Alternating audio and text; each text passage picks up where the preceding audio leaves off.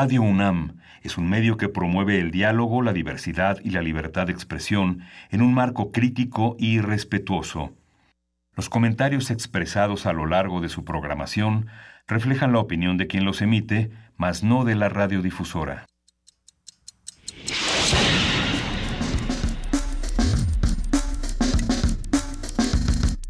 Primer movimiento. El mundo desde la universidad.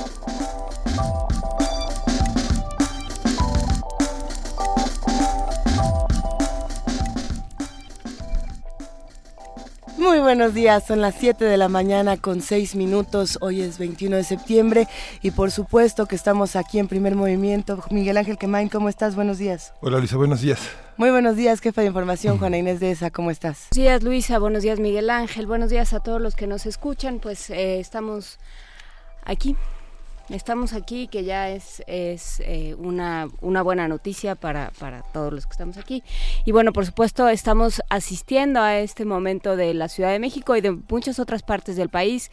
Eh, ayer fue muy notorio que hubo, hubo zonas eh, muy concurridas, sobre todo en, en, las partes, en ciertas partes de la ciudad hubo zonas enormemente concurridas, hubo zonas de las que se tuvo que, eh, que quitar a los voluntarios y bueno todavía hay zonas en Xochimilco eh, en diferentes pueblos de Xochimilco hay que no hay que olvidar que Xochimilco es una, un conjunto de, de, barrios y de pueblos Así es. que necesitan cada uno ayuda por separado y que necesitan cada uno que quienes eh, quieren comprometerse con este esfuerzo bueno pues se, se presenten y, y, ayuden en lo que hay que ayudar y también ayuden a no estorbar, que es una de las grandes cosas que yo creo que aprendimos eh, durante este, este evento terrible que, que ha cambiado la faz y la vida de nuestra ciudad.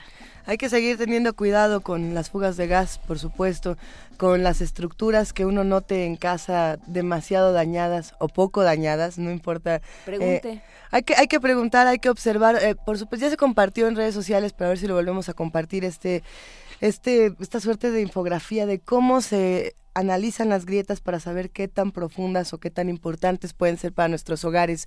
Eh, seamos pacientes, sobre todo en el tránsito de nuestra ciudad, que ha estado muy fuerte y que además ha, ha despertado la naturaleza salvaje. No es que no quisiera decir sí. salvaje, pero sí muy sí. agresiva en muchos de los conductores y también en muchas de las personas que sí. vienen a pie y en muchas de las personas que vienen en bicicleta y en muchos de los que vienen en motocicleta. No tiene que ver con el vehículo, sino con la tensión que se vive en nuestra ciudad y con eh, este constante voltear a nuestro alrededor y, y pensar esto que tenemos aquí probablemente en un momento ya no esté pero probablemente sí, si estamos todos juntos y trabajamos en, en, comunidad como lo hicimos el día de ayer y como lo haremos esta mañana. Como lo tenemos que seguir haciendo pues sí. diario, ¿no? ¿Por qué no nos seguimos de frente? Gente sin casa en esta ciudad ha habido desde antes del, del martes Así es. y habrá después.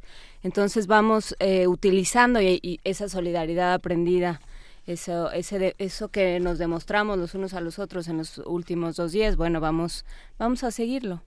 Por supuesto. Que esa, sí. que esa sea la tirada.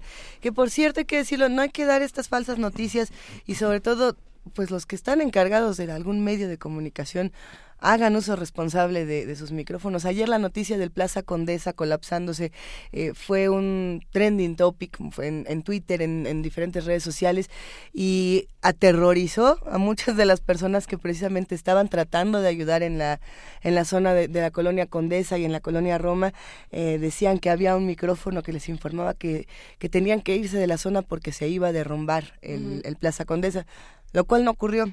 Y no solamente no ocurrió, sino que además, bueno, después salieron a decir, eh, no hay ni, ni siquiera un, man, una manera de que esto pudiera suceder. Sí, no tiene un daño estructural el edificio, pero sí el trending topic fue, se cae el Condesa. Se cae el Plaza Condesa. Entonces, bueno, pues tratemos de hacer uso responsable de, de nuestras redes, de no retuitear lo que se tuiteó el día de ayer o el día de antier, sino nada más de lo que se tuiteó el día de hoy. Hay un teléfono al que se pueden comunicar esta mañana, que es el 55 36 43 39. Hay, por supuesto, una alada sin costo para los que no se encuentran en la ciudad y también necesitan comunicarse de alguna manera.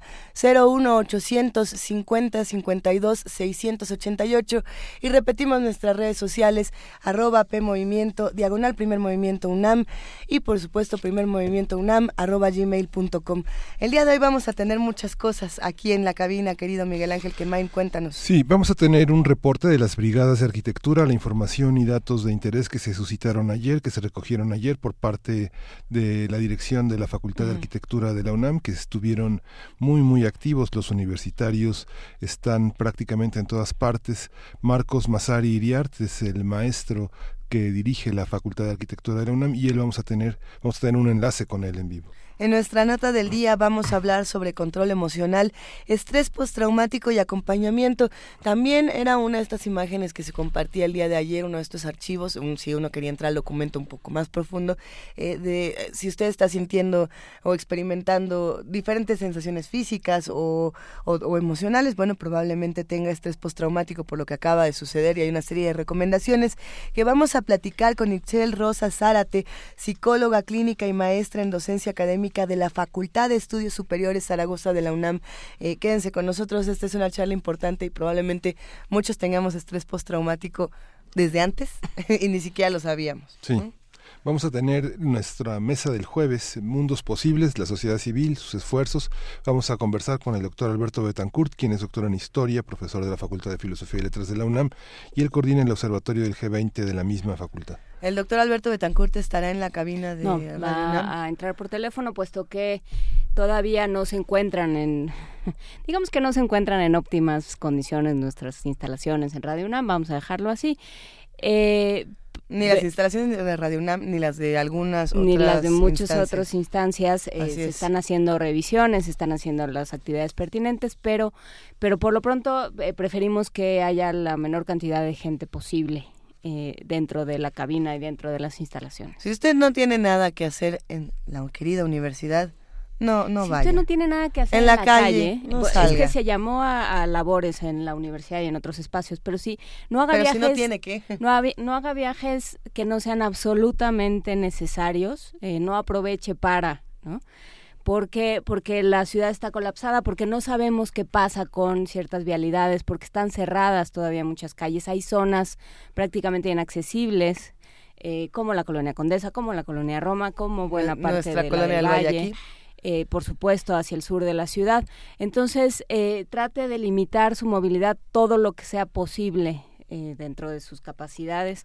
No haga viajes que no sean absolutamente necesarios. Sí, la telefonía funciona perfectamente, las redes sociales permiten estar en, en contacto por video, por audio, este, vía telefónica, por mensajes de, de texto. Así es este no no se mueve innecesariamente, solo obstaculizamos.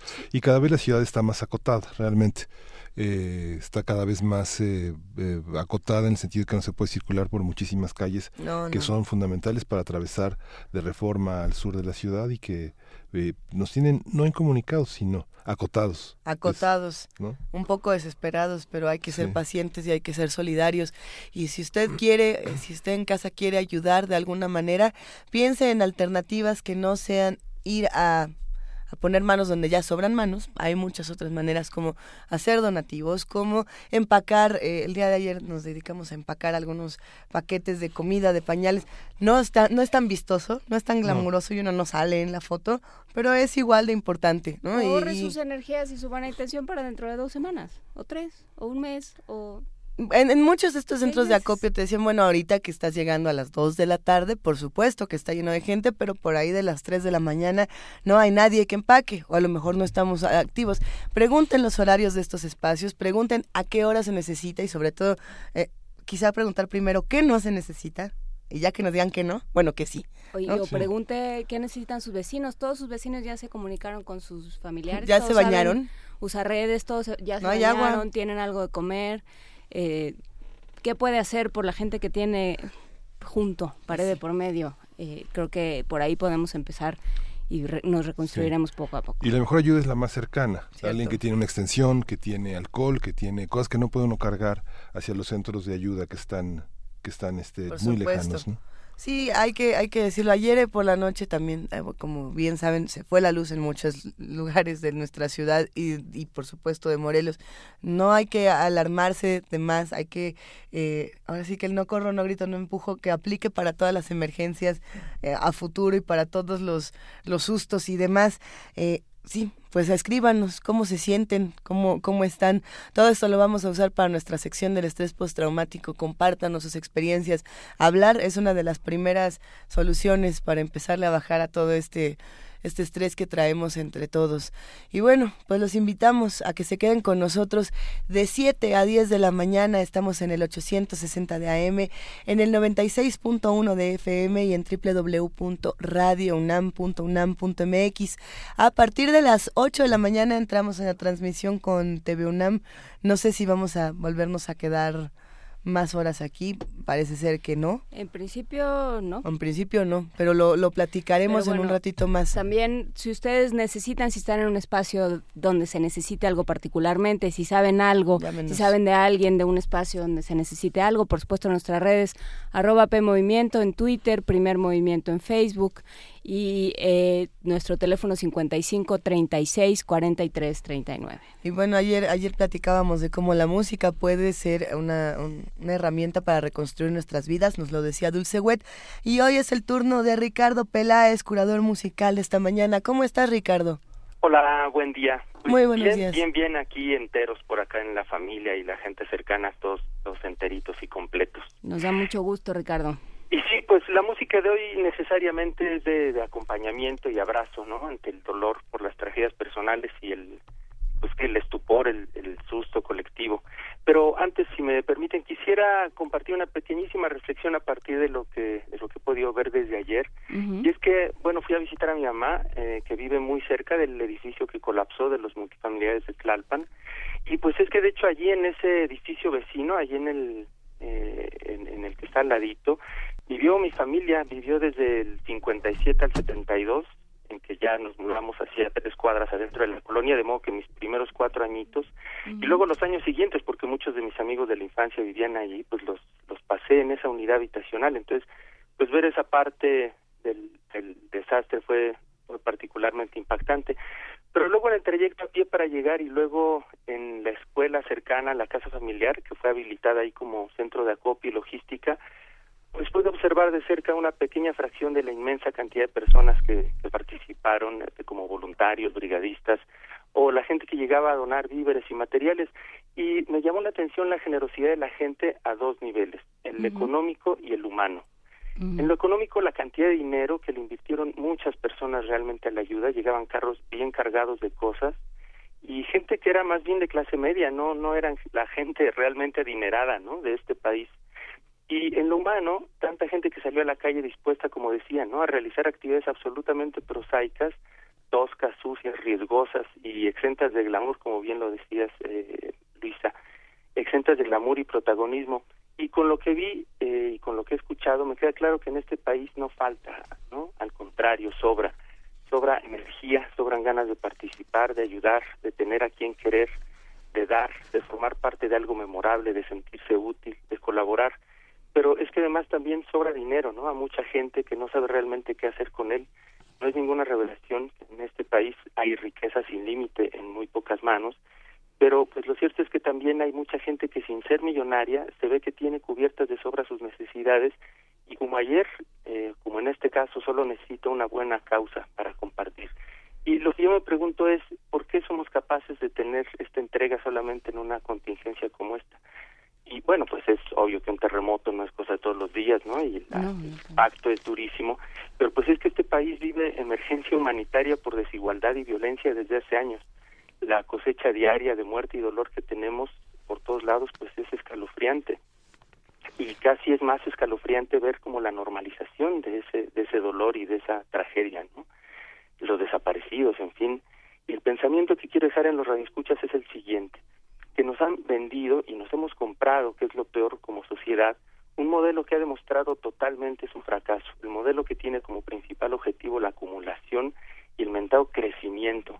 Uh -huh. Comprar porque sí, tener más y más sin preguntarnos si queremos o necesitamos lo que acumulamos.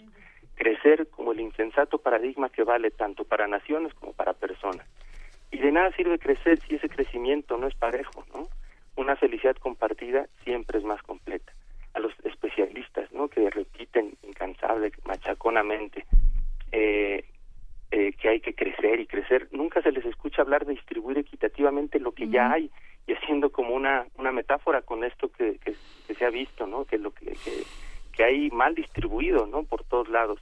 ¿No sería mucho más sensato y de simple sentido común eh, repartir lo que ya hay? Aquellos que nos convencen de que esta forma de organización económica y social es la mejor y además la única, no les interesamos los seres humanos de a pie, nunca hemos estado en su agenda y nunca lo vamos a estar. Ese modelo que le rinde culto al enriquecimiento obsesivo no solo no ha disminuido la pobreza, al contrario, es el responsable de ella.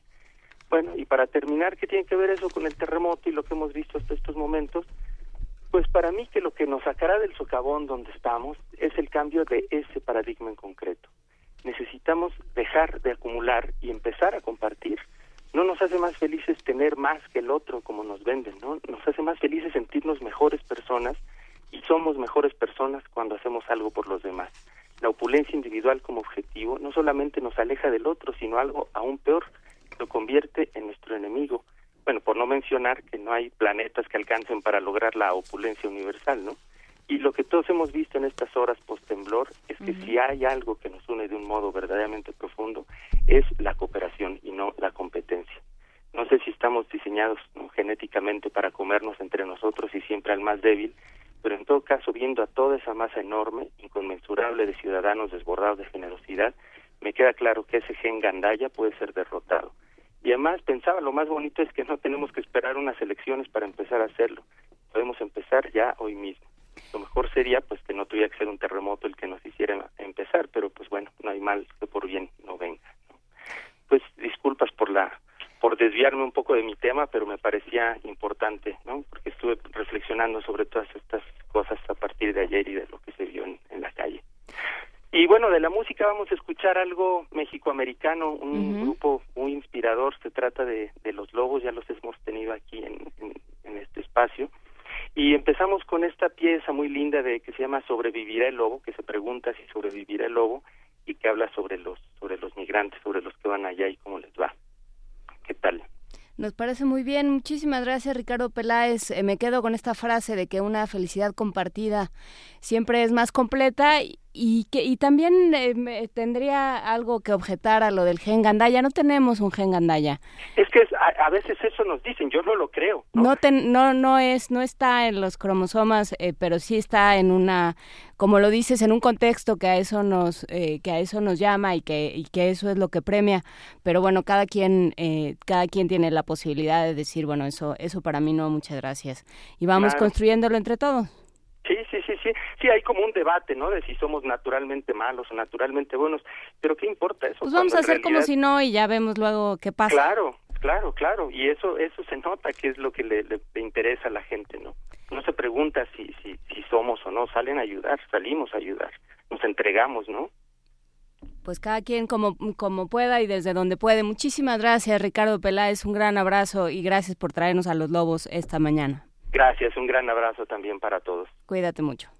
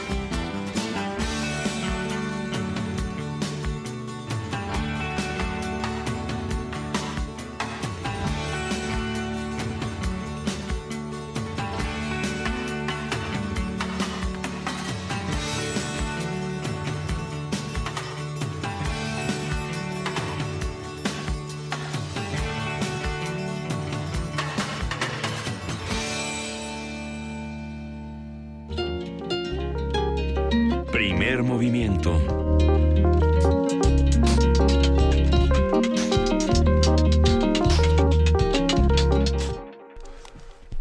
Son las 7 de la mañana con 27 minutos, con 28 minutos, y vamos a hablar precisamente sobre las brigadas. El Centro Nacional de Prevención de Desastres, CENAPRED, en colaboración con la Universidad Autónoma de México, precisamente la UNAM, capacitó a ingenieros y arquitectos para la verificación de zonas afectadas en la Ciudad de México por el sismo del 19 de septiembre. El CENAPRED convocó a alumnos del quinto semestre en adelante, egresados y profesores de la Facultad de Arquitectura, quienes iniciaron las capacitaciones a las 10 de la mañana de este miércoles. Bueno, después de cada capacitación, al personal se organizan brigadas con el objetivo de valorar junto a las autoridades los inmuebles afectados por el temblor. Vamos a conversar con el maestro Marcos Mazari Iriar, director de la Facultad de Arquitectura de la UNAM y presidente del Consejo Consultivo del MUCA en Ciudad Universitaria. Buenos días, Marcos, ¿cómo estás? Yo bien, Luisa, ¿tú? Pues bien, aquí con gusto de escucharte, despertamos todos eh, con muchas nuevas preguntas, por supuesto, pero nos gustaría que nos contaras un poco de qué ha pasado en los últimos dos días y, cómo nos podemos ir integrando. Ah, bien, pues bueno, lo que ha pasado es que eh, Rectoría convocó desde el jueves a una serie de brigadas que se juntaron en el eh, en el estadio universitario a partir de ese momento se detectaron quiénes eran arquitectos e ingenieros y fueron convocados para participar en una primera capacitación en el Senapred. Esto sucedió el jueves por la noche, se capacitó la primera brigada y ya el día de ayer tuvimos una, eh, una capacitación y un y una nueva estructura que teníamos ya planteada en la Facultad de Arquitectura por los eventos que habían sucedido en Oaxaca y Chiapas, para los cuales, en los cuales también estamos participando. En este sentido, el día de ayer recibimos alrededor de, pues, entre 3.500 y 4.000 eh, brigadistas o, interesados en participar, que los clasificaría yo, desde luego, estudiantes, que era el, mayor número, más de 3.000, y también recibimos, eh, desde luego, profesores de la facultad, egresados que nos parece muy importante eh, porque pues creo que tenemos un compromiso todos con lo que está sucediendo. Entonces tuvimos ingenieros arquitectos egresados de la UNAM y también de otras universidades como o, por ejemplo como el Politécnico que participaron con nosotros en la capacitación y a través de una estructura en la cual se forman brigadas en las que participan profesores o eh, arquitectos e ingenieros eh, ya profesional, profesionistas, eh, son equipos que hemos estado formando de tres y alrededor de 30 alumnos en cada en cada brigada. ¿Y qué es lo que qué es lo que se requiere para formar parte de esta brigada y, cuáles son las primeras, eh, digamos las las necesidades más inmediatas de la gente, Marcos? Bien, lo primero que se requiere para formar parte de la brigada es tomar esta capacitación que fue organizada, como decía yo, con el SENAPRED Eh, nosotros en la facultad eh, tenemos dos formas de, de, encontrarnos. Bueno, una es desde luego, Senapred tiene eh, toda una estructura eh, como parte del sector público, tiene una estructura clara de en qué sitios es en los que eh, se debe de, eh, de atender. El día de ayer se atendió Colonia del Valle Centro, Colonia del Valle Sur, Santa Cruz Atoyac, Joco y Narvarte. Estas áreas ya fueron cubiertas de acuerdo a los requerimientos que nos planteó el Senapred y hoy estamos viendo ya eh, que en qué otras zonas se podría participar. Pero por otro lado tenemos también nosotros, nos pueden encontrar en la página de la facultad en arquitectura.unam.mx Ujú. o en las, en las redes sociales, en Facebook, en el sitio oficial de Facultad de Arquitectura.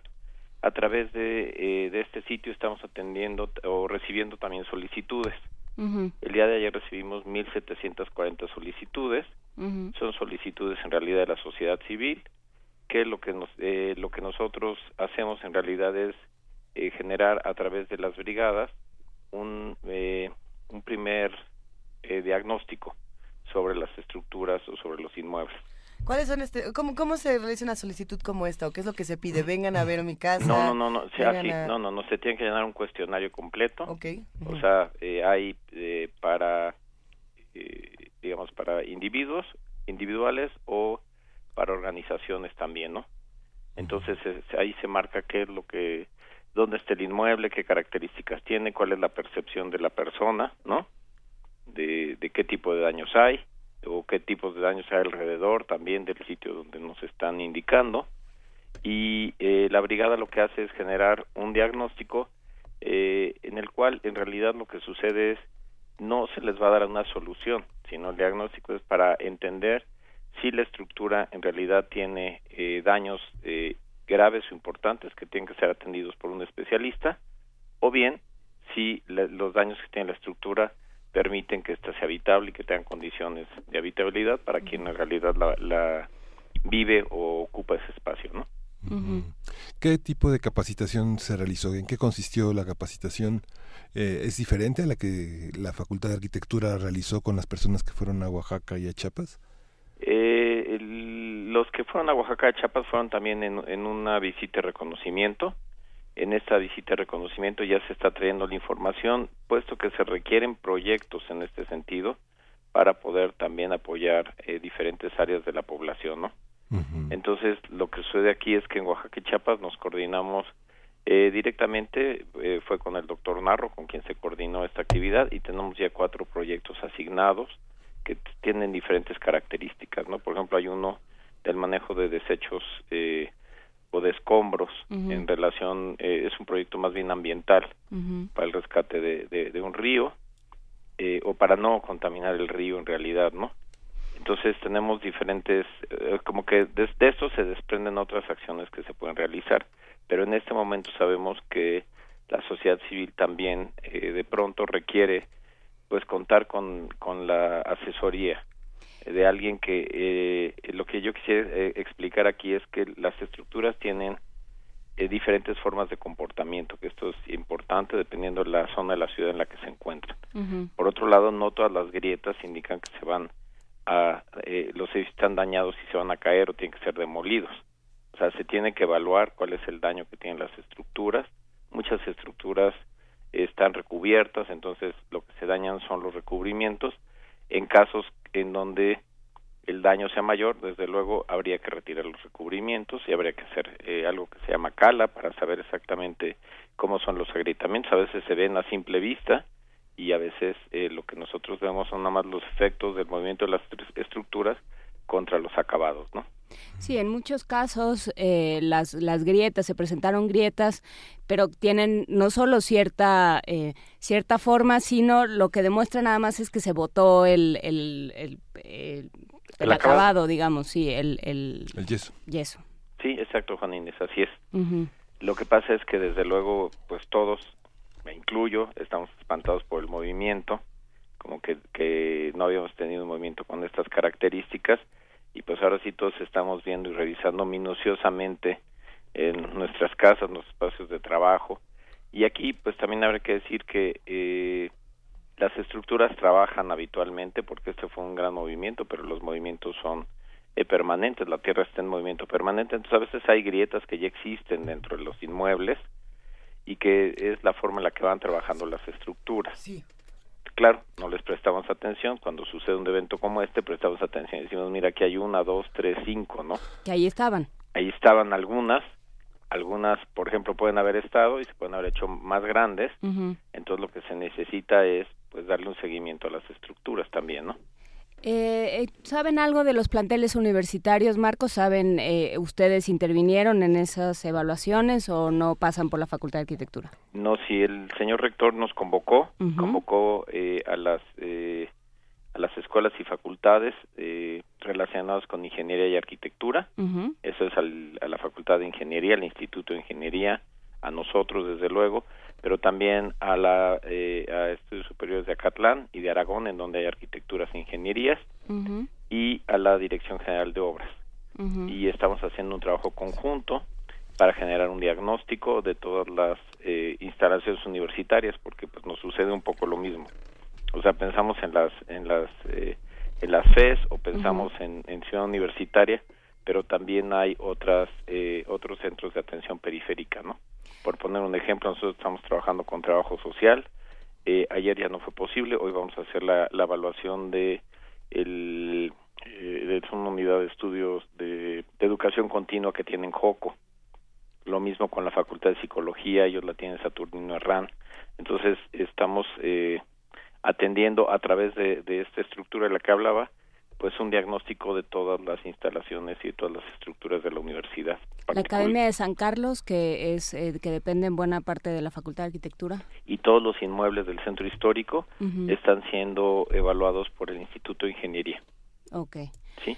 Eh, y me, me llamó la atención esto que decías del manejo de desechos, porque alguien nos preguntaba ayer en Twitter qué iba a pasar, porque, eh, porque bueno, recordaba lo que había sucedido en el 85 y que se habían, escombros, ajá, qué había pasado con los escombros y que se habían convertido, como dices, en un problema ambiental. ¿Sabemos algo de eh, lo que va a suceder en esta, que, que tiene planeado para esta ocasión? Bueno, yo creo que algo importante es que eh, la ciudad, hablando de la Ciudad de México, tiene eh, ya una estructura totalmente diferente al, al 85, creo que esto se puede ver claramente. Eh, eh, y bueno, y viene justamente desde que estábamos preparados para actuar en un sismo, creo, creo que eso es importante, los simulacros que ha habido. Claro, todos nos reímos en el simulacro a las 11 de la mañana y a la una pues creo que fue importante que teníamos claramente la, la La información. y y cómo debíamos de atender la situación. Eh, y creo que eso fue muy útil, desde luego. Eso no significa que, que los protocolos de actuación en un sismo de estas características y dependiendo de la estructura, pues todos hayan sido, me parece que, que fue muy buena la, la, la respuesta que tuvimos como sociedad, pero desde luego eh, pues tenemos los casos que ya todos conocemos, ¿no? Cuando dices estructura distinta de la Ciudad de México 32 años después, ¿a qué te refieres, Marco? ¿Hay nuevos asentamientos, nuevos edificios en zonas muy, eh, muy, muy privilegiadas, eh, de una manera inmoderada? Eh, ¿qué, ¿Qué estructura es la que identificas como nueva después del, después del Yo 85? quisiera hablar de una estructura, no nada, eh, bueno, una es la estructura física de la ciudad, pero la Ujú. otra es la estructura eh, urbana, por así decirlo, ¿no? O sea, tenemos una estructura totalmente diferente. Esto tiene que ver, por ejemplo, con los protocolos de actuación. Hay muy diferentes protocolos de actuación que ya se pusieron en funciones y esto creo que es importante. O sea, por poner un ejemplo, no teníamos eh, alarmas sísmicas que sé que sonaron después de que ya estaba ya se estaba dando el movimiento Así es. pero tenemos alarmas sísmicas, la gente puede identificar los sitios en donde debe de, de resguardarse, los sitios de, de reunión. Eh, también tenemos que decir que, eh, por ejemplo, eh, actualmente tenemos ya eh, como, como estructura urbana, eh, desde el punto de vista normativo, tenemos ya, eh, independientemente del sismo, ya no se puede de- tirar cascajo en cualquier punto. Antes estábamos acostumbrados a que si aquí se recibe cascajo, por ejemplo, ¿no? Sí. o a que un camión de cascajo recogía el cascajo y en el lote de junto Olivi lo tiraba o buscaba un lugar en donde nadie se diera cuenta y tiraba el escombro. En este sentido ya hay eh, tiraderos que están eh, eh, que son oficiales y esto, por ejemplo, para cualquiera que construya tiene que atender a este a esta ubicación de los tiraderos. En este sentido, eh, en el 85 no teníamos esta estructura, Ahora, desde luego, la cantidad de escombro que va a haber en la ciudad, pues eh, seguramente se está revisando esa estructura de funcionamiento del manejo de los desechos que, que no teníamos en el 85. También, desde luego, el reglamento de construcciones fue revisado después del 85 y las condiciones de seguridad son son muy distintas en el 80 del 85 a la fecha. Sin embargo, tenemos también estructuras que son anteriores al 85. Entonces, eh, todos estos son protocolos de actuación que si los sumamos juntos, tomando en consideración lo que es normativo, lo que es reglamentario, lo que le corresponde a la sociedad civil, pues es eh, tenemos una estructura más sólida para atender una emergencia como la que está sucediendo en este momento, ¿no? Pues eh, muy bien, seguirán los trabajos, se pueden seguir enviando eh, los estos formularios y estas peticiones. Sí, claro. entonces las las ponemos a circular en nuestras redes de nuevo, Marcos. Si entran a arquitectura.unam.mx hay un botón ahí entrando donde lo, pueden bajar la información que se requiere y nos pueden hacer eh, llegar esta información y el día de hoy vamos a seguir capacitando. Tenemos por lo pronto ya un registro de los que el día de ayer, que esto es importante porque el, eh, el número de personas que recibimos ayer ya no fue posible atenderlos. Entonces va a haber una capacitación hoy a las 10 de la mañana de todos aquellos que ya están registrados. Si hubiera otros interesados, pues entonces abriremos un nuevo registro. Ahora, una vez que están hechos los registros, también formamos las brigadas hay brigadas que concluyeron el trabajo, digamos, que se les había asignado para el día de ayer y que ya eh, ya nos nos están informando que están dispuestos a seguir trabajando el día de hoy. Entonces van a asignar otras eh, otras áreas, ¿no?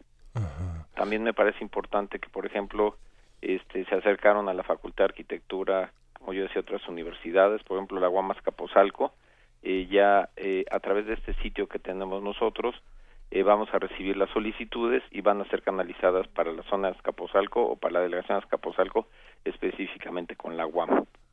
También este, se acercaron la Salle, la Ibero, algunos del Politécnico Nacional, también del TEC de Monterrey, que han estado trabajando con nosotros en los sistemas de información geográfica para la ubicación de las demandas que nos están haciendo.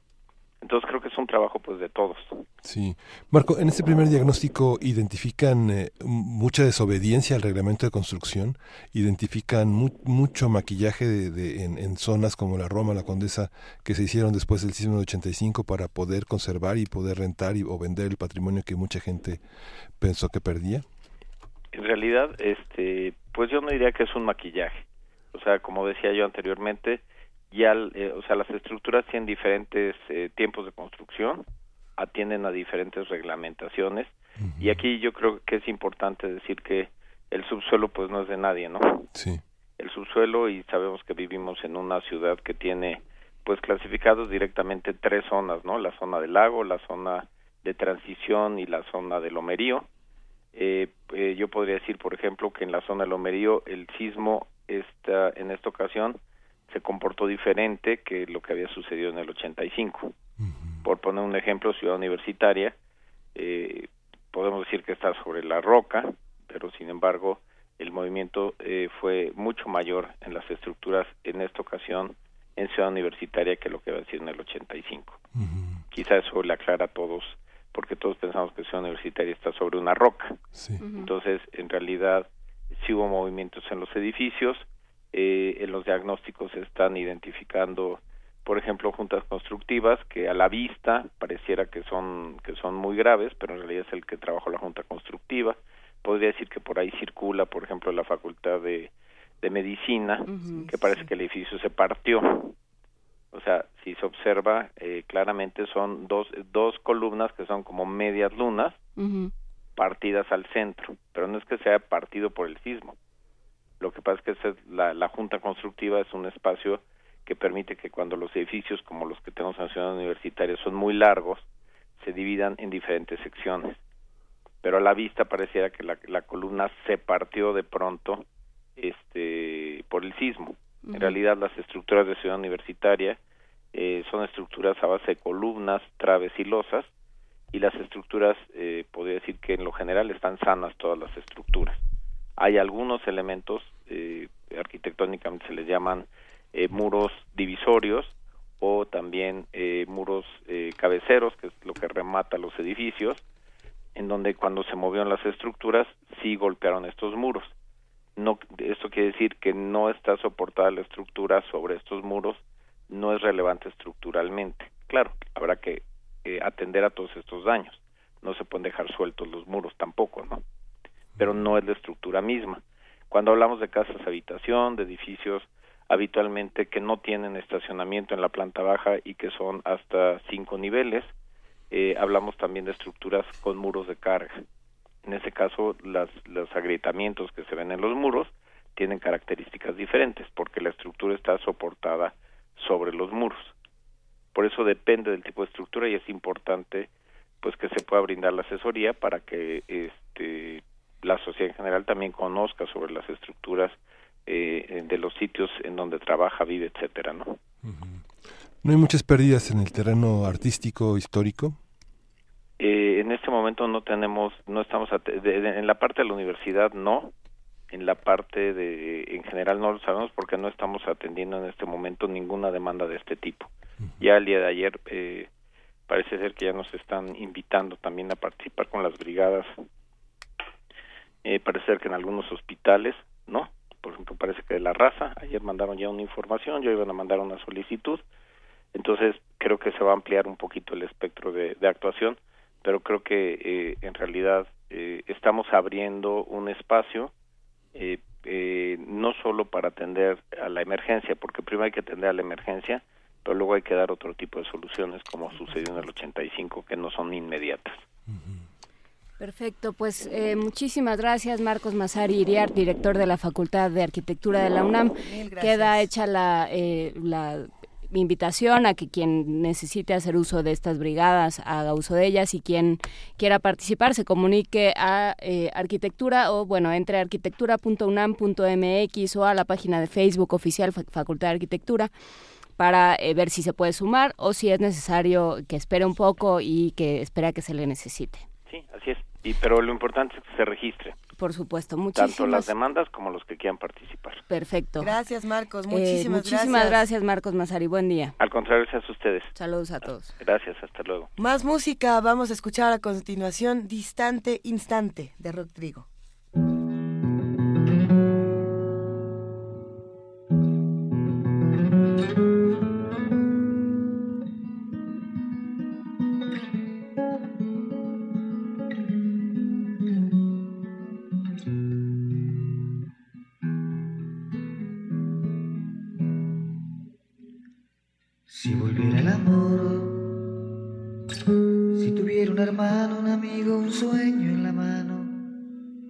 moriría ese dolor de buscar el calor en el cruel laberinto de este vaso de alcohol, de estas calles sin sol. Si tuviera ilusiones, si existieran razones, locuras, mentiras, pasiones, no habría necesidad de pasarme por horas bebiendo cantimploras de esta gris soledad, de esta eterna ansiedad. Si pudiera borrarme esos viejos recuerdos, que como viles cuervos arrancan ya mis ojos, dejando mis despojos entre historias y dientes igual de indiferentes al amor y a las gentes. Si te hubieras quedado, si me hubieras pedido que quemara el sonido, de ese viejo pasado. No estaría aquí metido ahogando mis entrañas, arañando el olvido. Bien confuso y perdido. Cuando tenga la suerte de encontrarme a la muerte, yo le voy a ofrecer todo el tiempo vivido y este vaso henchido por un distante instante instante de olvido. Si pudiera borrarme esos viejos recuerdos que como viles cuervos arrancan ya mis ojos, dejando mis despojos entre historias hirientes igual de indiferentes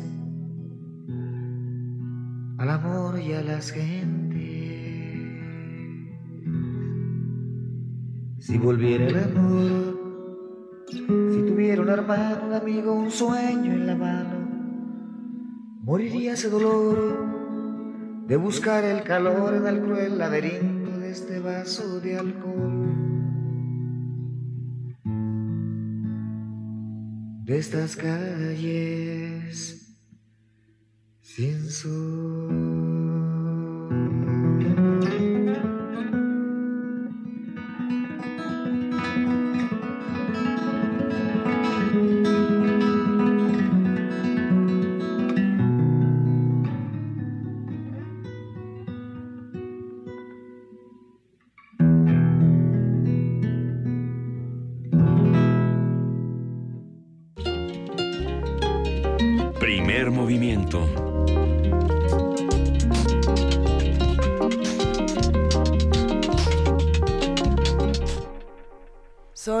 7 de la mañana con 51 minutos. Seguimos aquí en primer movimiento y estamos discutiendo fuera del aire la importancia de que nos respondan el teléfono en los distintos albergues, en los distintos centros de acopio.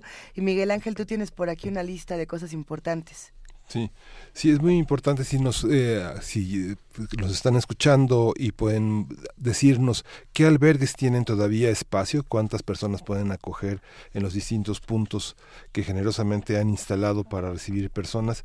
Eh, materiales que puedan intercambiar con algunos centros de acopio, pues serán bienvenidos en nuestras redes sociales. Entre los artículos que se necesitan más están cajas de cartón, agua, alimentos enlatados, lámparas con pilas, artículos de higiene, insulina, pilas, toallas, sábanas, cobijas, adrenalina, dopamina, este, toda la serie de antibióticos, antiinflamatorios, sueros, salbutamol, vendas, alcohol, guantes de carnaza, picos y palas. El dinero que se puede donar, hay una cuenta en PayPal y donativos de la Brigada Rescate Topos.org, que la clave es 92 30 70 92 94.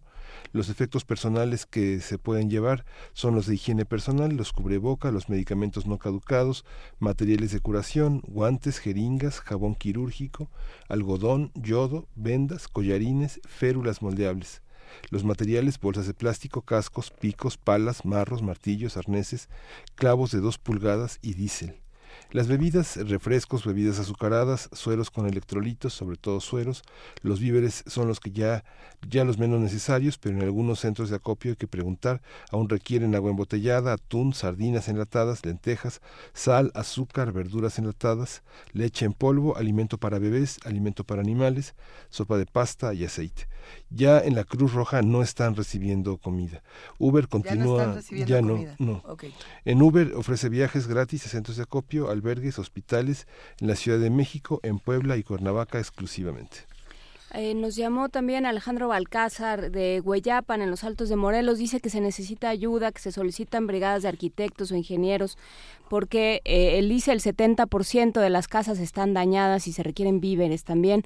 Eh, hay que recordar que en Morelos, en Jojutla, en Hueyapan, en, en diferentes partes de Morelos, en Cuautla, se necesita muchísima ayuda. Eh, Cuernavaca, ayer hablamos eh, con nuestro, con Gerardo Suárez de la Universidad Autónoma del Estado de Morelos en Cuernavaca y nos dijo que ellos estaban más o menos cubiertos, pero por supuesto eh, sigue eh, existiendo una emergencia importante en Jojutla. Hoy la jornada trae en su primera plana el encabezado Jojutla en ruinas. Entonces, bueno, pues eh, si se quiere ayudar, ahí están esos, esos lugares que lo, que lo necesitan. Hay muchos centros de acopio que, si no me equivoco, van a salir el día de hoy hacia Morelos. Consulten las redes sociales porque estos sitios eh, andan de manera intermitente dando vueltas por las redes, eh, posteando dónde van a estar. Vamos a seguir compartiendo nosotros también toda esta información de- desde nuestras propias redes, arroba P Movimiento, diagonal Primer Movimiento UNAM y el teléfono 5536 4339. Si no se encuentran aquí en la ciudad, Recuerden que pueden llamarnos al 01800 50 52 688.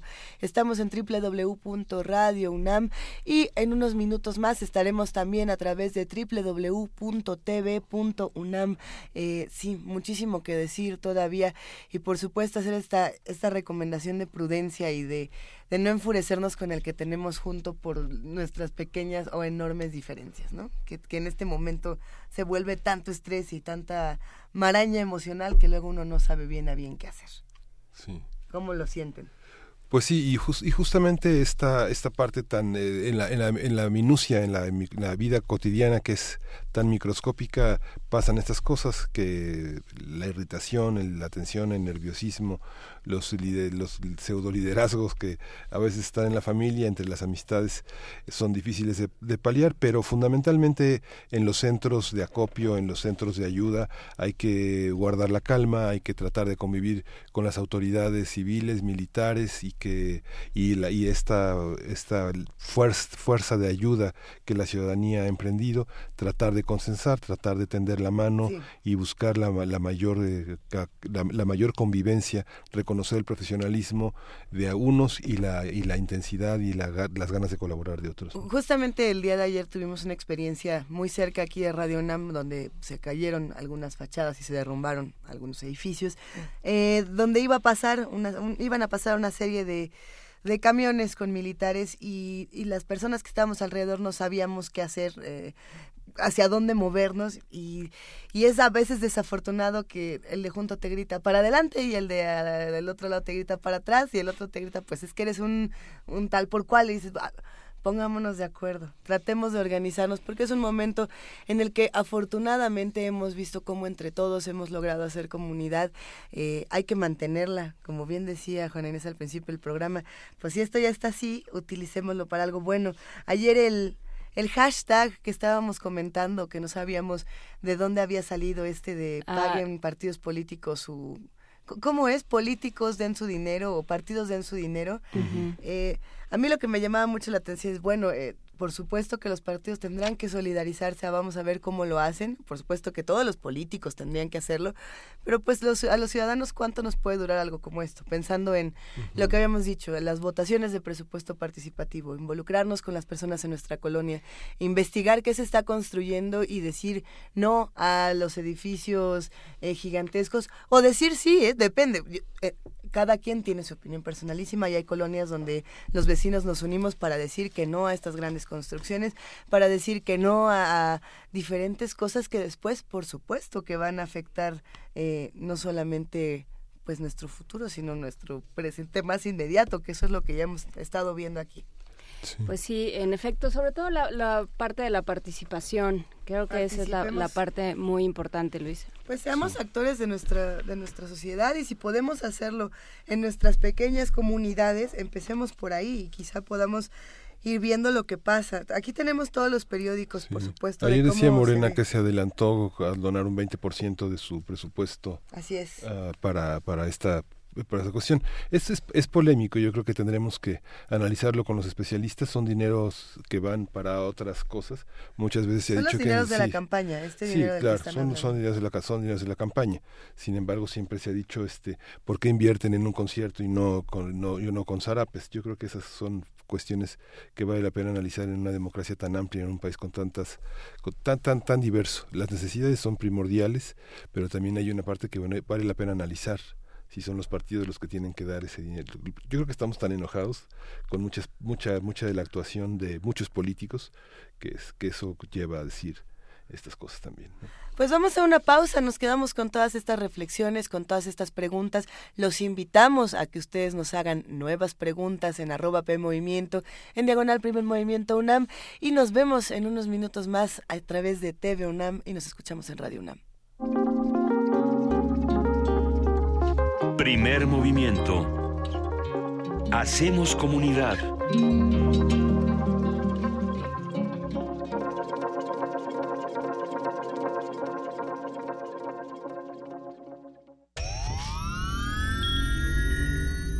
Tienes las ideas, tienes el talento, tienes la disposición, pero te faltan los medios.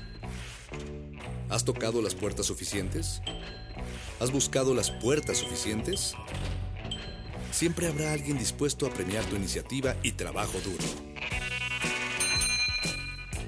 ¿Buscas una beca? ¿Un premio nacional o internacional? ¿Un financiamiento? Solo necesitas la orientación correcta. Bécame mucho. Toga y birrete para economías en decadencia. Miércoles, 20:45 horas, por el 96.1 de FM. Radio UNAM.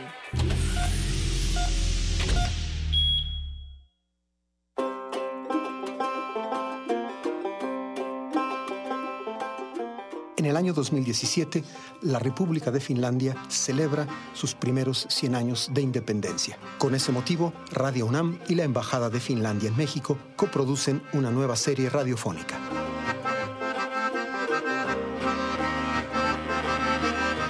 Soy Juan Arturo Brennan y los invito a escuchar Finlandia, 100 años, 100 músicas. Aquí en Radio UNAM, FM, los martes y los viernes, un poco después de las 10 de la mañana, terminando primer movimiento. Finlandia, 100 años, 100 músicas.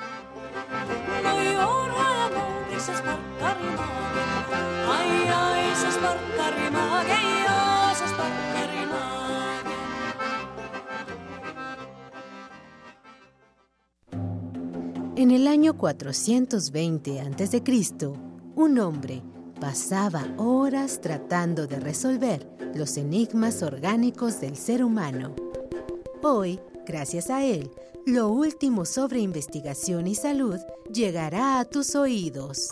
Hipócrates 2.0. Investigación y vanguardia en salud.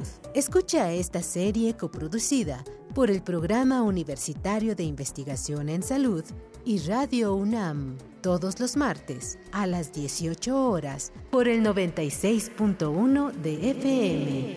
Radio UNAM, Experiencia Sonora.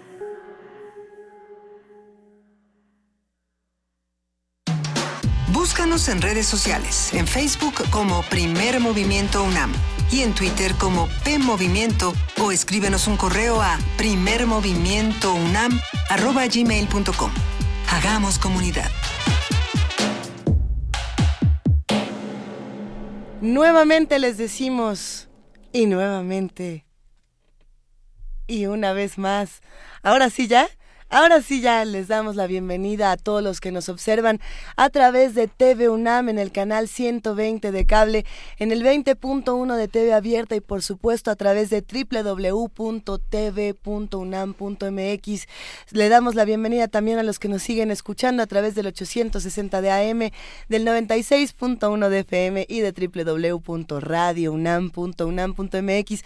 Querida jefa de información Juana Inés de esa, muy buenos días. Muy buenos días, buenos días Miguel Ángel Quemain, buenos días Luisa Iglesias, buenos Hola. días a todos los que nos escuchan, por supuesto a todos los que a partir de este momento se unen a la transmisión de TV UNAM. Hay que decir que eh, platicamos durante la primera hora de primer movimiento en radio eh, con el arquitecto Marcos Mazari Iriart de la Así Facultad es. de Arquitectura. Nos comentó que en este momento las brigadas que están trabajando tanto de la Facultad de Ingeniería como de la misma Facultad de Arquitectura y de los diferentes planteles se ha sumado eh, la Facultad de Estudios Superiores Aragón y Zaragoza me parece y también bueno el Politécnico, el TEC de Monterrey y varias otras universidades han sumado sus sus esfuerzos a Así este es. trabajo de las brigadas. Entonces, bueno, pues sigue, sigue la atención. Si usted necesita que revisen alguna estructura, si usted está temeroso porque no sabe interpretar las grietas eh, que se encuentran en su, en su vivienda, puede comunicarse con ellos a través de la página de internet www.arquitectura.unam.mx o a través del Facebook Facultad de Arquitectura. Sí, se incorporó la UAM, la Salle, la Ibero, cerca de 3.000 egresados, cerca de 3.000 estudiantes eh, participaron, han participado en estas brigadas. Ayer no se pudieron atender a todos, se van a atender a los que restan el día de hoy. Muchos de los estudiantes que concluyeron sus labores el día de ayer en las tareas asignadas eh, pidieron continuar con esta con este con este trabajo y continuarán eh, en estas labores. Hay un cuestionario que vale la pena descargar de la página de arquitectura, quien pueda entrar a la página de la Facultad de Arquitectura de la UNAM podrá seguir algunos de los protocolos que la propia facultad establece, hacerse preguntas que uno de ordinario no se hace sobre la propia vivienda y hacer un diagnóstico que todavía está este, en, en una fase muy, muy previa, pero que ya podemos saber si podemos entrar con sin peligro a nuestras viviendas. Y bueno, por aquí nos, nos han llamado, tenemos llamadas de los que hacen comunidad con nosotros. Repetimos el teléfono 55 36 43 39 y nos dice que si, bueno, precisamente están hablando del multifamiliar de Tlalpan, este que está ubicado en, en Tasqueña. Es el multifamiliar de Tasqueña. Eh, eh, de paseos de Tasqueña, nos aclara Frida Saldívar. Eh, bueno, lo que nos están diciendo es que se requieren bebidas energetizantes y dulces para los rescatistas, para que recuperen su energía. Hay agua y alimentos. Siempre que vamos a estos lugares, preguntemos qué no se necesita y qué sí se necesita, en este caso. Y, y lo primero que uno tiene que preguntar es, ¿tengo que estar aquí o aquí nomás estorbo? Porque si uno no, en este momento y en ciertos lugares, si uno no ayuda, estorba. Entonces hay que preguntárselo, no salga a la calle si no es absolutamente indispensable, no sea un auto más en unas vialidades que de por sí están complicadas, que de por sí están eh, llenas de gente, de transportes, de automóviles. Entonces, eh, puede usted estar entorpeciendo eh, la vialidad para alguien que necesita llevar comida o que necesita llevar medicamentos o que necesita llevar a alguien a que lo atiendan. Entonces, piénsalo muy bien antes de salir a la calle. por supuesto, tenemos que decir que en los planteles de la UNAM no hay clases. No hay clases. quien, todos los alumnos pues estarán fuera de clases hasta nuevo aviso. Todos los alumnos de la Ciudad de México y de otros estados eh, estarán fuera de clases toda esta semana. Entonces, bueno, pues eh, recupérense, vean qué pueden ayudar en sus lugares más inmediatos y vamos adelante. Sí, más cercanos. Agradecemos también toda la solidaridad de amigos de toda Latinoamérica que han, que han escrito de Argentina, de Chile, de, de, Bolivia, de Ecuador, de Venezuela, de Colombia, de Centroamérica. Es muy impresionante recibir eh, las eh, preguntas de muchos, muchos conocidos, muchas, muchas personas, muchos argentinos, muchos chilenos que han vivido en México, que vivieron el temblor de una manera tremenda en Chile hace algún tiempo ya y que, y que muestran una preocupación que verdaderamente es el equivalente a un, a un verdadero abrazo. ¿no? Pues sí. Siempre se agradece. Vamos a seguir aquí en primer movimiento y tenemos información eh, importante, no solamente para recuperar las pérdidas eh, físicas, para recuperar las pérdidas eh, materiales, sino también las emocionales y sobre todo esto que se llama estrés postraumático. Primer movimiento.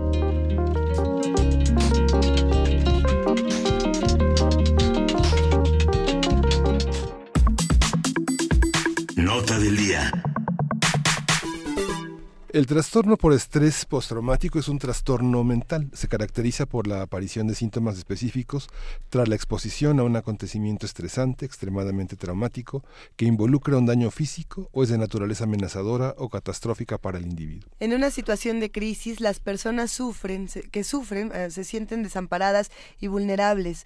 Les cuesta adaptarse a las nuevas circunstancias y suelen reaccionar con ansiedad, miedo, desesperación, depresión y en algunos casos con ira los especialistas recomiendan a las personas que sufran ese trastorno recibir apoyo psicológico y emocional de manera inmediata. La UNAM, a través de la Facultad de Psicología, ofrece un centro de atención telefónica y asistencia psicológica a personas afectadas por el terremoto en el número 41 61 60 41. Además, hay 20 brigadas de psicólogos para dar apoyo a los afectados, tanto dentro como fuera de la universidad. Y para darnos una explicación del concepto de estrés postraumático, síntomas, efectos y maneras para poder manejar esta situación en uno mismo y sobre todo también en los demás, vamos a platicar con Michelle Rosa Zárate, psicóloga clínica, además es académica de la FE Zaragoza de la UNAM. Ixchel, ¿cómo estás? Buenos días. Eh, buenos días, buenos días a todos los que nos escuchan. Muchas gracias por acompañarnos. Por favor, para tratar de definir un poco y, y, separar este tipo de estrés de otros, ¿qué es el estrés postraumático? ¿Qué características principales tiene? Eh, sí, mira, hay diferentes, digamos, síntomas que pueden estar presentando toda la gente que estuvimos viviendo todo este evento tan traumático. Y bueno, hay que señalar que muchos de estos síntomas, digamos que son, eh, y van a pasar, son, digamos, normales. pero hay que estar al pendiente, ya que eh, si pasa un tiempo determinado, eh, hay que poner atención. Por ejemplo, hay algunas alteraciones eh, que van a ver en el sueño, es decir, algunas personas no van a conciliar el sueño como normalmente lo hacen, van a tener mucho miedo. Eh, también van a presentar agotamiento físico y mental, ¿no? Personas eh, que se sienten sumamente cansadas durante el día. Eh, también hay una cuestión de negación. Esto va a depender de la situación en la que se encuentren, ya que eh, pues bueno, no va a ser eh, lo mismo las pérdidas que se tuvieron. Unos, eh, bueno, tuvieron eh, algunas alteraciones en sus casas, sin embargo, algunos perdieron sus casas, algunos otros perdieron familiares y obviamente este suceso también va a depender de cada situación. eh, algunos van a presentar aislamiento, otros desesperación, angustia, miedo, eh, eh, ansiedad, eh, van a presentar un estado continuo de alerta. Mm, otros, por ejemplo, van a tener la conducta sumamente irritable. Eh, algunos pueden responder de forma violenta. Inclusive algunos pueden tener eh, síntomas depresivos. Eh, esto tiene también que ver con la alimentación, es decir, que tengan trastornos en la alimentación, que coman mucho o por la ansiedad o de plano no coman. ¿no? Este y también pueden presentar algunos síntomas somáticos o, o psicosomáticos que se les llama, en donde pueden tener náuseas, vómitos, eh, algunos diarreas, sudoraciones importantes. Eh, en algunos les pueden llegar ideas catastróficas, es decir, de decir eh, el mundo se va a acabar, el mundo es muy peligroso, tengo los nervios destrozados, no estas frases que nos hacen sentir como eh, como sin protección, como desamparados pueden llegarnos esas ideas. También eh, cierta incapacidad para experimentar eh, felicidad, ¿no? Debido a la situación en la que están muchos de, de los que nos escuchan, eh, pues bueno, no hay forma de que se sobrepongan tan rápido de este evento. Y bueno, estos son algunos de los síntomas que pueden estar presentando y que hasta cierto punto son normales porque es un evento muy reciente. Pero lo que se espera es que a lo largo de algunos días, inclusive semanas, este vayan disminuyendo. Sin embargo, si si ustedes presentan síntomas que sobrepasen un mes, por ejemplo, esto de- digo depende de eh, la situación en la que se encuentre, ¿no? Porque eh, pueden ser, eh, digo, no, eh, no debería de ser mayor del mes. Sin embargo, bueno, aquí depende de, de las pérdidas que se tuvieron, ¿no?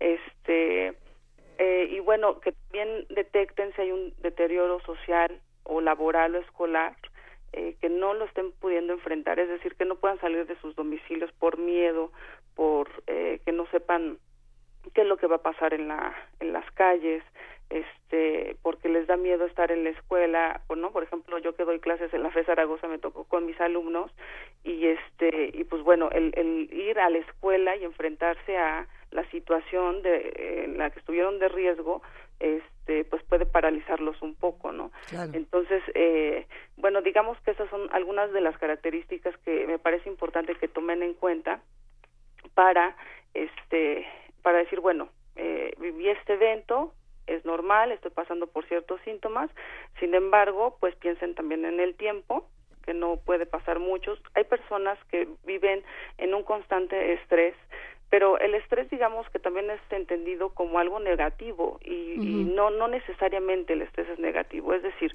hay un estrés que se le llama eustrés que es positivo en el que ese ¿Eustrés? estrés eustrés. Y ese eustrés digamos que nos ayuda a enfrentar los eventos que estamos viviendo a diario. Es decir, eh, estoy estresado por eh, llegar a, al trabajo, ahorita por ayudar, eh, ¿no? Pero me muevo, me agilizo, me enfrento y reorganizo y actúo.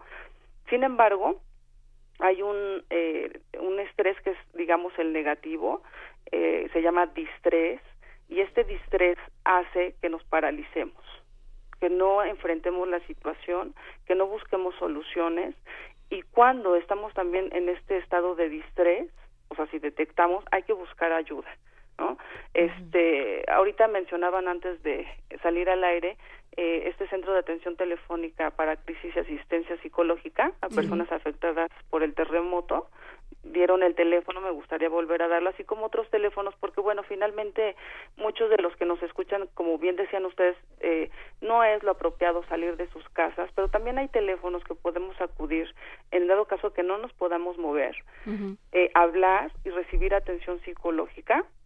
Este, por ejemplo, este es el que les acabamos de mencionar, que ustedes los mencionaron, que el teléfono es 4161 6041 también está SAPTEL, que es una línea de atención psicológica por teléfono de la Cruz Roja, que da atención este también por teléfono, que es 52 59 81 21. La misma Facultad de Psicología del UNAM tiene líneas eh, eh, telefónicas donde están psicólogos para también atender, que es 56 22 22 88 este, también está la Asociación Mexicana de Psicoterapia Analítica de Grupo AC, AMPAG, que sus teléfonos es 5661 9793. Eh, también tiene el teléfono 55 15 1041 y bueno aquellos que se puedan trasladar por ejemplo el hospital psiquiátrico infantil el doctor eh, doctor Juan Navarro de la Secretaría de Salud que también está brindando atención psicológica las 24 horas del día este tiene dos líneas de teléfono que es 01800 eh, 286 8805 y 24 58 79 65. ¿No? Estas son algunas líneas de teléfono que a lo mejor si no se pueden trasladar y tienen algún eh, bueno, ustedes mismos o algún familiar que ustedes vean que no está, digamos, sobreponiéndose ante este evento, pues llamen por teléfono e inclusive, bueno, como ya también lo mencionaron, la misma UNAM eh, hizo brigadas de grupos de psicólogos donde no nada más en UNAM sino se dirigió hacia algunas zonas donde están eh, donde recibió más el impacto y están yendo a los lugares y e igualmente me ofrezco eh, estoy con un grupo de psicólogos que estamos brindando atención psicológica gratuita y que este no sé si pueda dar mi teléfono. Por favor es eh, 04455 1649 0910 y bueno este Michelle Rosa Zárate podrías repetirlo Rosa por Zárate, favor y es I X C H E L Ixchel Rosa Zárate.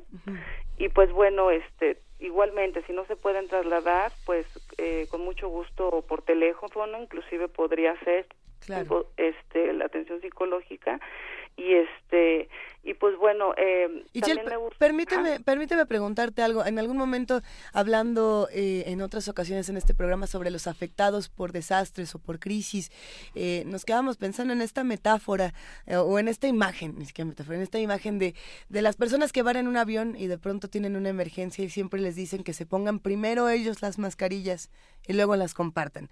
Y que en ese sentido, si uno no se ayuda a uno mismo antes, no puede ayudar a los demás si no está en un estado, digamos, eh, no, no me atrevería a decir saludable, porque sabemos que todos estaríamos sufriendo de distintos tipos de estrés, distintos niveles de estrés, pero si uno no está en, en un mejor lugar, no puede ayudar al que tiene junto. Eh, ¿Cómo se resuelve esto o cómo se vive esto desde tu disciplina? Sí, mira, yo creo que ahí eh, es importante esto que tú dices. Yo creo que ahí, eh, primero, eh, creo que es importante que uno se cuide, no solamente en las cuestiones eh, físicas, sino psicológicas, porque bueno, hay que tratar de dormir bien, hay que tratar de descansar en la manera, en la medida de lo posible. Este, hay que alimentarse bien, descansar, porque eso también nos va a dar una diferente sensación de ayudarnos. O sea, si nosotros no nos cuidamos, si nosotros no nos sentimos bien emocionalmente, hay que buscar ayuda. Precisamente los profesionales, eh, los psicólogos, eh, eh, cuando se hace la intervención en crisis o se da apoyo psicológico en estos casos, eh, lo que se intenta es di- disminuir los síntomas, estos que ya había mencionado antes, que vayan disminuyendo precisamente para prevenir complicaciones a futuro, ¿no? Porque también sí hay personas que el shock fue tan fuerte, porque cada quien lo vivió de diferente forma, que si no se atiende, sí puede eh, tener consecuencias a largo plazo, es decir, que vivan con esta ansiedad, esta angustia, este estrés a lo largo de muchos meses, inclusive años. Entonces, eh, no es lo recomendable, o sea, su- creo que cada uno más o menos detecta cuándo puede estar en riesgo. Entonces, eh, por eso cada uno tendría que estar al pendiente primero de uno mismo y después, bueno, seguramente todos nosotros hemos tenido familiares que de repente vemos que son más sensibles, ¿no? Que no eh, no superan fácil ciertas eventualidades que ocurren al día. Entonces, eh, pues también eh, no sol, bueno, si no sabemos cómo apoyarlos, decirles que hay teléfonos, que hay ayuda, que que recurran, ¿no? A personas para que sean ayudados. Y bueno, eh, esto va a tener que ver también con con la capacidad de la persona, ¿no? Para tolerar esto que decías, el estrés y la ansiedad, sin perder el equilibrio. Hay personas que se desequilibran muy fácil, Claro. Este, también esta capacidad de resiliencia, es decir, aquellas personas que, a pesar de las adversidades que hayan tenido, se sobreponen y es más, lo, lo toman como un aprendizaje, como algo que los fortalece, ¿me explico? Entonces, eh, digamos que ahí sí depende de, de cada persona para mantener este equilibrio, tanto biológico como, como psicológico y social. Claro. Entonces, este, pues bueno, eh, busquen ayuda, pero primero cada uno me parece fundamental que, que se cuide, ¿no? Ixchel, creo que esto es eh, resulta contraintuitivo en una sociedad eh, tan marcada por el, la abnegación, el, los ideales judeocristianos de negarse a sí mismo, de, del martirio, de, del martirio como una... De la heteronormatividad, no quiero regresar ahí, pero tiene un poco que No ¿O necesariamente, necesariamente? pero sí esto, estos eh, mensajes que hemos recibido de eh, no te preocupes por ti, preocúpate por los demás, eh, eh, implica cargarle a los yo demás. puedo, yo tengo que Ajá. estar bien, tengo yo que tengo que cuidar. estar bien y yo eh, no puedo parar y, y entonces si me puedo descuidar hasta convertirme en el problema de alguien más. Claro. Eh, ¿cómo, ¿Cómo se aborda esto en, en, digamos, desde lo profesional y no nada más eh, desde lo que yo digo, que francamente... Sí, yo creo que, eh, bueno, hay una también visión de del mexicano, ¿no? En general, el hecho de, o sea, ahorita ustedes mismas lo decían, el hecho de, eh, de repente vamos, corremos a dar apoyo y a veces ni siquiera se necesita, hay que ver, ¿no? Entonces, yo creo que aquí lo fundamental es, eh, bueno, sí está muy bien ayudar, pero creo que desde el ámbito de la salud eh, hay que pensar en, en, en cuidarnos, o sea, es lo fundamental. Eh, si, si uno no está bien, no va a poder ayudar, o sea, porque esto también tiene que ver con el agotamiento, ¿no? Eh, o sea, apenas pasaron dos días, hay personas que siguen trabajando día y noche y las personas las vemos agotadas. Entonces, eh, el, si, si tú no descansas, o sea, el cuerpo necesita descansar. Si tú no descansas, no vas a poder da- brindar atención a nadie, ¿no? Ni a ti mismo. Entonces, eh, a mí me parece fundamental que, y también de esto va a depender qué tanto vayamos pasando esta crisis, ¿no? Michelle, O sea, hay, sí. una, hay una parte también en la que lo simbólico representa este un aspecto fundamental, digamos, cómo trabaja cada quien sus pérdidas, las, las, las intenciones y las intencionalidades que son de algún modo inconscientes, pero que en estos momentos se reflejan de una manera conductual y muy automática. ¿Qué preguntas tendríamos que hacer para ayudar a las personas que nos rodean? Digamos, son distintos niveles. Hay personas que son muy resistentes, como también señalaba Juan Inés, a la terapia, a la terapia inmediata, que no quieren llamar a ningún teléfono, que no quieren ningún consejo y que, y que son personas cercanas. ¿Qué preguntas se le tendría que hacer? Eh, ¿qué, con- qué, qué- qué manera de, con- de contención hacia una persona anciana que supone más autoridad que una persona joven? Digamos, si un nieto le dice a su abuela, este, abuelita, por favor, duérmete, o le dice a personas con más autoridad como su papá o a otra persona, ¿cómo, cómo actuar? Alguien que no quiere dormirse, que no quiere, es que no me pasa ninguna comida, ¿cómo actuar para que eh, nos hagan caso y se atiendan un poco? ¿Cómo contener esta, esta ansiedad? Eh, A veces ansiedad también de ayudar. Ya me voy, papá, voy a ayudar a las brigadas y no lo ves en tres días y llega ojeroso, cansado y sin ilusiones a- de regreso sin haber ayudado lo suficiente de una manera poco práctica. ¿Cómo apoyar? ¿Qué preguntas los, los que no los que no somos profesionales en ese terreno? ¿Cómo actuar? ¿Cómo decirle a las personas que se calmen? Sí, yo creo que más que tratar de calmarlos, porque bueno, el calmarlos a ellos, eh, bueno, es como una angustia propia, ¿no? O sea, yo quiero tranquilizar, yo, pero es con algo mío. Más bien yo creo que aquí lo que sugeriría es, eh, más bien eh, desahogar, ¿no? O sea, las personas a diferentes niveles, o sea, por ejemplo, lo vemos con los niños, eh, lo importante aquí es hablar, hacer catarsis, ¿no? Con la gente, como tú dices, no hay muchas personas que no acuden a un especialista, no llaman, no quieren hablar con nadie. Pero ¿qué podemos hacer? O sea, entre familiares, ahora muchas familias están viviendo juntas, ¿no? Por este mismo evento. Y que el hecho de platicarlas, de contar sus emociones, ¿no? De compartir su vivencia, porque lo cuentan con una emoción tal que el hecho de descargarlo, de compartir vivencias, de decir, a ver, es que hubieras hecho esto, o sabes que sentí esto, me dio terror esto, vi la cara de... y todas estas vivencias hace que las personas se vayan desahogando y que también vayan disminuyendo estas emociones negativas, ¿no? Entonces hay que eh, compartirlo, por ejemplo, con los niños. Eh, a mí me parece también fundamental porque hay muchos niños que estaban en las escuelas, ¿no? Y cómo vivieron esto, inclusive maestras que también tenían la, la responsabilidad de eh, contener a sus alumnos de diversas edades, ¿no? O sea, desde este preescolares hasta universidad, en donde eh, qué se hace con estas emociones que vivieron cada uno en sus edades y que realmente no saben cómo manejar. O sea, uno como adulto, algunos pueden decir es que me dio miedo, eh, quería hablarle a alguien, quería ir por un vecino, quería ir por un familiar, pero un niño cómo le hace, ¿no? En este caso, por ejemplo, los niños, eh, los papás que tengan niños, se van a dar cuenta, por ejemplo, por medio del juego, ¿no? O sea, los niños quieren recrear las historias. Es más, si se ponen a jugar con sus niños, los niños no tienen otra forma de verbalizarlo más que con el juego, por ejemplo. Así es. Entonces, ¿cómo te puedes dar cuenta o contar cuentos? Vamos a contar un cuento entre todos. Y te puedes empezar a dar cuenta de la angustia que les generó, el miedo que les generó a los niños. Y ahí, al verbalizar los niños, al decir, al contar una historia, al jugar, que estaban jugando y que de repente un temblor y empiezan a jugar, de verdad, háganlo con sus hijos y se van a dar cuenta que todos los niños en general, bueno, están choqueados también, ¿no? Por supuesto. Entonces, jueguen con los niños, hablen con los niños, hablen con la familia, de una forma sin prejuicios, empáticamente, como apoyándose, como tratándose de que la gente se sienta apoyada, protegida, ¿no? Pero además otra cosa que hay que activar estrategias. ¿No?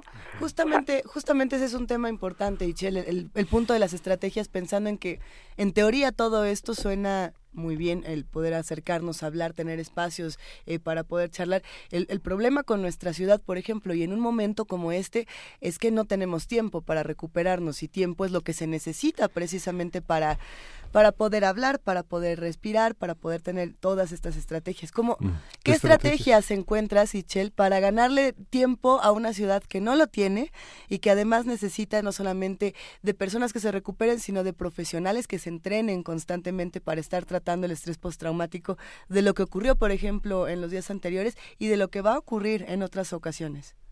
Eh, sí, yo creo que aquí eh, primero es ponerse a salvo, ¿no? O sea, como, como familia, eh, como ciudadanos hay que buscar estrategias. Primero, eh, estar a salvo. Eh, si, bueno, mi vivienda está en mala situación, voy a buscar apoyo, ¿no? O sea, por ejemplo, están este, personas especializadas en, que van a evaluar la casa, porque también están con mucho miedo, pero miedo a veces irracional. De hecho, ya lo han estado comentando. de no quiere decir que una cuarteadura que estaba anteriormente eh, puede ser que se hizo más grande y puede ser que no tenga riesgo. Entonces, pero si yo no tengo la seguridad que esa grieta o eso, ese espacio no está seguro, yo voy a seguir sintiéndome mal, ¿no? Entonces, primero necesito buscar un lugar en donde me sienta eh, que voy a estar a salvo, que voy a estar protegido, crear redes de apoyo. Por ejemplo, las redes de apoyo ahorita en estos momentos son fundamentales. O sea, no solamente con la familia, con los amigos, con la misma comunidad, ¿no? Pasar teléfonos, ¿qué, qué ayuda puedo dar? ¿Qué puedo, ¿Qué puedo yo hacer? No solamente conmigo, sino con mi familia en estos momentos. Entonces, primero que yo esté a salvo, eso es como, o sea, la medida en que yo esté a salvo, que me sienta protegida, pero además que esté informada, o sea, por ejemplo, han corrido varios rumores de que va a haber un sismo, eh, una réplica peor, ¿no? Entonces, es, por ejemplo, los mensajes pueden también ser eh, factores en donde las personas se estresen mucho más, ¿no? Por ejemplo, ayer eh, tengo grupos con mis diferentes grupos de alumnos y, y, mandaban, ¿no? Esta información y de repente unos, no, es que ya voy a dormir vestido. No, a ver, esperen, hay que tratar de estos mecanismos precisamente para enfrentar la situación es de estar informados, buscar eh, páginas, buscar información que realmente sean eh, fieles, ¿no? O sea, que no eh, aumenten el terror, porque eso nos va a hacer que las personas se angustien, que tengan más miedo, y eso no nos ayuda, ¿no? Entonces, este, bueno, sería eso. Primero buscar un lugar, eh, crear redes de apoyo y tratar de buscar en las personas los recursos personales, ¿no? Insisto, hay personas que, que, que tienen más fortaleza, pero hay quienes no, no, no, no pueden sobreponerse tan fácil de los eventos. Y en ese sentido, eh, si de plano no pueden salir porque no quieren, pues insisto en las llamadas, ¿no? En los teléfonos que ahorita acabábamos de dar, eh, que bueno, también eso facilita eh, eh, una atención psicológica para que pues puedan enfrentar esta situación. Uno puede hacer una llamada en conjunto, digamos, con una persona que se resiste a hablar por con alguien que no me conoce, qué me va a decir, me va a decir lo que todos me dicen. Puede uno hacerla en el altavoz en conjunto con algún familiar y tratar. Eh, ¿qué, qué, qué preguntas uno tiene que hacerle a las personas para que un poco vean dentro de sí mismas los aspectos fuertes y poder contenerse frente a esto? Por ejemplo, no sé, tal vez alguien que no puede conciliar el sueño, decirle voy a dormir con voy a, estar contigo mientras duermes, no te preocupes, si tiembla voy, voy a estar contigo y te despierto, cosas así. Sí, como que como empezar a racionalizar, o sea, mucho de lo que hemos vivido es como una parte muy emotiva, ¿no? Que nos toca y que hay ideas muy irracionales al respecto. Entonces, lo que yo sugeriría es empezar a racionalizar, ¿no? O sea, eh, a ver, esto que tú mencionas, hay que eh, apoyar, por ejemplo, a los niños a dormirse con ellos ahorita por un tiempo en lo que pasa esta esta situación, ¿no? Que se sientan más apapachados porque se sienten muy vulnerables, ¿no? Si uno como adulto se siente muy vulnerable, los los eh, niños más. Este eh, buscar este, ay, permítame tanto, ya. Es que este, recibí aquí unas llamadas, perdón. Entonces, este buscar eh, digamos eh, ya me perdí un poco, a ver, Esta, esta parte del apoyo de buscar, digamos que muchos, eh, no, no, no la independencia, sino apapachar a, los niños, es, que se sienten vulnerables, que no se sientan solos, tal vez acompañarlos al baño, dormir con ellos, abrazarlos, eh, contar cuentos, eh, cantar con ellos.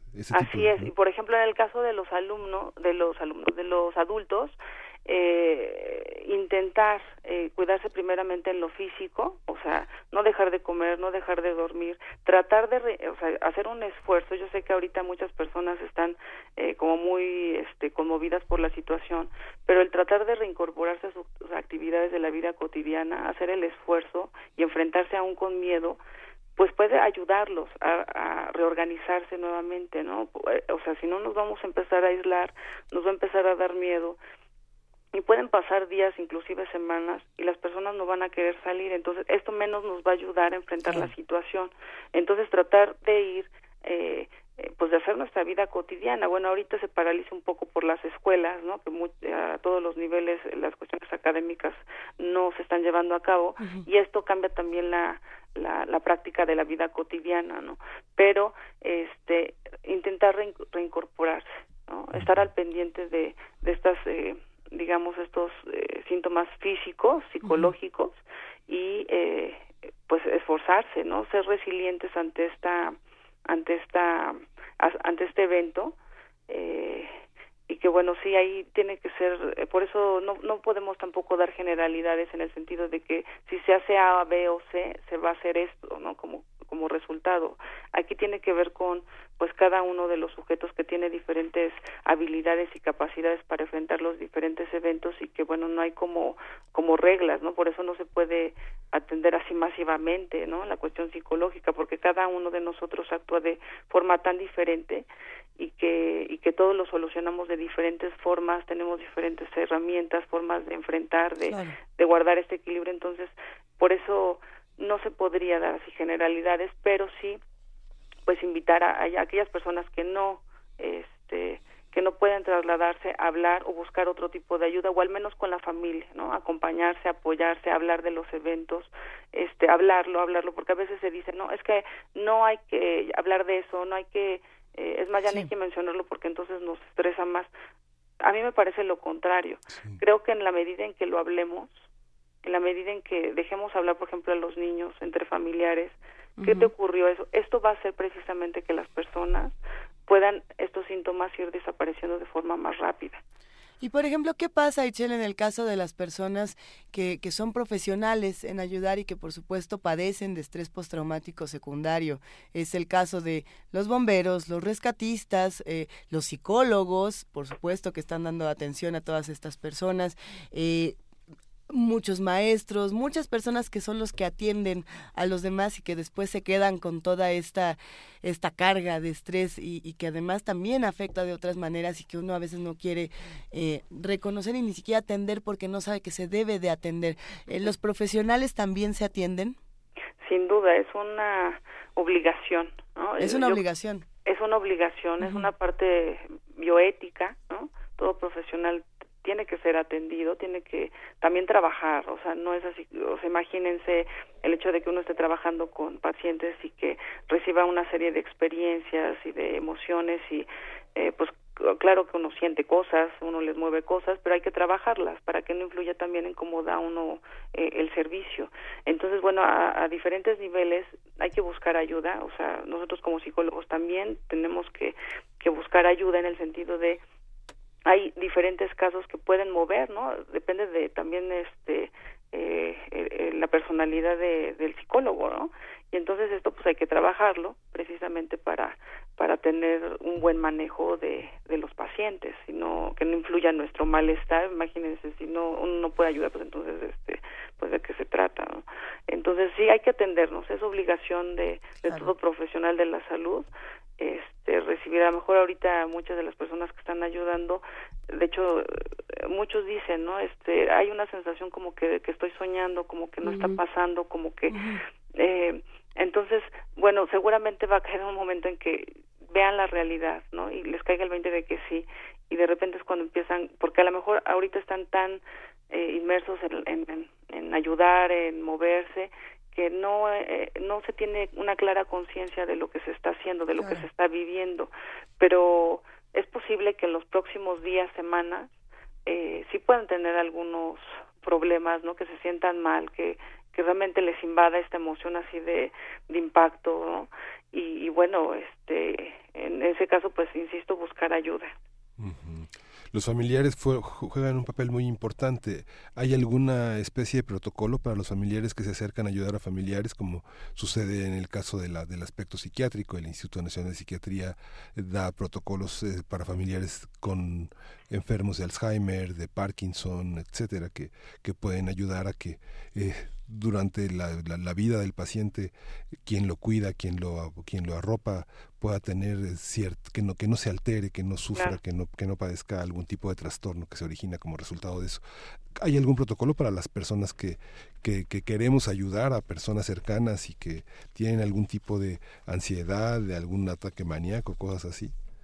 Sí, pues más bien es contenerlos, es decir, escucharlos, escucharlos, ver qué tan grave, porque bueno, eh, insisto, hay personas que lo saben manejar bastante bien, son personas eh, con una fortaleza tremenda y que inclusive ayudan a los demás y demás, pero hay personas que no pueden. Entonces, esos, estos eh, síntomas eh, tendrían que ir disminuyendo a lo largo de algunos días, semanas, hasta un mes, depende de las pérdidas. Pero hay personas que, si ustedes detectan que no, que por ejemplo entran en ataques de pánico, de ansiedad, es decir, hay síntomas físicos muy claros, sí cuando la persona tiene un ataque de pánico, por ejemplo, empieza con una taquicardia importante, siente que se que no puede respirar, por ejemplo, siente que eh, eh, que le palpita el corazón, además tiene eh, como ideas que se va a morir, ¿no? Este que no puede controlar, que no puede respirar cuando estemos detectando esto, pues entonces tendrá que también eh, acudir a una atención psiquiátrica para una valoración, ¿no? Los psiquiatras son los que se encargan de ver las cuestiones eh, en cuanto a medicamentos y de diagnóstico de, enfermedades y entonces cuando vemos que las personas realmente es más van pasando los días y no están pudiendo solucionar esto o disminuir estos síntomas al contrario pueden este estar peor. Si ustedes van detectando esto, pues tienen que acudir a llamar a un, a un psiquiatra, precisamente porque a veces el organismo no puede eh, eh, reajustarse de forma natural, ¿no? Y Ajá. Sí, oye, por aquí nos están mandando unas recomendaciones. Eh, María Vales nos manda un programa de cinco pasos que nos recomienda precisamente para las personas que padecen de estrés postraumático. Algo así como escuchar, eh, respirar, explorar, derivación a redes, psicoeducación. En fin, eh, es un programa de cinco pasos. ¿Estás familiarizada con él? ¿De alguna manera conoces estos cinco pasos que siguen los terapeutas con estrés postraumático? Sí, de hecho, cuando, bueno, cuando uno se enfrenta a estas situaciones, eh, a veces eh, el eh, enseñarle a, las personas cómo cuando empieza una idea así como invasiva, ¿no? que ya no lo deja actuar, por ejemplo, técnicas mismas de relajación donde se les ayuda a respirar, a tratar de controlar su respiración, por ejemplo, en los ataques de pánico que sucede eso, que la persona pierde el control, eh, pero bueno, cabe señalar que cuando se hace atención psicológica se les da herramientas, ¿no? Se, o los mismos recursos de los pacientes, de las personas, eh, valoramos qué puede hacer esa persona para enfrentar. Pero cuando no puede enfrentar la situación, eh, por ejemplo, el manejo farmacológico, el que dan los psiquiatras, ¿no? que dan antidepresivos, ansiolíticos para eh, precisamente porque la persona siente que no puede, no, no puede manejar esta situación, entonces se, tendría que medicar, ¿no? Entonces, este, eh, pues así está la situación. ¿Hay algún tipo de ansiolítico este, natural? ¿Alguna, ¿Alguna cuestión que uno pueda incluir en la dieta que, que pueda hacer que digamos, funcione de otra manera el, el organismo? ¿Algún tipo de terapia como ocupacional? Eh, resolver, pues, no sé, tal vez jugar dominó no tal vez pero resolver rompecabezas o la misma respiración este, sí sí, mucha gente se niega a hacer, hacer ejercicio de respiración ahorita no voy a hacer ejercicio ahorita no va a hacer no es ejercicio sino es respiración ¿no? sí o sea yo creo que lo básico aquí o sea en todas las técnicas de relajación eh, algo fundamental es la respiración, ¿no? que, que las personas aprendan a respirar, por ejemplo, eh, inhalar suavemente, estar de entrada cómodo, ¿no? cómoda, o estar lo más cómodo que se pueda, eh, inhalar lentamente por la nariz, sentir que se baja hasta la parte del estómago, o sea, es más, pueden poner sus manos en el estómago y, sentir que se está inflando el estómago, porque si llega hasta el pecho, entonces no está siendo profunda, entonces tiene que bajar la respiración. Y este y, y mantenerlo ahí unos segundos hasta donde se sienta cómoda la persona y exhalarlo suavemente por la boca eh, hacerlo un par de veces en un inicio, porque bueno, también si lo hacemos muy rápido se pueden hiperventilar y se pueden marear y no les va a resultar, ¿no? Es como el mindfulness, ¿no, verdad? Eh, digamos ¿Se que... Parece? ¿Perdón? ¿Se parece al mindfulness de alguna manera? Sí, o sea, el manejo de la respiración, el hecho de que tú la respiración la lleves hasta, o sea, hasta nivel, este, eh, hasta el estómago, por decirlo de alguna forma, va a hacer que tu respiración, ¿no? Empiece a equilibrarse empiece a ventilarse, ¿no? Porque a veces ni siquiera sabemos cómo hacerlo. Entonces, de ahí que se desprende a varias técnicas. Hay muchas técnicas de, de, relajación, por ejemplo, está la detención y distensión, ¿no? El hecho de contraer y distender varias partes de los del cuerpo. Eh, cuando uno tensa muy fuerte, bueno, fuerte hasta donde te sientas cómodo y relaja, es lo relajando suavemente y así varias partes del cuerpo eh, también puede ayudar, ¿no? En algunas personas. Hay personas que dicen, por ejemplo, hay otra técnica que se llama imaginería, en donde puedes eh, inducir a la persona para que imagine precisamente situaciones que le producen eh, tranquilidad, ¿no? Este, cierto sensación de, de paz. Entonces, eh, puede ser guiada, si es posible, ¿no? O sea, si, o sea, ustedes como familiares a lo mejor intentarlo en casa, eh, si ven una persona con muy alterada, ¿no? A lo mejor este eh, proponerle, mira, ¿sabes qué? A ver, ¿por qué no te acuestas? Te pones cómodo, cierras tus ojos y a lo mejor, mira, ¿por qué no te imaginas, no sé, que estás este eh, en algún lugar donde a ti te hayas te hayas sentido muy feliz, este, ¿no? Como inducir así como para que se transporten un poco a otro lado y que traten de relajarse un poco, ¿no? Eh, o la de por ejemplo hay otra técnica este de, de Jacobson en donde tiene que ver con eh, la, la, temperatura ¿no? con la pesadez del cuerpo esas las pueden buscar de hecho en internet hay versiones muy cortas ¿no? que, que también si les interesa pues este podrían investigarle acerca de de eh, se les eh, finalmente se les sugiere que piensen en eh, en ciertas partes de su cuerpo y que piensen en que están en una eh, en una temperatura muy cálida, que se sientan a gusto y que está pesando su cuerpo, diferentes partes de su cuerpo. Y bueno, es eh, digamos que de una forma organizada y sistemática, ¿no? Eh, precisamente eso cuando se da intervención pues hay que depende de la persona no todas las técnicas tampoco son para todas, las, personas. inclusive hay personas que dicen yo cerrar los ojos me estresa no entonces yo no lo puedo hacer es más ni lo sugiero hay personas que dicen no es que es más por ejemplo si yo tenso mucho siento que me da un calambre entonces bueno hay muchas cosas que se, tienen que ver en persona. así es hay una parte que en los medios, que también hay una parte muy alarmista. Tenemos que pensar que si el presidente declara tres, tres días de luto nacional, en realidad son por todas las personas que han perdido cosas. Tal vez nosotros no hayamos perdido cosas tan significativas y tenemos que guardar la calma. O cuando se declara la ciudad zona de desastre, no implica que toda nuestra vida sea un desastre, sino que implica una cuestión presupuestal, administrativa, que permite que fluyan recursos hacia, hacia la ciudad. Si hay un número de percances que permite que otras instituciones aporten recursos económicos. Tratar de orientar a las personas, el, lenguaje a veces de la política, de los medios, es muy, muy, este, muy estresante de por sí. ¿no? Es algo que tenemos que también pensar en ese aspecto. y pensar antes de prender los medios, ¿qué, qué medios vamos a aprender, para qué eh, y, con qué afán y, también qué información vamos vamos qué información vamos a difundir en, en YouTube hay en, en diferentes portales hay eh, videos de, para ayudar a respirar, para conducir, o sea, si no se puede tener la, ayuda de un, de un especialista, ya existen estas herramientas en redes donde hay videos que ayudan a conducir la respiración, a la relajación, con diferentes músicas, con diferentes ritmos. También es algo que se puede explorar para aquellos que utilicen las plataformas electrónicas y las redes sociales. Ixchel, pues eh, creo que ha sido una información muy completa. Te agradecemos mucho eh, tu ayuda y tu conversación el día de hoy y tu acompañamiento, por supuesto. Y ya ponemos al alcance de nuestros radioescuchas y de nuestros televidentes todas aquellas datos que tú nos has proporcionado. Muchas gracias.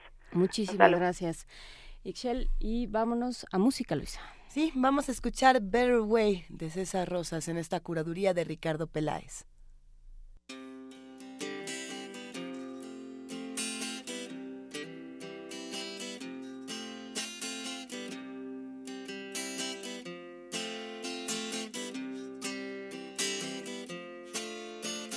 You've been sick, your wife is feeling blue. Lost your job, all the bills are overdue. When you get behind these days, there's only how to pay it. There's got to be a better way.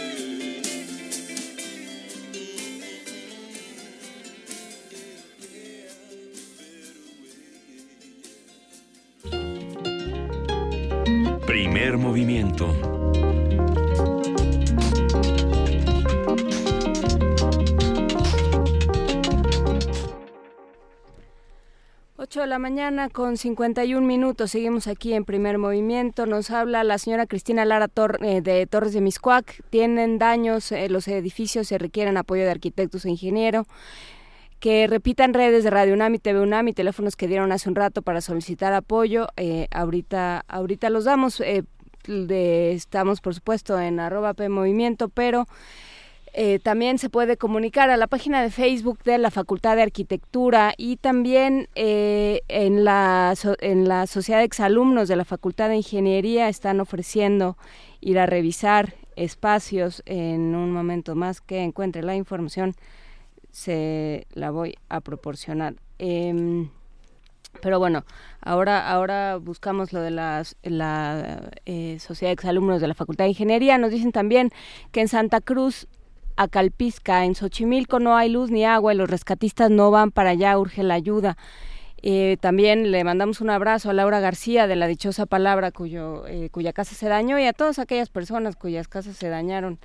Eh, eh, bueno, pues informa la UNAM, Luisa Miguel Ángel, hay un reporte de la UNAM. Sí, los centros de acopio de la UNAM, que están ubicados en el Estadio Olímpico Universitario, la Casa Universitaria del Libro, que está en la esquina de Orizaba y Puebla, en la colonia Roma, y la FES Cuautitlán, continuarán este jueves 21 recibiendo víveres, artículos de limpieza, herramientas, equipo médico. Se requiere comida enlatada, atún, sardina, frijoles, lentejas, sopas de pasta, azúcar, sal, café, aceite, galletas, agua embotellada, leche en polvo para niños, alimento para bebé, alimento para animales de compañía, shampoo, desodorante, jabón de tocador, papel sanitario, pañales para bebé y adulto, toallas femeninas, cepillos y pasta dental, limpiador para pisos, cloro, Sí, también se necesita detergente, jergas, franelas, bolsas de plástico, escobas, cubetas, lámparas de mano y trapos. En equipo médico se requieren guantes desechables, gasas, punzos del número 14, 16, 18, 20 y 22. Hay que repetir los números. 14, 16, 18, 20 y 22, electrodos, llave de tres vías, jeringas de 5 mililitros y de 10 mililitros, no, no más ni no menos, cubrebocas, agua oxigenada, vendas de 10 centímetros, guantes quirúrgicos, cepillos quirúrgicos y tela adhesiva. Y bueno, en herramientas se requieren palas, martillos de construcción, cortadoras, esmeriles, picos, cascos, marros, martillos, arneses, clavos de dos pulgadas, alambre cosido. Es que cuando uno dice "No, ya no hace falta nada y vemos todo lo que sí, Sí. hace falta es impresionante. Sí. Bolsas de plástico, guantes de carnaza. Y recuerdan que ayer hablábamos de la importancia de dar espejos también. Sí. Espejos. Y la, la, la lista parece larga, pero es, es, es una lista muy exhaustiva en, en cuanto a lo que hace falta. No lleve cosas Muy que no estén en la lista, es muy puntual. Se ha elaborado la lista conforme a necesidades muy, muy específicas, muy pensadas, muy planeadas. Y bueno, pues vamos a cerrar esta segunda hora de primer movimiento con la llamada de Antonio Quijano que está reportándonos en vivo. ¿Cómo estás, Toño? Buenos días. Buenos días, Luisa. Buenos días, Miguel Ángel. Buenos días, Juan Inés. Pues sí, este, ayer estuvimos en la zona de Lindavista, en la calle de Coquimbo y Sierra Vista, donde un edificio de siete pisos, eh, bueno, los tres primeros pisos se vinieron abajo y los cuatro eh, se quedaron ahí recargados y ahí se verificó, se realizó el rescate de una persona ya mayor, el señor José Luis Ponce Yescas, fue rescatado con vida. Eh, cuando llegamos nosotros todavía no era el rescate, ah, había los trabajos del ejército, sobre todo de la marina, de binomios, y ya lo tenían localizado con signos de vida y pudieron sacarlo alrededor de las tres y media de la tarde y bueno lamentablemente pues sí tenemos que también decir que había otras personas atrapadas las cuales no han sido rescatadas. Eh, de ellas no hay signos de vida esta tecnología que tiene el ejército para saber si una persona continúa viva o no bajo los escombros. Y lo que también pudimos observar pues fue lo que hemos visto una gran participación de la gente una solidaridad sobre todo jóvenes ayudando. Eh, yo la verdad veía y era incesante la cantidad de ayuda eh, camionetas vehículos gente que llevaba comida llevaba cubetas porque era lo que se pedía ayer cubetas hielos de gasolina etcétera para poder rescatar a, la- a esta persona. Y también ahí nos encontramos a un al egresado de la Facultad de Psicología eh, que nos comentó, pues bueno, su labor él iba a apoyar justamente lo que hablamos este, hace rato del estrés postraumático, apoyar a las personas en estos casos. No sé si podamos escuchar el audio. Adelante, Toño. Vine porque es uno de los puntos más cercanos que tengo de mi domicilio. Me puse de acuerdo con un compañero igual de, de la FES Iztacala que también es psicólogo.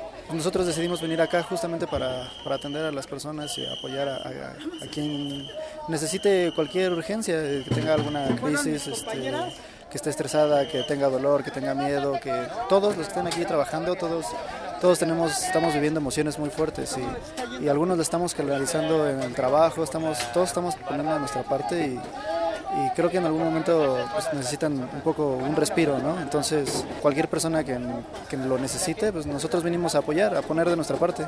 Es necesario, to- to- todas las personas ahorita están, como te digo, viviendo emociones muy, muy, muy fuertes, muy intensas. Afecta, o sea, tu salud mental es igual de importante que tu salud física. Entonces, ha habido poca, bueno, he visto poca gente que se está enfocando justo a atender la salud mental ahorita en estas situaciones y eh, en un momento dado pues todos requerimos tener esa estabilidad, tener ese control, tener esa, ese, ese apoyo. Sí, bueno, escuchamos a Ra- a Raúl Eduardo Martínez Reyes, que es egresado de la Facultad de Psicología de Ciudad Universitaria.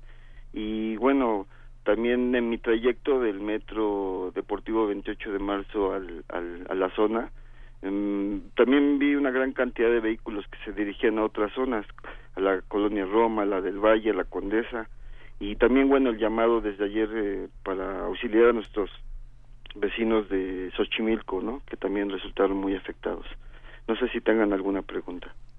Toño Lindavista, ¿qué, qué tipo de qué tipo de, voluntarios asistieron? ¿Están participando de, una manera muy intensa los vecinos?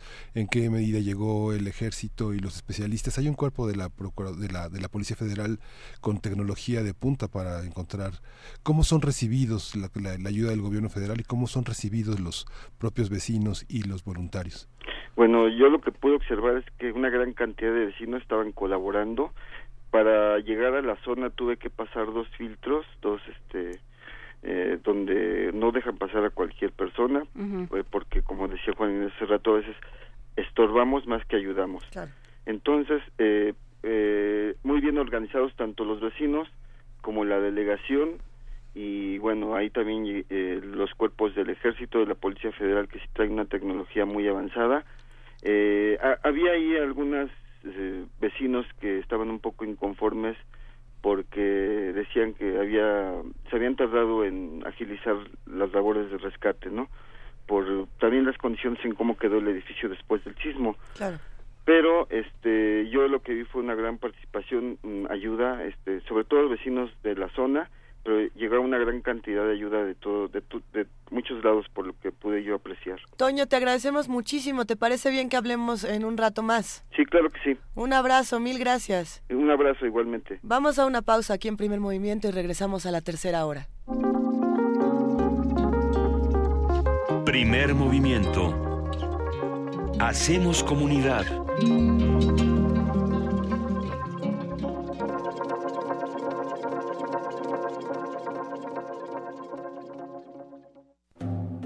En el año 420 a.C., un hombre pasaba horas tratando de resolver los enigmas orgánicos del ser humano. Hoy, gracias a él, lo último sobre investigación y salud llegará a tus oídos. Hipócrates 2.0. Investigación y vanguardia en salud.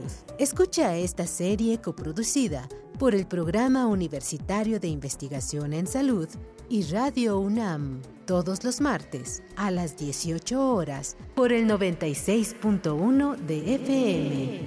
Radio UNAM, Experiencia Sonora.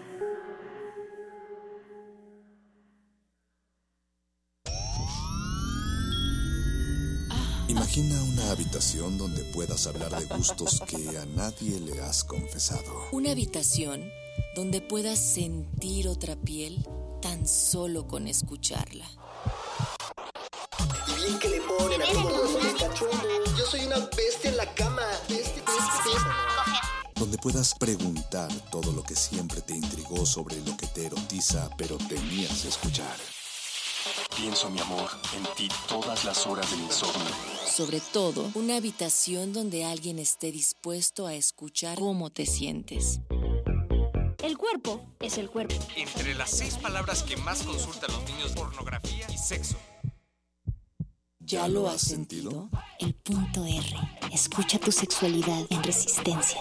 Martes, 22 horas. Por el 96.1 de FM Radio UNAM. Nuestro único y verdadero hogar es la tierra. Un todo orgánico cuya sola constante es la transformación.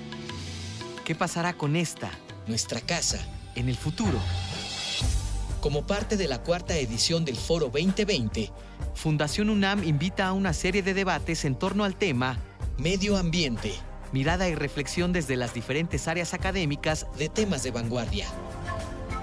El 28 de septiembre a las 5 de la tarde, en el auditorio de la unidad de posgrado. Ingresa a la página www.funam.mx. Para asistir, regístrate al 5340-0904. La entrada es libre. Una orquesta en la cocina Cuarteto de cuerdas en el auto. y un violonchelo solista sentado en el sillón favorito de la sala. Orquesta Filarmónica de la UNAM. Desde la sala Nezahualcóyotl, Escucha los conciertos los domingos al mediodía. desde la comodidad de tu casa. 96.1 FM. Radio UNAM. Primer movimiento. Podcast y transmisión en directo en www.radio.unam.mx.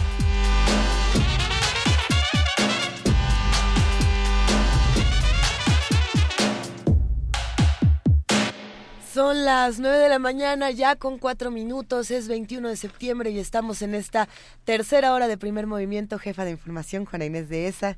Miguel Ángel Eh, Quemain, ¿qué pasó, Juana Inés? Es que ya encontramos, gracias Vania Nuche, que ya me pasó los datos de la eh, Sociedad de Exalumnos de la Facultad de Ingeniería.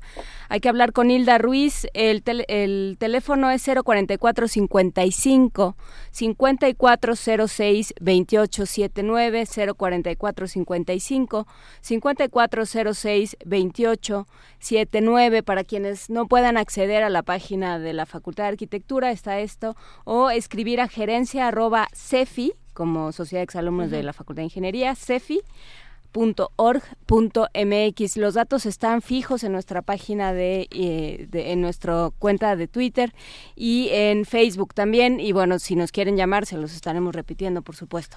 Nos han estado llamando y por ejemplo aquí Xochil de Sacramento, California, en Estados Saludos, Unidos. Xochitl. Un saludo hasta allá, mil gracias por escucharnos. Eh, pues comenta que precisamente se entera de lo que está ocurriendo aquí en, en la ciudad y en, y en otras partes de nuestro país. Y, y dice, ¿cómo se puede ayudar desde allá? ¿Qué se puede mandar? Yo sugiero, y creo que somos muchos los que sugerimos que lo mejor será mandar dinero al- a, los rescatistas o a las personas que se están encargando de toda de toda esta situación, por ejemplo, a los topos. El dinero se puede donar en la cuenta y vamos a repetir este número de cuenta que dimos al principio del programa 9200 0709 294. Una vez más.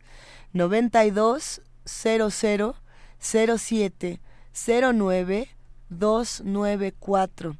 Esto también se puede hacer a través de PayPal. En PayPal puede uno donar en topos.org. De igual manera se puede hacer lo mismo en Cruz Roja. Cruz Roja también está aceptando donativos en, en su página. Si uno se mete a la cuenta de Twitter de la, de la Cruz Roja, que en un momento más les compartimos, el primer link que tienen fijo es precisamente del PayPal para seguir apoyando a todos los compañeros que están eh, pues arriesgando su vida eh, en, en muchos sentidos por estar eh, protegiendo a la nuestra. A ver, el- la cuenta de Twitter oficial de Cruz Roja Mexicana es arroba, arroba Cruz Roja guion bajo MX. Y bueno, pues esta es información importante. Gracias, Xochitl, por llamarnos.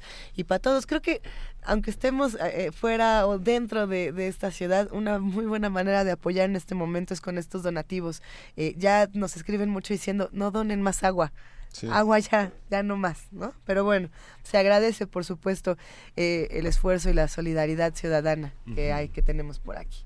Por supuesto, y se, se agradece a todos aquellos que vienen de fuera. Ah, Va a venir gente de Japón, va a venir gente de Alemania, eh, de diferentes partes de, de América, eh, de América Latina, de Panamá, de muchos lados.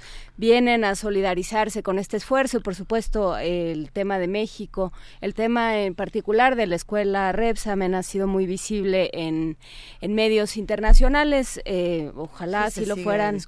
O sea, por supuesto que esto es muy importante, que se- de- eh, pero bueno, también hay otros espacios de los cuales estaremos hablando a lo largo de esta hora. Eh, otros espacios donde se tiene que prestar ayuda y por supuesto se tiene que prestar atención a muchos otros espacios en esta ciudad y en todo el país. Y considero yo que no por prestar atención, y no sé cómo, cómo lo ven, tampoco tenemos que separarnos, ¿no? Por ejemplo, ayer había oh, algunos memes, eh, de entrada a mí me parece que Ya no es un buen momento para hacer un meme, pero ¿Por bueno. qué no hacen otra cosa con su tiempo? La, crítica era decir, si bueno, quieren. pues mal momento para vivir en Juchitán porque todo el mundo se solidarizó con nuestra ciudad y no con, con Oaxaca. Y bueno, uno piensa, no es momento de, de dividir, es momento de decir, si estamos todos solidarizándonos acá, hagamos brigadas, entonces que vayan a Chiapas, que vayan a Oaxaca, que vayan a Morelos, que vayan a Puebla y apoyémonos los unos a los otros. No, Sí. no hay que dividirnos a través de redes sociales. Eh, los insultos que hay en este momento, y creo que se relacionan mucho con el tema de estrés postraumático, Sí. son avasalladores. eh. A, a las figuras públicas les están tocando unas, y a las no, y a las que no también. Esta mañana Juana Inés decía que eh, hay damnificados todos los días antes del temblor y ¿Ah, sí? hay ¿Quién? una hay una parte muchos amigos nos hablan de que se sienten eh, limitados de no poder salir de no poder ayudar de no poder echar una mano pero están de alguna manera con personas que son ancianas que están eh, con capacidades limitadas con sus hijos. Son personas que ayudan todos los días. Hay que pensar en que la ayuda es todos los días que todos los días hacemos algo por alguien que todos los días nos interesamos nos preocupamos nos conmovemos por alguien. Y bueno hay que este organizarnos si podemos echar la mano hay que hacerlo depositar en alguna cuenta y tal vez no es necesario salir a levantar piedras o, O ahora ¿no? que no hay clases y que hay gente que tiene que regresar a sus labores o que quiere ir a ayudar, bueno, pues Ayuda ¿dónde a va a cuidar dejar niños. ayuda a cuidar niños? Eh, Sí. Porque hay mucha gente que no tiene, que no cuenta con una red familiar. Entonces, bueno, vamos, vamos prestando apoyo, vamos prestando tiempo, vamos prestando aquello que tenemos, lo que sea que tengamos. Esto que decía eh, eh, Ricardo Peláez al comienzo de la emisión de que, de que somos enormemente generosos y de que buscamos la felicidad compartida, pues sí, sí es cierto. Entonces, bueno, aquello que tengamos, por poco que nos parezca a nosotros, a alguien más le sirve. Los conocimientos, los saberes, el tiempo, la escucha, lo que sea, ¿no? Entonces, vámonos compartiendo. Mira qué reflexión tan interesante pensar, por ejemplo, en, en la red de cuidado de los niños, Sí, pensando eso que es muy pa- importante. para los papás eh, y, y- y me incluyo, y para las personas que están alrededor de estos ciclos, círculos familiares, es bien fácil decir que lo cuiden los abuelos, ¿no? Sí. Y no consideran que precisamente en un momento como este, los abuelos probablemente tengan, vamos a echar un cálculo así a ojo de buen cu- cubero, entre 50 y 70 años, lo cual quiere decir que Los jóvenes. definitivamente, los, los jóvenes, que definitivamente experimentaron lo que pasó en 1985 y que no solamente tienen la carga de estrés de este momento, sino la del anterior y la de protegerse y por lo tanto someterlos al estrés de no generar una red de apoyo para ellos, para decir, bueno, además de que vas a cuidar a estos pequeños, alguien más los va a cuidar a esta hora para que tú puedas respirar tomarte un tiempo. No, no consideramos eso. A veces tomamos a, a los abuelos como estos seres que pues, lo tienen que hacer porque porque les toca, ¿no? Porque es el rol que les toca en esta sociedad. No necesariamente, ¿no? Los abuelos y las abuelas también se cansan, igual que los papás y las mamás, igual que los hijos y las hijas y que los productores y los locutores y todos de pronto necesitamos un respiro, es, es importantísimo. Sí, eso que dices, Luis, es verdaderamente es un reto, es uno de los desafíos crear redes de cuidado para los niños, porque sí es una enorme responsabilidad. Este, las instituciones de educación están cada vez más eh, reglamentando el acceso, cómo se cuidan, cómo se protegen eh, los, las infraestructuras que los albergan, toda esta parte es un desafío.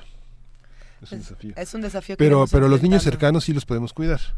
Los niños cercanos de, de, este, no sé, turnarnos, eh, Esos establecer vecinos horarios. que ya ustedes se saben de memoria, que han visto crecer, que, Sí. de- a- que han padecido ustedes a ellos, ellos a ustedes, que ya se conocen. Bueno, ¿qué vas a hacer hoy en la tarde? ¿Tienes quien los cuide ahora que no van a ir a la escuela? ¿Qué vas a hacer tú? ¿Cómo le hacemos? Encuéntrense en las, aprovechando que no hay Sí. elevadores en muchos edificios, pues encuéntrense en la escalera y pregúntense cómo están. Hagamos un ejercicio también de, de crear, que si no me equivoco fue eh, Mayra Elizondo la que nos dijo que era interesante pensar si hacíamos niños resilientes o no. Ujú. O- o no las, no, vaya, no los hacemos, pero entre todos los criamos, aunque no seamos los padres, siempre estamos involucrados en la crianza de los niños y los niños absorben todo el estrés que nosotros estamos viviendo y que Y no además saben qué hacer con él. tra- tratamos de, de disfrazarlo, de vestirlo de otras cosas y bueno, los niños son pilitas y, y todo y todo lo van absorbiendo.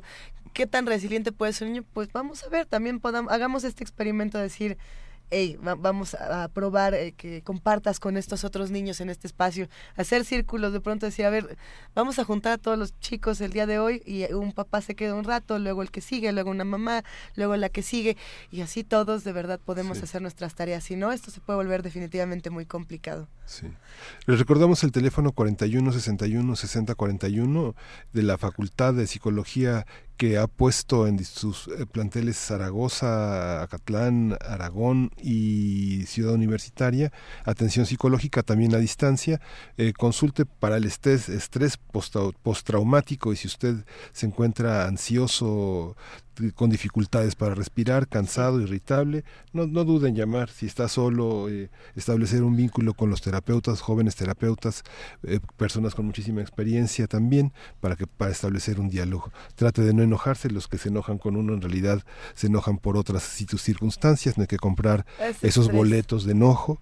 Hay que guardar la calma, tratar de, de- de pensar que no es no es personal. O a lo mejor sí, pero no se pelee esta Sí. semana. Oiga, nos está escribiendo Manuel de Fis y nos dice, mira, eh, qué maravilla pensando en estos temas. Soy tío abuelo y mi forma de ayudar es precisamente cuidar a mis sobrinos nietos mientras sus padres salen a ayudar. Eso es, Manuel de Fis. Mil gracias por esta labor.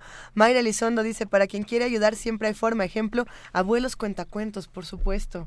Y no hay nada maravilloso que escuchar los cuentos de los abuelos. Que Sí, justo ayer alguien me preguntaba, pero ¿por qué Miguel Ángel dice que llevemos crayolas? Yo decía, bueno, en esos albergues hay un montón de niños sin escuela que no están entendiendo nada. Todo esto que ustedes dos dicen, bueno, pues llevémosle al- llevémosles algo que hacer, algo con que distraerse y también, como decía eh, la psicóloga Ixchel, pues algo con lo cual sacar aquello que les está pasando a través del juego, a través de los dibujos, a través de platicar con ellos y Por de decir, supuesto. bueno, ¿cómo te sientes? Y es normal que no estés contento y es normal que no entiendas y, y qué es lo que quieres que te explique.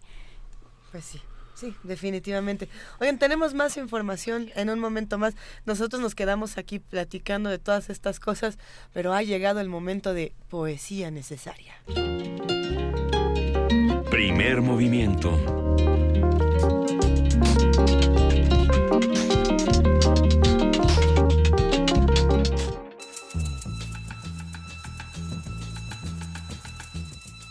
Es hora de poesía necesaria.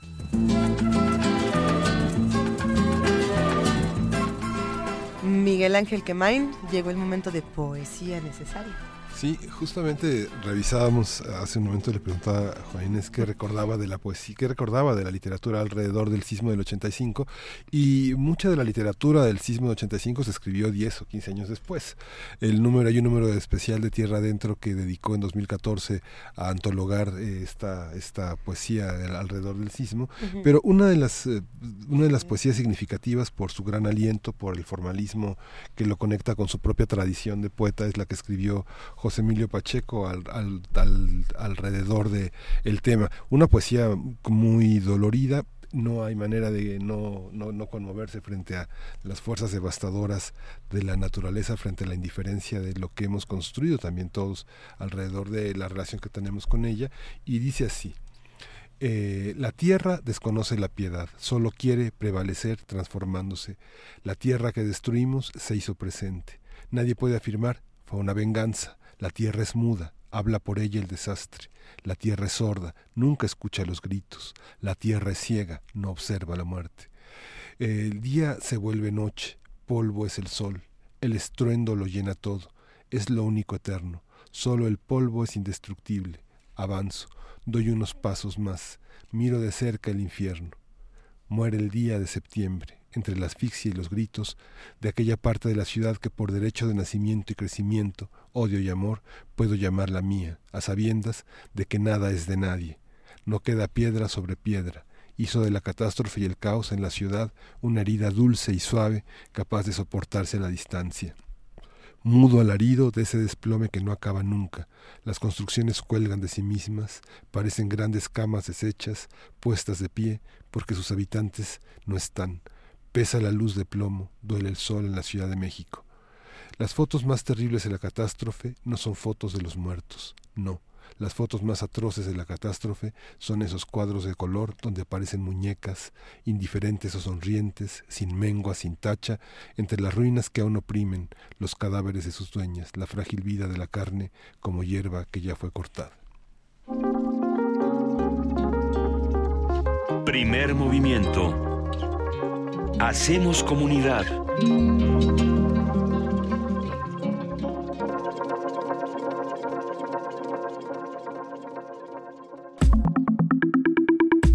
La mesa del día.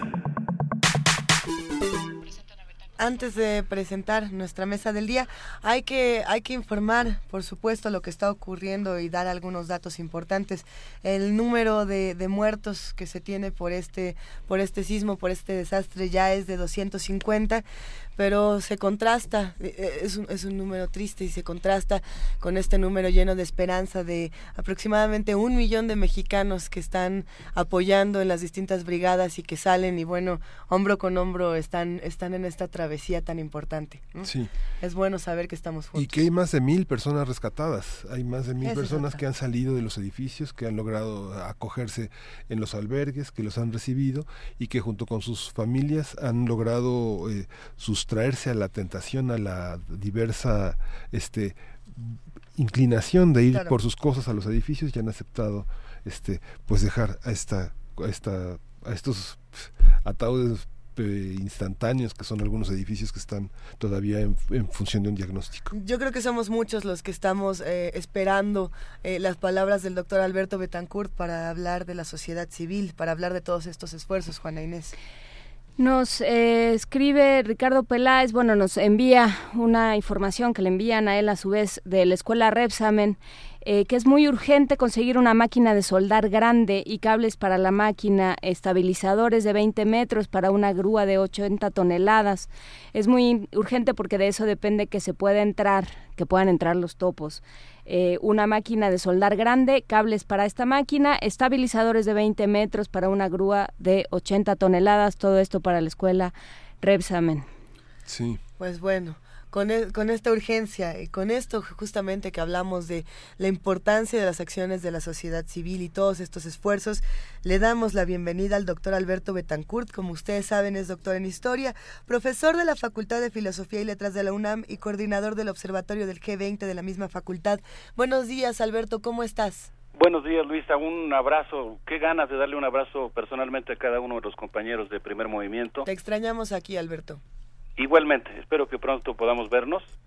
La verdad es que yo creo que somos, pues ahora sí, literalmente millones las personas que hemos pasado por una experiencia traumática en la Ciudad de México, en el Estado de México, en Guerrero, en Morelos, en Puebla. Y creo que también hay una sensación colectiva de sintonía y de profunda empatía con las personas pues que han perdido a un ser querido y sobre todo creo que hay una gran concentración en la necesidad de hacer hasta el máximo esfuerzo por seguir rescatando personas que puedan estar con vida. La verdad es que tengo aquí en la casa de ustedes los guijarros, los pedazos de eh, algunas piezas de una máscara de barro, una réplica de una máscara prehispánica que probablemente muchos de los amigos del auditorio conocen. Es una es un rostro humano que se abre por dos mitades hacia los lados, del que emerge una segunda máscara, que a su vez se abre en dos mitades y de la que emerge una tercera máscara. Es una pieza mexica que representa la posibilidad de renovación del ser humano. Está aquí en la casa tirada, todavía no terminamos de recoger lo que podríamos llamar una especie de huracán interior. Y cuando la veo, siento, por supuesto, pues todo el estremecimiento de esta experiencia por la que hemos pasado todos, pero cuando salgo a la calle y camino por mi barrio y veo a la gente con las palas, con las ceguetas, con las botellas de agua, y veo la intensa movilización popular, la verdad es que pienso que el pueblo mexicano está desplegando un esfuerzo majestuoso que habla muy bien de nuestra historia y sobre todo yo diría de nuestra buena educación, pero no en un sentido escolar, sino en un sentido incluso más profundo. Eh, quisiera pues comenzar mi intervención mandando un gran saludo a, a Radio UNAM y a TV UNAM por el trabajo que han estado desarrollando durante estos días. Muchas gracias, Alberto.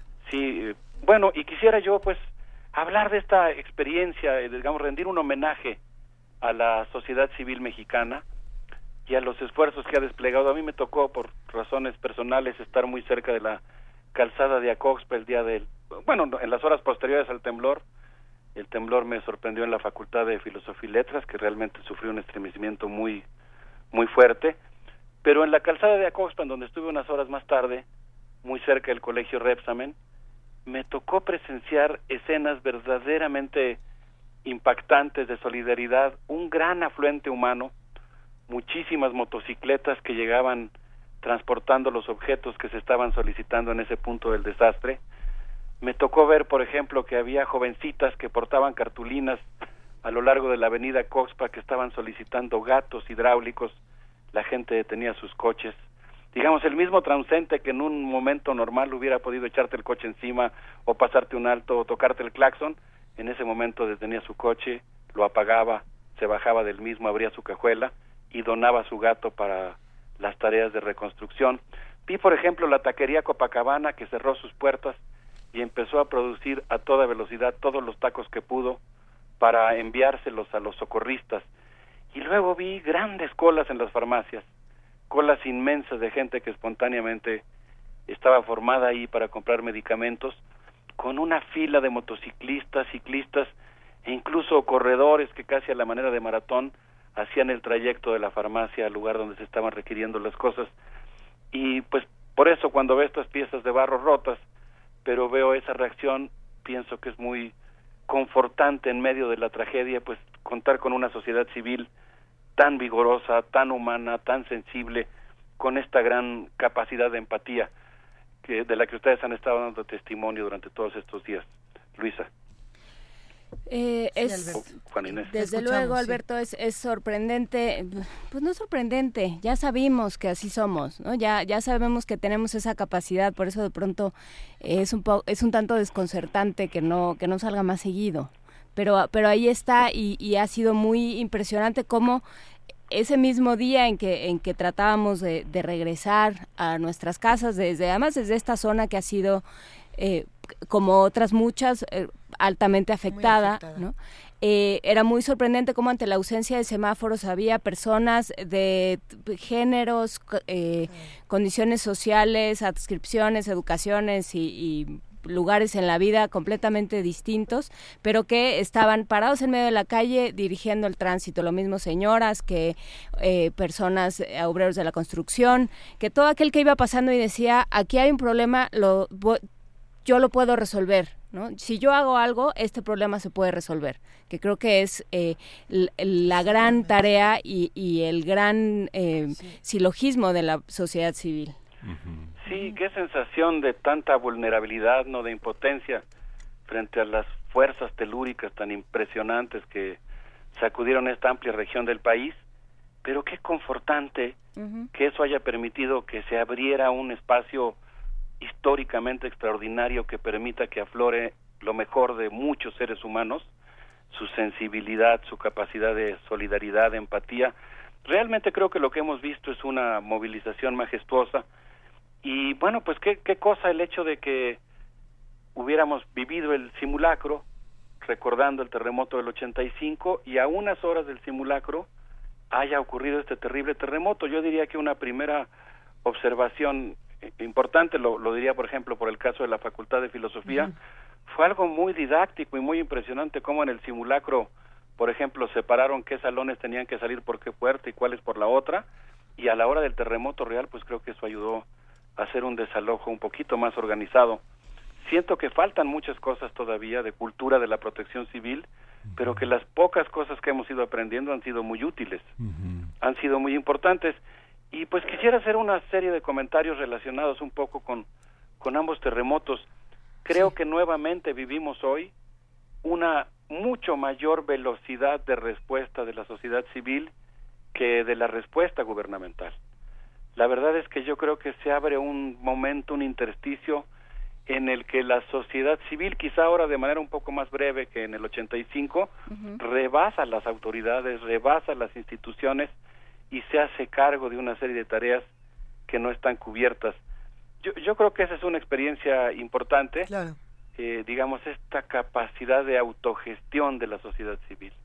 Sí, y, y- y por supuesto tener estas discusiones y reconocerlo. Eh, se estaba hablando en otros medios de, bueno, es que el presidente En- Enrique Peña Nieto ha, ha salido a dar la cara y es muy importante escuchar los mensajes y reconocer que estamos en comunicación con las autoridades. Eh, esto de entrada puede ser discutible, pero, pero además nos preguntamos, bueno, ¿qué es lo que tiene que pasar en nuestro país o, o en, en nuestra ciudad para que las autoridades eh, nos miren, nos escuchen, discutan con nosotros y hagan algo? Porque el hecho de decir los estamos ayudando no significa exactamente que nos estén ayudando, Alberto Betancourt. Luisa, qué importante tu comentario. Yo quisiera decir que creo que el gran evento social que estamos viviendo posterior a este evento telúrico es justamente un cambio en la relación societal. Es decir, un cambio en la relación entre la sociedad y el Estado, entre la sociedad, entre los ciudadanos y el gobierno. Eh, digamos, una apuesta, eh, una, es como si hubiera habido una especie de paridad momentánea, ¿no? O en algunos casos yo creo que incluso como si la propia sociedad se hubiera hecho cargo de sí misma, pero después hubo una especie de paridad y de diálogo de tú a tú entre la sociedad y el gobierno. Y en ese sentido, pues yo pienso que hay momentos que habría que reconocerlo en los que es muy importante la coordinación y pues sí de alguna manera suspender provisionalmente eh, pues cualquier cosa que obstaculice la resolución de los problemas y el rescate de las personas. Pero me acordaba yo de algo muy importante en el 85, una observación de Carlos Monsiváis, primero en el sentido, y oí por cierto que Juan Inés hizo un comentario al respecto el martes, un poquito antes del simulacro, eh, un comentario atinado diciendo que pues eh, se hablaba de que el terremoto del 85 en cierto sentido pues fue el movimiento de parto de la sociedad civil. Eh, evidentemente la sociedad civil existía desde antes, pero ella adquirió un protagonismo cualitativo que fue nuevo y que permite utilizar esta figura, esta metáfora del nacimiento de la sociedad civil.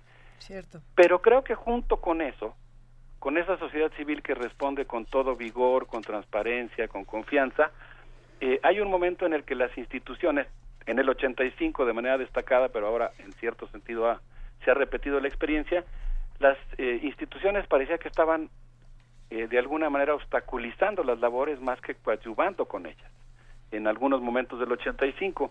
Y yo siento que lo que ha pasado en esta ocasión es que en realidad eh, ha habido algunos momentos en los que ha habido una especie de campaña de algo muy parecido a lo que pasó en el 85, que fue, eh, aludo a la segunda idea que mencionaba en aquel entonces Carlos Monsiváis, la orden de la normalización.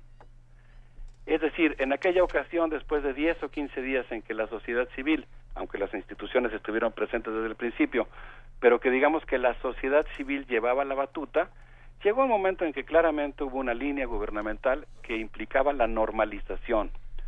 Y la normalización implicaba pues el regreso a las instituciones, eh, digamos, disminuir un poco la voz de la sociedad civil o el peso que estaba teniendo en la toma de decisiones. Y yo creo que en esta ocasión lo que hemos visto es una especie de normalización precipitada. Yo, eh, es decir, un esfuerzo en la retórica de algunos medios, ayer destacadamente me tocó pues presenciar, estuve observando la narración de Televisa, había una insistencia machacona en que quien estaba a cargo de las labores de rescate era el almirante fulano de tal y que era la Secretaría de Marina la que estaba conduciendo las operaciones. Tal vez en términos técnicos así era, pero en términos de retórica y de discurso político me parece que se estaba sobreenfatizando la idea de que era el gobierno de que es el gobierno federal el que estaba llevando a cabo las labores de rescate y me acordé mucho de este proceso de normalización que se vivió en el 85 y que ahora se está viviendo de manera, eh, siento yo, un tanto más acelerada. Eh, creo que ahí hay una parte importante. Nos escribe Ricardo Peláez también eh, eh, reportando a- por interpósita persona, re- reporta la, la sobrina de Ricardo Peláez desde la escuela Repsamen.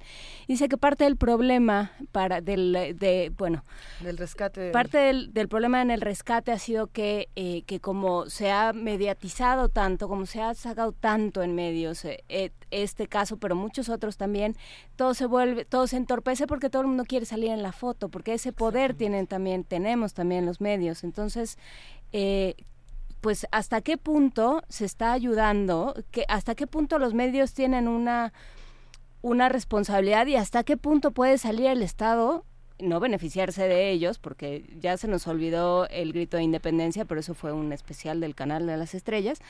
Eh, ¿Hasta qué punto el Estado tiene que decir, señores, ustedes no están ayudando, ustedes lo único que están haciendo es capitalizar una desgracia? Que era lo que comentábamos fuera del Y aire. entorpecer las acciones. Juana Inés, Miguel Ángel, Alberto. eh, el tema de ver a muchas personas eh, de una manera lamentable. Y digo muchas, pero pensando en las, en las infinitas que estaban realmente ayudando. Había algunas que se tomaban selfies en los escombros y pensábamos, bueno, es que eh, realmente esto es pertinente en un momento como este. Entendemos que las nuevas tecnologías, las, los medios de comunicación nos acercan más a las cosas, pero ¿cuál es nuestra función? ¿no? Sí, bueno, yo vuelvo a insistir en que creo que ha predominado un- una Sí. comunicación de boca en boca, ¿Qué es lo más importante? una comunicación de persona a persona, a veces ayudados por instrumentos como las redes, pero digamos, las redes son un instrumento que permiten hacer eso, pero eh, lo fundamental es, digamos, eh, la gente que lo está haciendo, ¿no? Y Ya que lo está haciendo de una manera encomiable. Así es. Segundo, pues yo creo que efectivamente hemos padecido lamentablemente, creo que de forma eh, no total, digamos, afortunadamente, pero sí ha habido algunos medios que han tendido a la, espe- a la espectacularización de la tragedia. Ese día que estaba yo caminando por la calzada de Acoxpa, pues por supuesto desesperado, pensando cómo ayudar y también conmovido por lo que estaba lloviendo, eh, llegó una muchacha con un poco de polvo en el pelo y su tapabocas y nos decía que a la hora en que los rescatistas querían pedían silencio y levantaban sus puños para poder escuchar algún leve murmullo de vida entre los escombros, los helicópteros de las televisoras y las cadenas de radio que estaban revoloteando alrededor de- del lugar, sobre el lugar, pues les impedían escuchar lo que estaba Cierto. pasando. Y yo coincido con ustedes, creo que ha habido políticos que han abusado de la situación y que están aprovechando para hacerse campaña, para hacer propaganda, y creo que eso es algo que no se debería de permitir, ¿no? Yo creo que en este caso quienes tienen la responsabilidad de coordinar la- las instituciones y las tareas de rescate tendrían que hacerlo con mucha discreción. Y hay unos que desaparecieron, por cierto. Sí, pero Sí. bueno, eso ya será otra historia. Yo les quisiera proponer que escucháramos un poco de música eh, en homenaje, desde luego, a las personas que, que perdieron a un ser querido, que, que están buscando a un ser querido, que perdieron alguna pertenencia, con mucha solidaridad, con mucho respeto. Les quisiera proponer que escucháramos de Brahms la, un pedacito de la Sinfonía número uno y si quieren después regresamos a seguir platicando. Bien, muchas gracias, Alberto. Vamos a escuchar. Gracias a ustedes.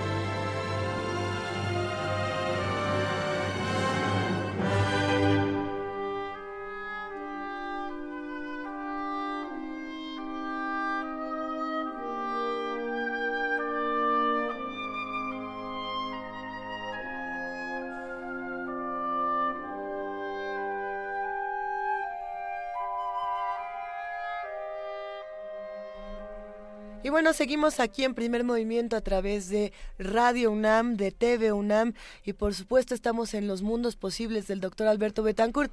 Alberto, en un momento más iremos comentando algunas de las llamadas y de los mensajes que nos van llegando.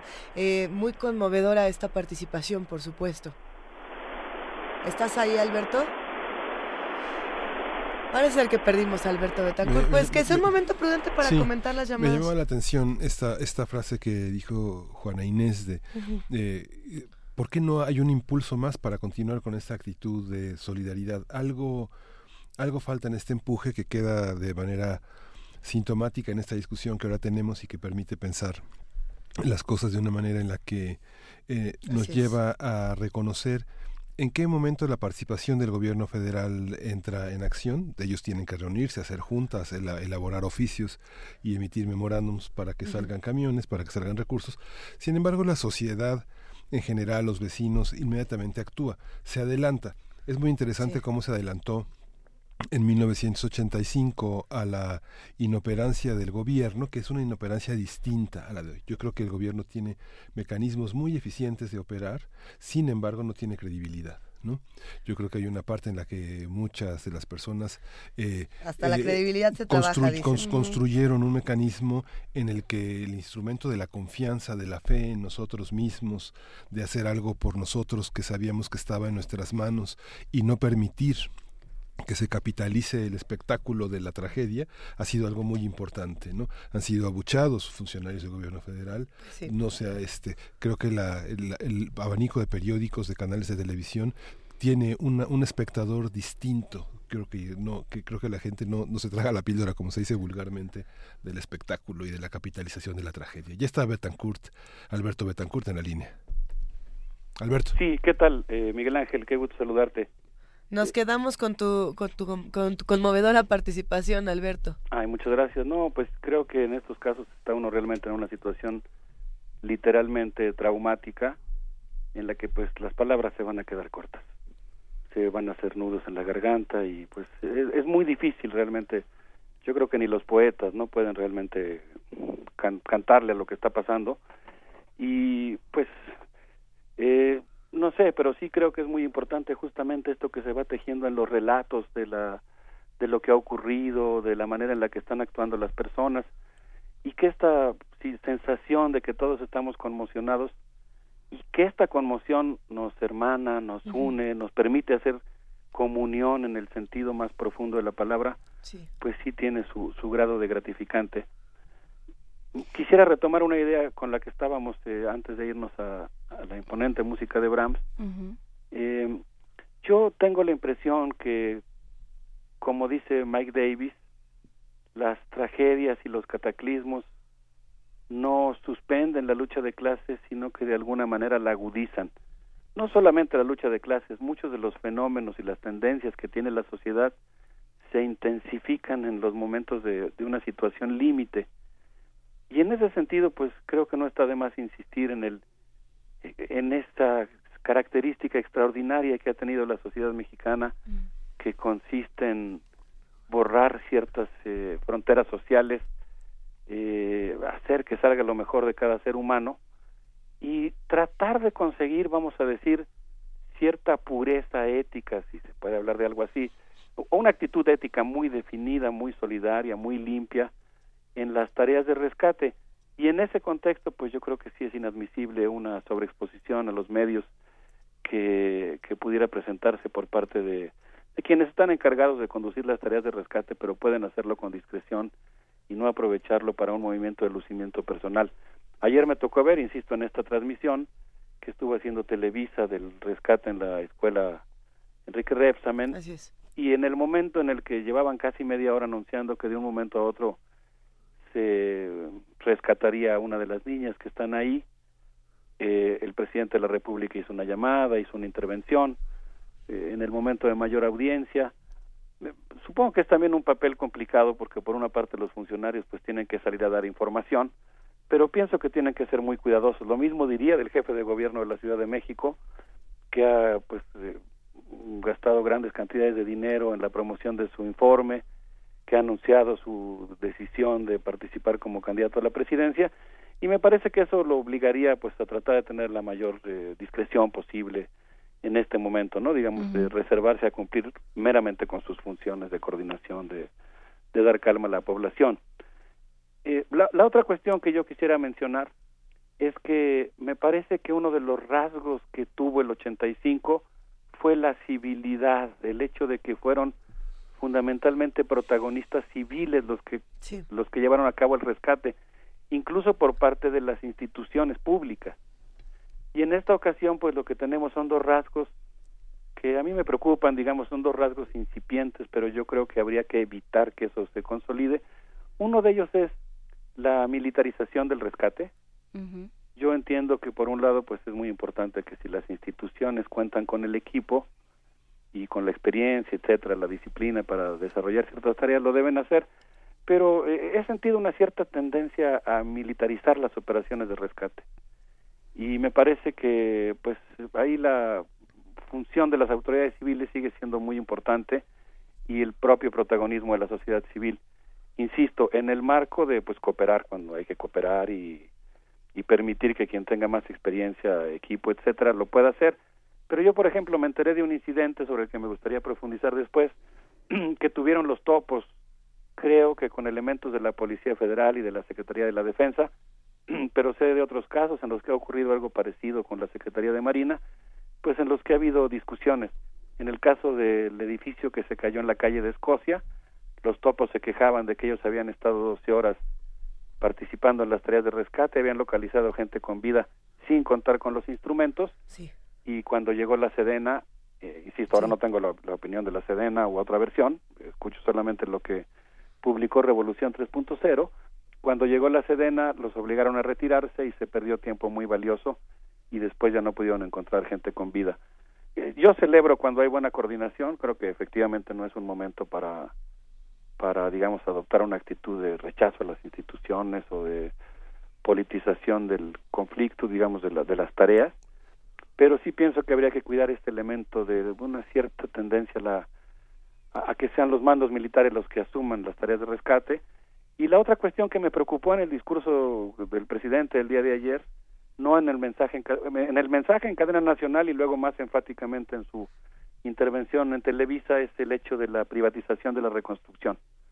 Yo creo que ha habido actos muy generosos, así los considero de algunas empresas que han ofrecido sus servicios gratuitos Alberto, ¿puedes explicar un poco más esto de la privatización para los que no pudieron ver esto el día de ayer? Sí, el presidente fue muy enfático en que había, que estaba ya hablando con algunas empresas eh, privadas para que ellas pudieran involucrarse en las tareas de reconstrucción. A, a mí me, me consta, porque pues parte de mi trabajo consiste en observar eh, la acción presidencial, Sí. que por ejemplo cuando fueron las primeras grandes tormentas, aquella vez que parecía que, que una gran olla de barro se había roto en el cielo, como decían nuestros antiguos, y había caído sobre el estado de Guerrero y provocó fuertes inundaciones casi al inicio del sexenio. Eh, en aquel entonces fue enviado el secretario de Hacienda para soltar No, y estuvo Enrique Peña Nieto, fue durante su primer eh, grito. Así es, creo que estuvo como 14 veces en el estado de Guerrero. Ujú. Repartían una cantidad extraordinaria de dinero, lo cual en principio pues no sonaría mal. Si no recuerdo mal eran alrededor de 40 mil millones de pesos. Pero después cuando empecé a desglosar cómo se estaban gastando, pues me di cuenta que ese dinero se lo habían dado a empresas privadas, por ejemplo a constructoras de Carlos Slim, para que rehicieran las carreteras. De tal suerte que a veces el dinero de los desastres pues también les sirve a algunas personas para, para lucrar y habría que ser muy cuidadosos en ese sentido de que no se fuera a repetir una experiencia de que el dinero que se va a poner a disposición del gobierno de la ciudad por haberse declarado zona de emergencia, eh, pues se utilice para lo que se tiene que utilizar y no como, como un negocio. Digamos, eh, mm, como a mí me gusta hablar con puntualidad, desconozco, porque el presidente no le informó los términos exactos a los que él aludió, habría que, habría que ver qué es lo que está planteando, si fue mera filantropía o si se trata más bien de un negocio, digamos, de ver la reconstrucción como un negocio. Sí. Eh, yo pienso que simplemente, digamos, enviaría una señal de alerta Mira. A no privatizar esa, esa tarea. Hay una, hay una parte, Alberto, que bueno, es una línea de gobierno, ¿no? Digamos, la Coordinación Nacional de Protección Civil lo que ha hecho con los damnificados es decirles que no va a haber reubicación. Ha sido la primera línea de gobierno. Al al no haber re- reubicación, no hay manera de resarcir a los daños que el- con, con los que el gobierno se lava las manos. Ahí está esta idea de la privatización, es facilitar créditos con empresas privadas para que la gente re- este, reconduzca sus daños. Esa, esa parte tiene que ver también con la elección de 2018. Los recursos del Fonden están etiquetados. Solamente se, re- se, se retiquetan los montos y es muy fácil seguir la, la parte auditable de esos recursos. Pero hay una línea en la que zonas de Iztapalapa, de Santa Marta, Catitla, les dijeron no los vamos a reubicar, no pueden volver a ubicar, no pueden volver a regresar a sus, a sus edificios, háganle como puedan, busquen a sus familiares, vayan a los albergues, pero no los vamos a reubicar. Y eso sí pasó en 85, que hubo una reubicación y hubo una promesa, aunque tardaron en algunos casos 32 años en reubicar a la gente. Pero les es, pero sí este es una es una línea de gobierno, ¿no? Que es una una cosa muy lamentable porque está en el contexto de elecciones y que bueno, el jefe de gobierno está a unos días de dejar el cargo se ha aplazado y que la firma de él este, es fundamental para tomar ciertas decisiones que solamente con esa investidura se pueden tomar, ningún encargado de despacho puede tomar y que eso va a limitar muchísimo la reubicación de recursos para la Secretaría de Vivienda, que es la Secretaría que se encarga de hacerlo, y la Secretaría de Obras, que tienen que trabajar coordinadamente bajo el mandato de una firma del jefe de gobierno. Eh, así es. Eh, Yo creo que, digamos, no quisiera ser ambiguo, quisiera ser lo más preciso posible. Siento que hay un momento que se abren coyunturas, digamos, en, en los lugares en donde está la gente trabajando para rescatar a alguien o para remover los escombros, en los que efectivamente se produce como un nuevo tipo de relación social, un nuevo tipo de relación, digamos que la forma normal de relación entre la sociedad y las autoridades se, se resquebraja y emerge, así como lo mejor de las personas en las tareas de rescate, emerge un nuevo tipo de relación entre ciudadanos y autoridades. Cuando esto ocurre y ayuda a rescatar personas o a reubicar damnificados, yo lo celebro. Creo que es lo que debería de pasar. Pero creo que pasa también lo otro, que es el hecho que yo mencionaba de que pues la mayor parte de las eh, actitudes, predisposiciones, prejuicios, en este caso, por ejemplo, del gobierno federal, pues no se suspenden, se mantienen ahí, por ejemplo, en esta línea de privatización. Y ahí yo pienso que junto con estas eh, generosas tareas eh, de rescate, pues también tendríamos que hacer un acompañamiento eh, igualmente intenso de, los damnificados, de que los problemas se solucionen con un criterio social, con un criterio de beneficio al sector social, eh, y, y no, no que alguien aproveche, digamos, esto para hacer un negocio o para promoverse políticamente.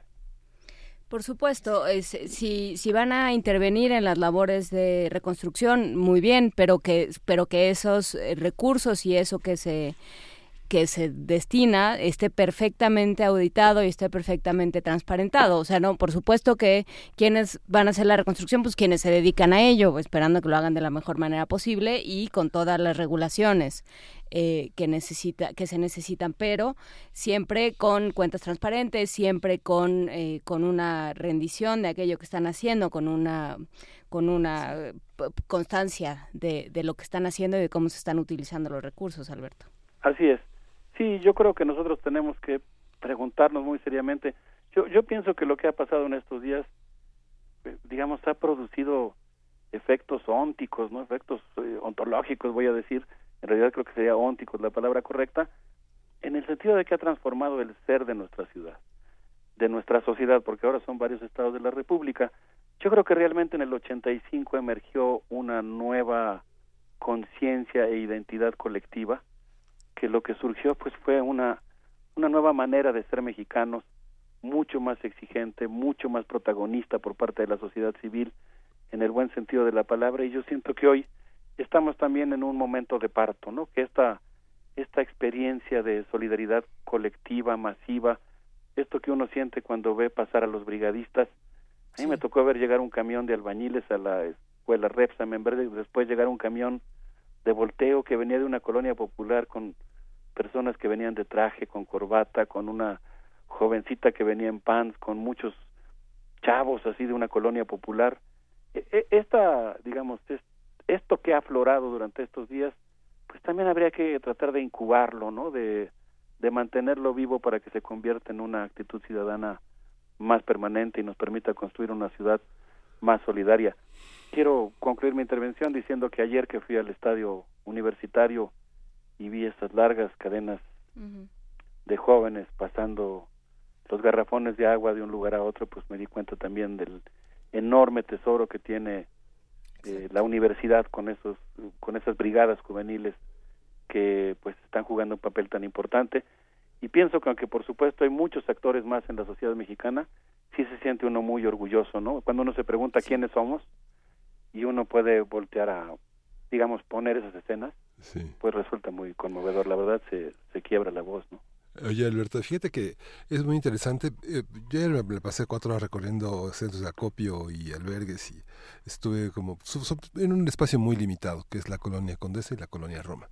Pero es muy interesante el desafío que proponías al inicio de tu participación sobre el tema del clasismo, que tú llamabas eso que aprendimos a llamar lucha de clases y esta parte del racismo, cómo en situaciones tan tan complejas como la que enfrentamos, a pesar de que se hacen muy evidentes los autocontroles de mucha gente que está en las, en las mesas repartiendo cosas, cómo se borra eso, cómo se borra esa parte de la necesidad de que a todos nos puede pasar, si vas bien peinado o muy despeinado, que no hay una diferencia si eres moreno o rubio, si eres bajito o alto, si eres este gordito o muy delgado, cómo hay una hay una parte en la que tenemos que aprender frente a estos desafíos a borrar esos prejuicios que todos tenemos, que todos consideramos que alguien no necesita algo y otro sí, entonces esa, esa parte pues quedará también en, en esta participación que has, que has hecho como uno, una de las preguntas y un gran desafío para todos. La fe religiosa mueve muchas cosas, pero también es una intencionalidad que, que bueno se aparta de esa parte cívica, de esa parte ética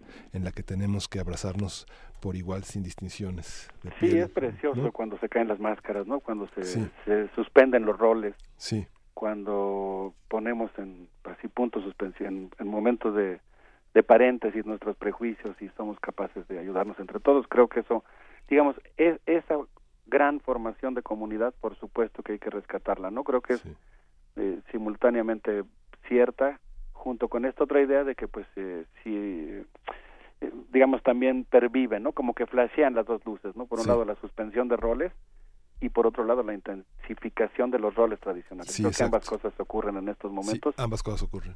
pero pero qué bueno que podamos decir que vivimos en una sociedad sensible, solidaria, eh, con piel, ¿no? Con, con sensibilidad en la piel. Y nuevamente nos conmueven mucho tus palabras, querido Alberto Betancourt. ¿Con qué reflexiones finales nos quedamos? Eh, ¿Con qué música? ¿Con qué, ¿Con qué nos vamos reconstruyendo en estos mundos posibles? Bueno, pues híjole, no, no me gusta abusar del término, pero creo que ahora justamente lo que hemos visto es aflorar un mundo posible diferente, un mundo posible en el que las relaciones entre los habitantes de la Ciudad de México es diferente y pues creo que esa solidaridad tenemos que buscar la manera de avivarla y volverla una práctica permanente. Yo les quisiera proponer que recordemos a Rodrigo González y nos despidamos escuchando un clásico de nuestra ciudad, el Metro Valderas. Eso. Vamos a escuchar el Metro Wow. Valderas con Rodrigo González. Muchísimas gracias, Alberto Betancourt, y que estés muy bien. Cuídate mucho. Bueno, me quedo con las ganas de darles un abrazo a todos personalmente y mandarle un saludo desde ahora a todos los trabajadores de Radio UNAM. Te, lo, te, mandamos el abrazo más cariñoso, querido Alberto. Mil gracias. Gracias, querida Luis. Pues vamos a escuchar música, pero antes de hacerlo les recordamos nuestras redes sociales por si necesitan entrar en contacto con nosotros o entrar en contacto con alguien más. Estamos en arroba PMovimiento, diagonal primer movimiento UNAM y el teléfono 5536 4339. Metro Valderas.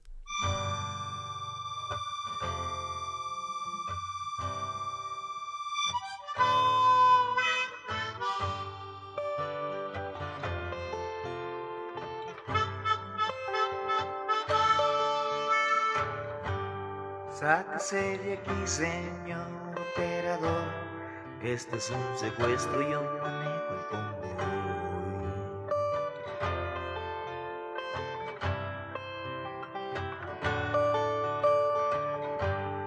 Mejor haga caso para ustedes mejor, así es que hágase un lado porque ahí le voy.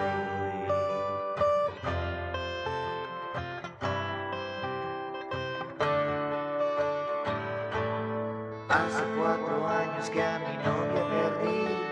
En esas muchedumbres que se forman aquí. La busqué en andenes y salas de espera Pero ella se perdió.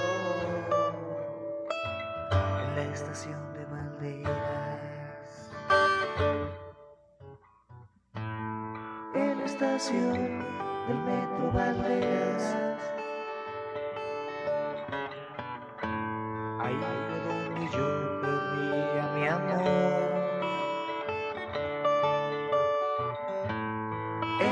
estación del metro Valderas.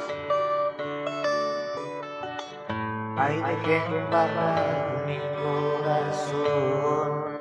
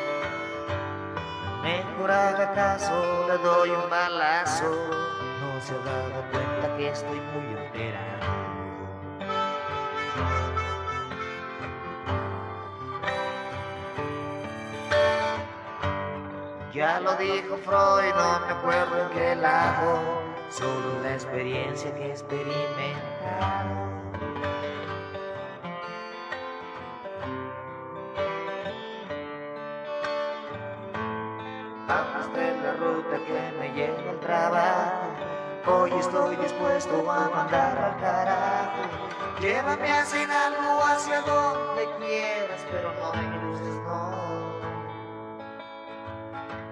Por la estación de Valderas. En la estación del metro Valderas. Ahí fue donde yo perdí a mi amor. Estación del metro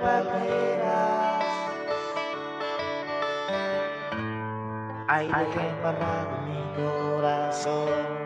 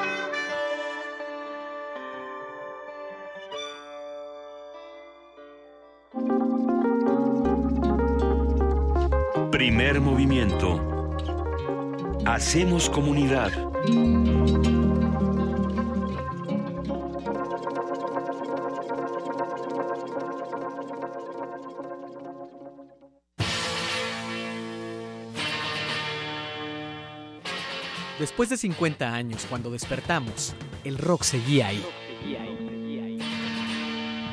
Como los dinosaurios que nunca existieron, dejó huellas de su paso por el mundo.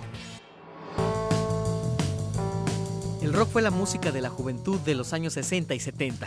Hoy la desenterramos para volver a vivirla, para emocionarnos con ella. Cuando el rock dominaba al mundo. Todos los viernes a partir del 22 de septiembre a las 18.45 horas, por el 96.1 de FM, Radio UNAM, Experiencia Sonora. A bordo de la nave de la Resistencia existe una habitación que nunca se abre. Excepto la última hora del último día de la semana. Ahí- Ahí vamos a reírnos del mundo, a demoler los muros con canciones, a bailar en la posición que queramos. Todos eligen la música, todos la disfrutan. Todos la bailan. El Buscapiés. Tú eres el alma de esta fiesta. Viernes, 22 horas. Por el 96.1 de FM. Radio UNAM.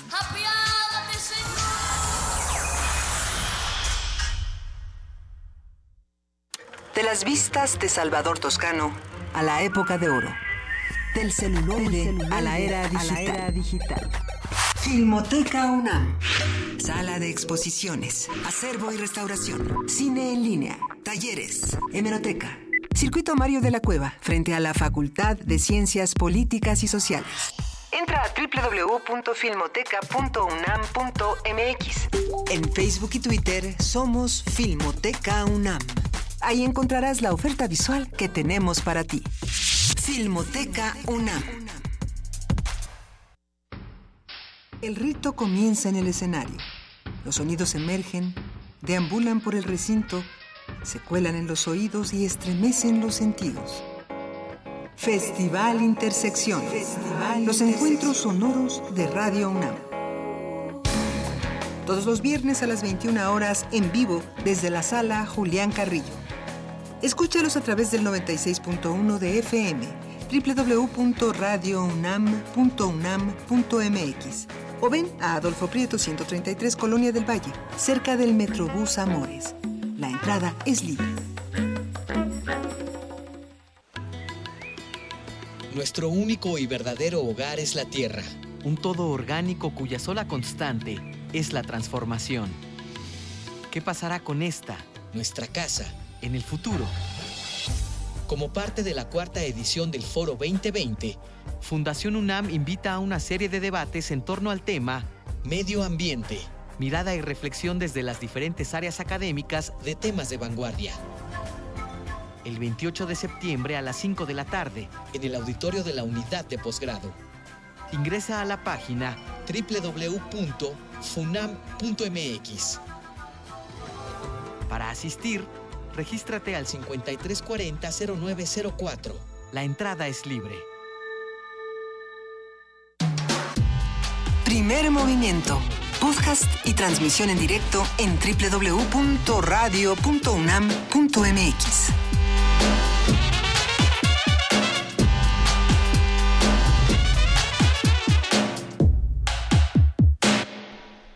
Son las 10 de la mañana con 5 minutos de este 21 de septiembre y esta es, este es el inicio de la cuarta hora de, primer movimiento con jefa de información Juana Inés de ESA. Aquí estamos. Miguel Ángel Quemay y el director de Radio UNAM, Benito Taibo. Buenos días, Benito. Buenos días, un placer. Vengo aquí a cambalacharme por Luisa, solo, solo durante este rato. Ya me paso a retirar porque uno va justamente a hacer otras labores relacionadas con, con todos estos temas y bueno, pues eh, estaremos en contacto. Si necesitan algo, me llevo mi, mi teléfono y hacemos algún enlace.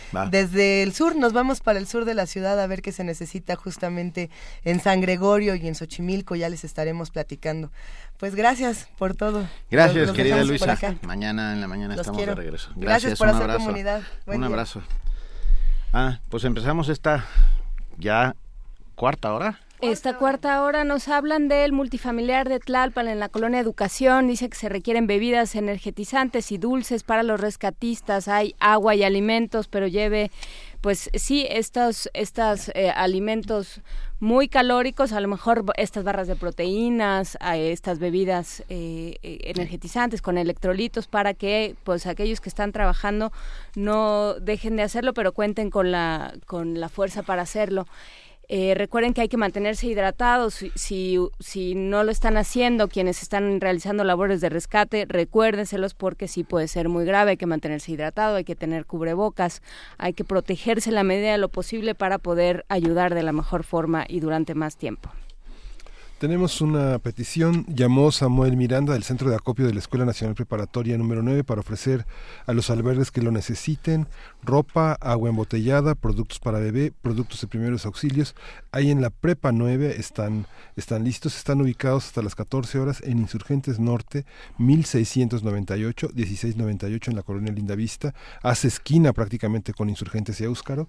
Están en la delegación Gustavo Madero, entre Ricarte y Fortuna.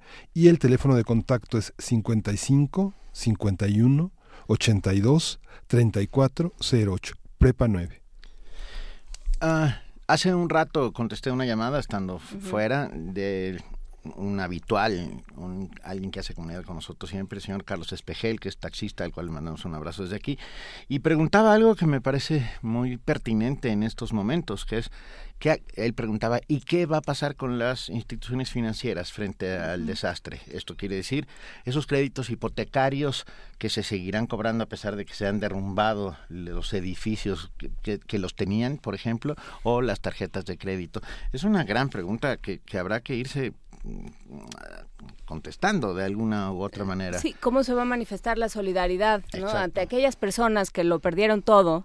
Ayer hablábamos, ayer Jorge Díaz nos trajo a la mesa el el caso de una persona que se quedaron adentro de su casa pues sus instrumentos de trabajo, toda su información para dar clases, todo el eh, digamos las notas, el material que había utilizado durante años para dar clases y entonces pues eh, no solo pierde uno la vivienda, pierde también la forma de trabajo, la, forma de ganarse la vida. Entonces, bueno, cómo cómo eso se eh, pues se va convirtiendo en un trabajo solidario. ¿Qué se hace? ¿Cómo se reacciona ante ese tipo de cosas? ¿Quién, quién nos va a dar esa explicación? Hay que seguirla pidiendo. Frente a, esa, eh, frente a esa interrogante, ayer difundimos la red Pro Bono, que es una red de abogados independientes, eh, abogados democráticos que justamente buscan asesorar jurídicamente a las personas que adquirieron un inmueble, que, que tienen eh, propiedades dañadas y que es una manera, es, a tiempo para justamente conjuntar estas dos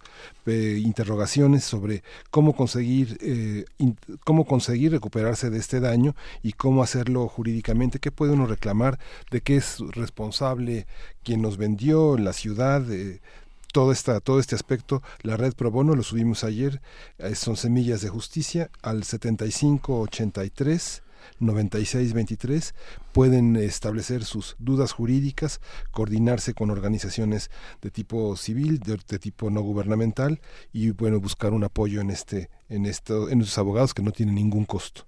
Eh, Puedes volver a dar el, teléfono porque yo me quedé en 7583. Sí, 7583 9623. Perfecto.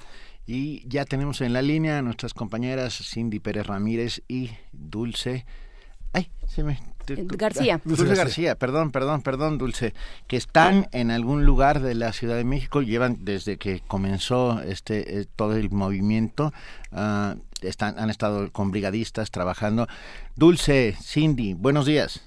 Hola, muy buenos días, Benito, Juana Inés y Miguel Ángel. Eh, pues sí, eh, como dijiste, Benito, hemos estado desde el día del, del siniestro de este sismo con brigadistas Ayer estuvimos eh, ya en una eh, participación de escombro y de rescate en un edificio en Ámsterdam y Cacahuamilpa, ahí en la colonia Condesa, eh, que bueno apenas terminó hace unas tres cuatro horas porque tuvieron que parar o más bien la Secretaría de Marina ordenó que se pararan momentáneamente aún no sabemos si se van a reanudar estos estos rescates. Se cree que había una persona estuvieron unos caninos y, había eh, supuestamente presencia de una persona en el lugar, eh, pero bueno, se han parado por el momento. Ayer estuvimos eh, desde la tarde queriéndonos trasladar justamente a Xochimilco, pero bueno, el tráfico fue imposible, no, no tuvimos acceso al lugar. incluso había fugas de gas por, por Tlalpan, entonces no pudimos y de ahí nos movilizamos a otros puntos en Zapata, eh, cerca del Parque de los Venados. Eh, eres Cindy, ¿verdad? Sí, sí, soy Cindy. sí. Ah, oye, a ver, perdón, nos estás contando la labor que hicieron, pero me encantaría, nos gustaría mucho su visión periodística, lo que veían alrededor. ¿Qué, qué, qué había alrededor de ustedes? Cuéntenos un poco estas sensaciones. Eh, pues debemos decir que hay un poco en ciertos puntos de desorganización no creo que sea un problema eh, de los ciudadanos, yo creo que están llegando muchas manos, eh, pero hay un conflicto a veces entre las autoridades y la ciudadanía. Ayer, por ejemplo, en el Parque de los Venados, en la delegación Benito Juárez, había eh, justo un conflicto porque los víveres, la delegación quería copiarlos y, bueno, los ciudadanos querían empezar a movilizarlos a las zonas donde estaban más siendo, siendo afectadas entonces la delegación trataba de acopiarlos. Creo que hemos visto eh, que sí hay un conflicto entre autoridades y ciudadanos, principalmente para tomar el control de ciertas cosas. Pero este, sí, pero tal vez eh, en estos momentos. Eh, Esa es Dulce García. Así es, Juana Inés. Buenos días al auditorio de Primer Movimiento. Este, tal vez no es momento de, pues, digamos que estar discutiendo, sino de tratar de ponernos más de acuerdo porque este sí había mucha discusión y yo creo que eso es pérdida de tiempo, ¿no? eh, hay quizá algunos eh, ciudadanos, sobre todo más jóvenes, que de pronto incluso en los en los lugares de pues digamos que más complicados están jugando entre ellos, eh, están peleando, discutiendo por cosas insignificantes, cuando tenemos que tomar en cuenta que además de eh, tratar de estar organizados para la cooperación en, las labores de rescate, pues también tenemos que ver, ver por nuestra propia vida, porque no haya más víctimas y en estos lugares eh, aledaños hay edificios que están pues que están bastante dañados y que en algún momento dado incluso podrían caerse, ¿no? Sí, y sin embargo, a pesar de esta aparente separación entre gobierno y ciudadanía, que es proverbial, ah, ah, la, la, lo que ha hecho los muchachos, la gente joven en esta ciudad es, es, es maravilloso. Quiero decir, han salido a la calle a romperse el alma, a dejar ahí su piel. Eh, por rescatar a alguien que no conocen, pero que saben que es un par, que es un ciudadano exactamente igual que ellos. Esta, esta sensación está permeando en los voluntarios, esta sensación de tenemos el control de alguna u otra manera. Eh, sí, un poco, al menos en el punto en el que estuvimos ayer, sí, eh, pero siempre hay eh, gente que trata de coordinarse con, pues sobre todo con el ejército y con la marina. Eh, eh, es cierto, y como decía hace un momento Alberto de Tancur, que, que sería bueno que no desaprovecharan este, las manos de los ciudadanos, eh, las, las Fuerzas Armadas, vaya, eh, pero yo creo que este, sí hay eh, de pronto personas de la sociedad civil que han podido coordinarse con ellos y que están directamente o están, pues digamos que en el terreno como tal de, este, de las zonas de derrumbe, eh, los demás ciudadanos están afuera en las partes eh, contiguas, eh, sobre todo eh, pasando los escombros, ¿no? Tratando de quitarlos. Pero sí, la gente, sobre todo la gente, digamos que más preparada para este tipo de casos, como este rescatistas ya con una experiencia o, o médicos, eh, pues sí están ahí eh, colaborando directamente este, con, con la Secretaría de Marina y con el Ejército. Y la verdad también es que lo que sí se nota es que ha habido mucha paciencia, como comentábamos ayer, son eh, momentos que requieren eh, de mucha paciencia porque, pues, por ejemplo, ayer estuvimos muchas horas eh, en, en este lugar tratando de, pues, más bien con la esperanza de que saliera la gente con vida, pero, este, pues, hasta el momento no, no ha sucedido. Sin embargo, es, pues, digamos que la fuerza no se termina, ¿no? El entusiasmo de la gente sigue ahí eh, con esa, este, pues como decía, eh, esperanza de que salga alguien con, con vida pronto. Sin duda es una carrera contra el tiempo, ¿no? Y contra, contra el tiempo y contra los elementos. Cuando empezó a llover, llover la ayer, noche, sí. exacto, la noche de ayer, ah, esta desazón absoluta de todo está en nuestra contra, ¿no? No solo Sí. las condiciones en las que estamos trabajando, sino incluso la naturaleza que insiste en ponernos Sí. trabas eh, ante ante el desastre. Sí, es terrible. Les tocó parte del aguacero, supongo. Sí, sí, nos tocó, e incluso antes de que eh, esa brigada en la que pertenecemos pudiera pasar a, a retirar escombro, empezó a llover, la gente, sin embargo, se quedó, eh, pero bueno, ya cuando pudimos eh, acceder a la zona, pues sí, eh, se, se, se hizo más conflictivo el asunto, eh, principalmente por la luz. Eh, esta, obviamente en la zona no hay, pero bueno, la planta eh, tenía que ser apagada una y otra vez. También principalmente por el silencio que se tiene que, que hacer para escuchar algunos sonidos de las personas que, que estuvieran haciendo algún algún tipo de señal.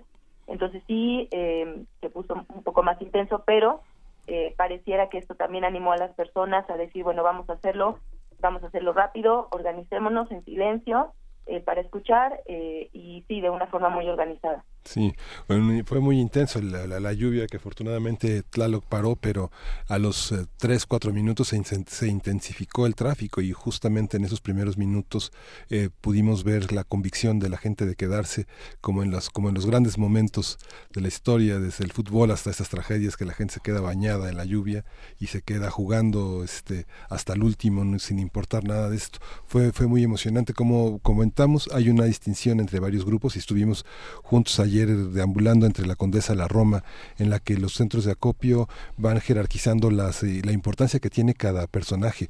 Los médicos circulan sin ninguna dificultad, sin embargo, bueno, los jóvenes eh, que van llevan picos y palas son eh, mandados por las personas de, mayor edad y de mayor jerarquía. Destacó, destacaron las fuerzas universitarias, la- las personas que están de la Facultad de Arquitectura uniformadas de una manera muy distintiva. Eh, todo el mundo está uniformado, todo el mundo tiene cascos, todo el mundo tiene chalecos, pero hay una, hay un hay una particular distinción de la gente de, arquitectura que está en estas, en estas, en estas brigadas que llevan este, sus chalecos también naranja con dobles barras y, bolsas a los lados, que son particularmente los que están con los dos caninos, que son muy, muy, muy interesantes, muy respetados y que ahora está mucho más acotada la, la colonia y que ellos son los que están induciendo el paso de las personas desplazando en muchos casos al personal militar y al personal de la Policía Federal y que tienen una gran credibilidad de la ciudadanía y tienen un enorme criterio.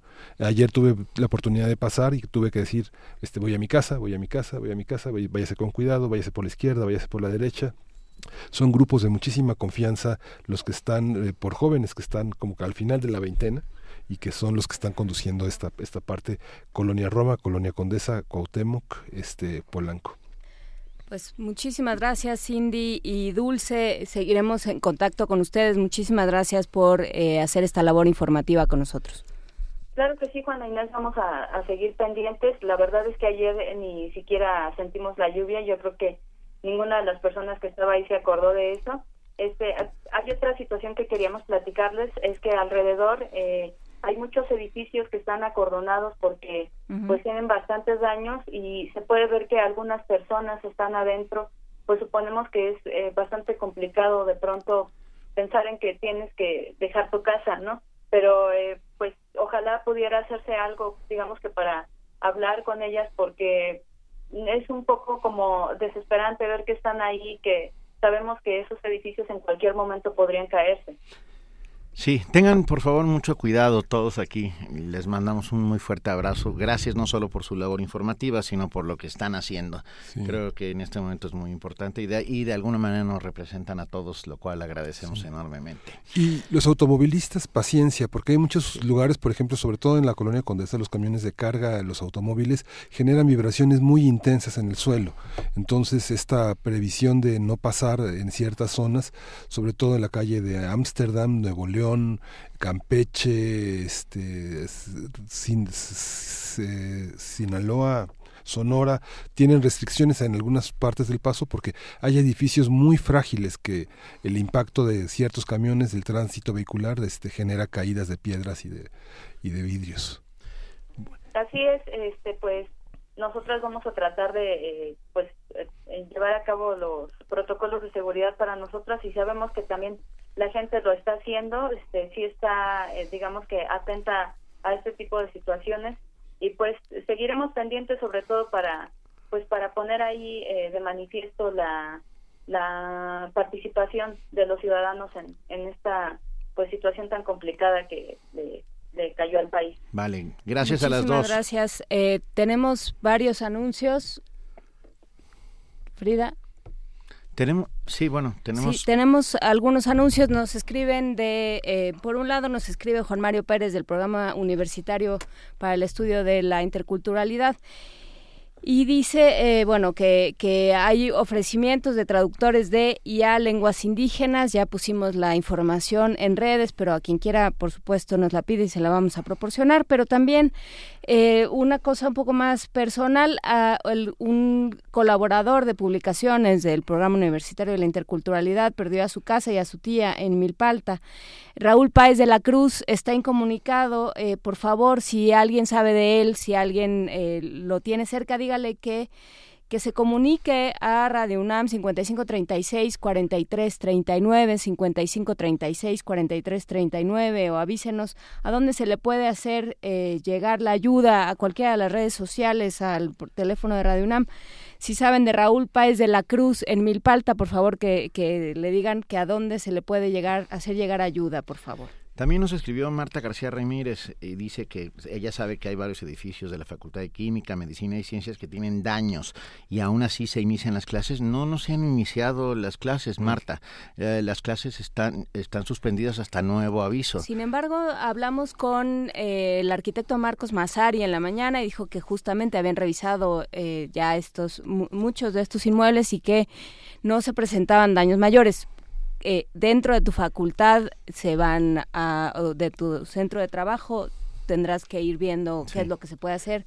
Y lo que no, eh, nuestros amigos del Tecnológico de Monterrey están recuper, eh, recuperando eh, ayuda para Morelos. Ahora se acaba de ir un cargamento, el primer cargamento a Jocutla, pero se necesita mandar, como sabemos, más ayuda.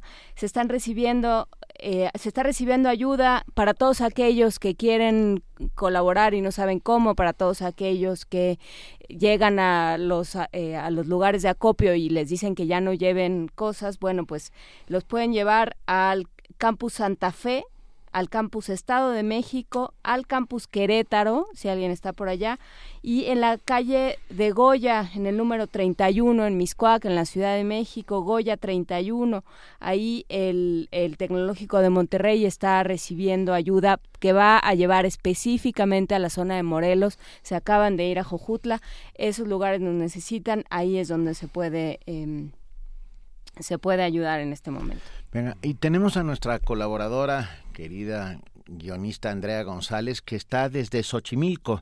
Andrea. Hola, buenos días. Hola, ¿cómo estás? Muy bien, gracias. ¿Y ustedes? Bien, bien. Cuéntanos, ¿estuviste ayer y hoy estás en Xochimilco? El día de ayer estuve en Xochimilco, hoy no, todavía no he podido moverme a ningún lado, pero ayer sí estuve desde las 10 de la mañana hasta las 6 de la tarde aproximadamente. ¿En San Gregorio? Sí, llegamos en una brigada primero a San Gregorio, a Acapulco, y pues había muchísima ayuda, había muchísimos brigadistas, muchísimos paramédicos, la gente estaba llevando víveres, muy rápidamente se empezó a congestionar el área, ¿no? Había también muchos carros circulando. Y, bueno, cuéntanos un poco la sensación. Hay, hay, muchas viviendas. ¿Qué fue lo que viste? Hay muchas viviendas derrumbadas, hay, hay, hay mucho caos, pero, pero eh, están organizándose, ¿no? Pues sí, hay gente de ahí mismo, de San Gregorio y de otras partes de Xochimilco que ha llegado a organizar, a intentar organizar a las brigadas que llegan. Em, había muchas barras caídas, algunas casas, la parte superior también. Em, sobre todo, pues los brigadistas estaban intentando ayudar, aunque a veces eran demasiados. Lo que parecía ser realmente falta era la presencia como de ingenieros o arquitectos que pudieran guiar la operación en sitios que ya que se veía que eran muy frágiles, pero que al mismo tiempo hubiera sido muy peligroso para los brigadistas entrar y intentar hacer algo. También eh, la gente ahí estaba pidiendo que se hicieran reportes a la delegación, precisamente para las personas que tienen alguna fractura, alguna grieta en su casa que hicieran una, eh, una un reporte para, para que alguien de la delegación pudiera ir a revisar cuál era la gravedad de esa situación. Pues el, lo que sentí y lo que vi, pues me pareció muy impresionante. El fenómeno de la solidaridad es eh, fuertísimo. Todo el mundo se estaba ayudando entre sí.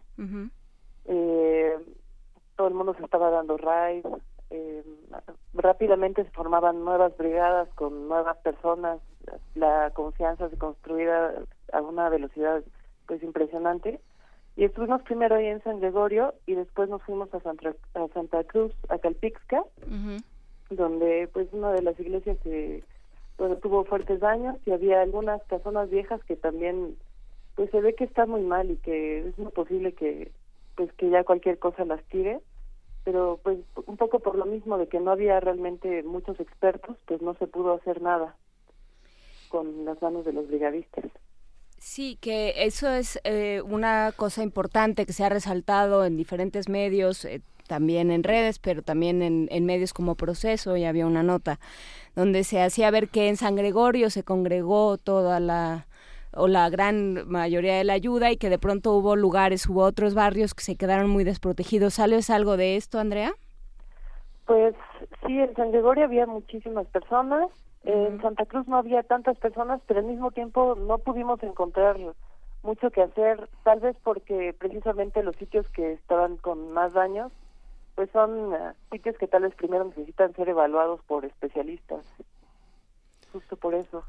Eh, de ahí en fuera, en realidad tampoco la información no estaba circulando muy bien, por lo mismo de que allí mismo parece que no hay buena señal y pues tampoco hay redes de internet, entonces pues una vez que entras a Xochimilco es como si no pudieras realmente enterarte de qué más está pasando ni comunicarte con otros compañeros que están en la zona.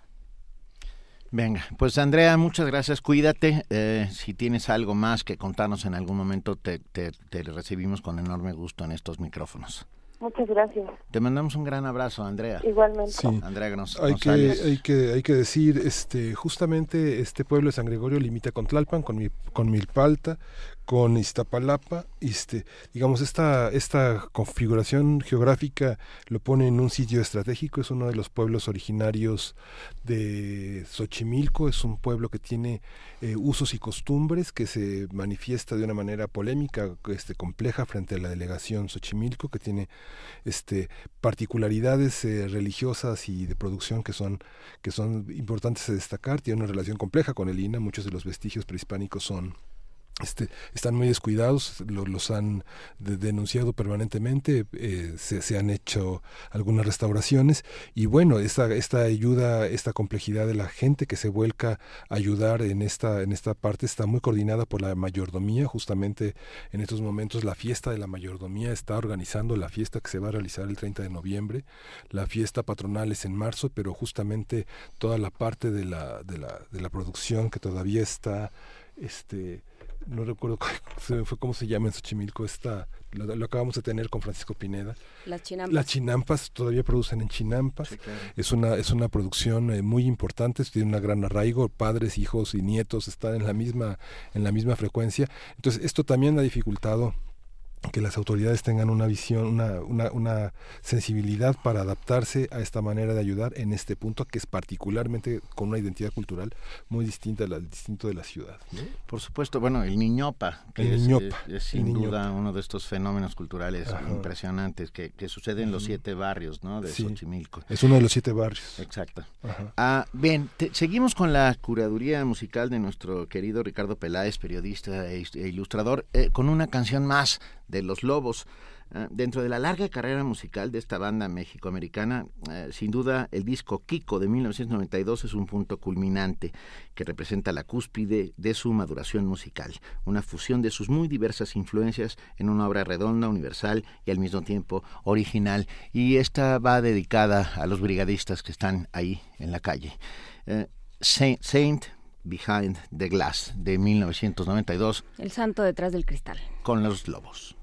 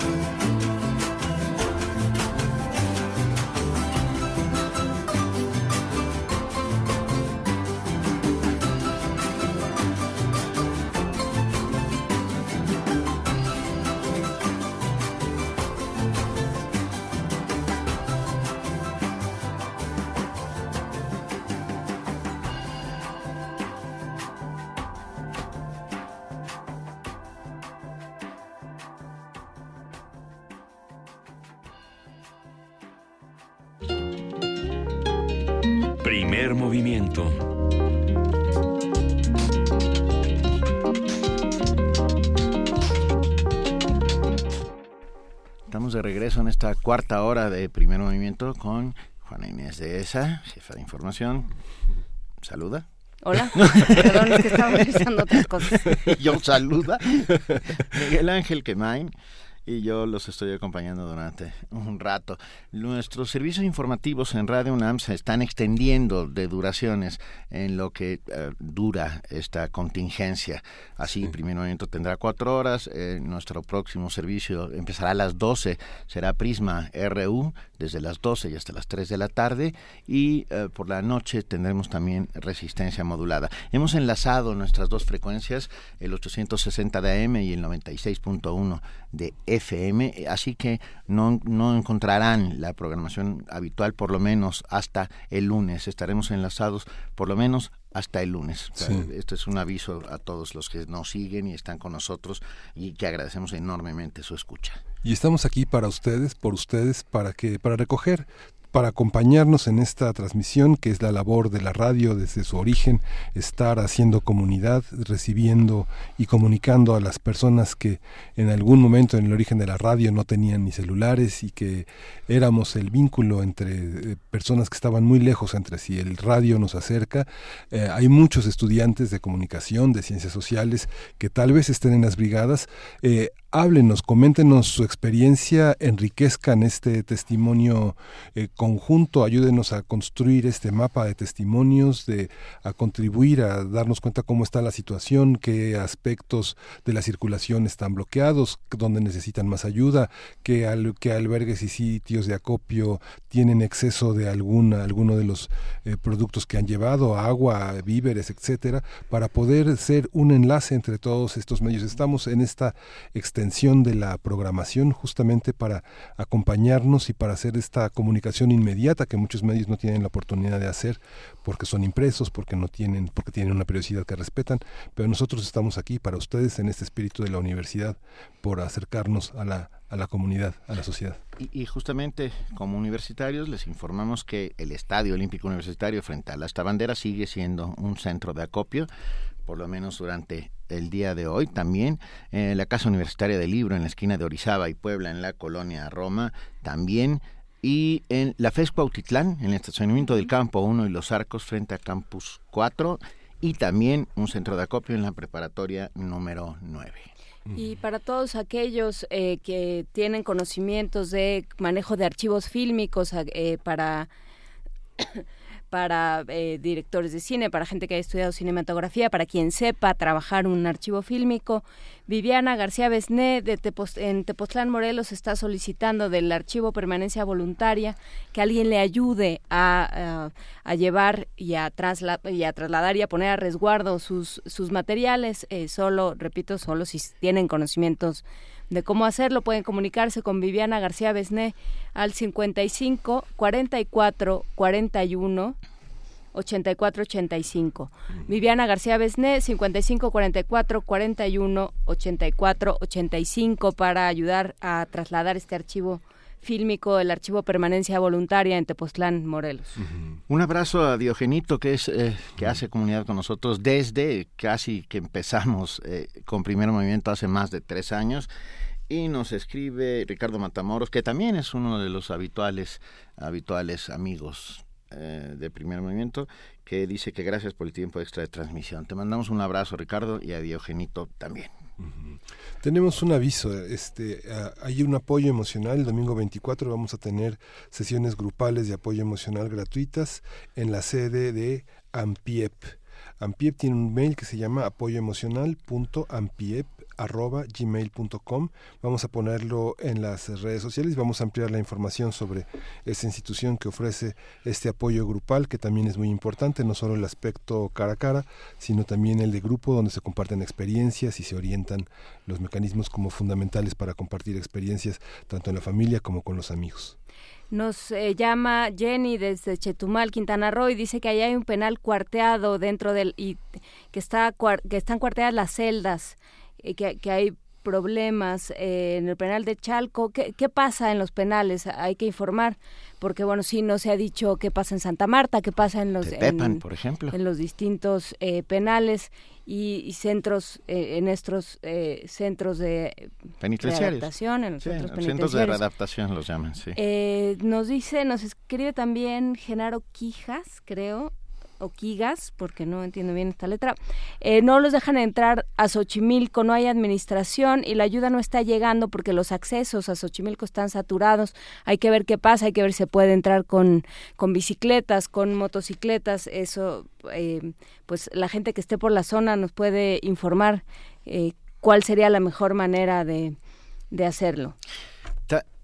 Bueno, tenemos que decir que estamos, por supuesto, desde las 7 de la mañana con TV UNAM en el canal 120 de los sistemas, sistemas de cable y en el 20.1 de televisión abierta. Y agradecemos enormemente a los compañeros de TV UNAM que han eh, crecido en la programación durante estos tres días por, que llevamos ya eh, en esta contingencia rabiosa de la ciudad, donde también la solidaridad ha aflorado y se ha convertido en un ejemplo eh, de, de- de todas las maneras. Yo, perdón, pero te- tengo el déjà vu del 85 y Sí. veo a esos jóvenes que fuimos en las calles como, como éramos. Y esto me hace, me da una sensación de esperanza que no Sí. puedo resistir, pues, que, es que, me, que me parece que está ahí latente. Solo queríamos ayudar.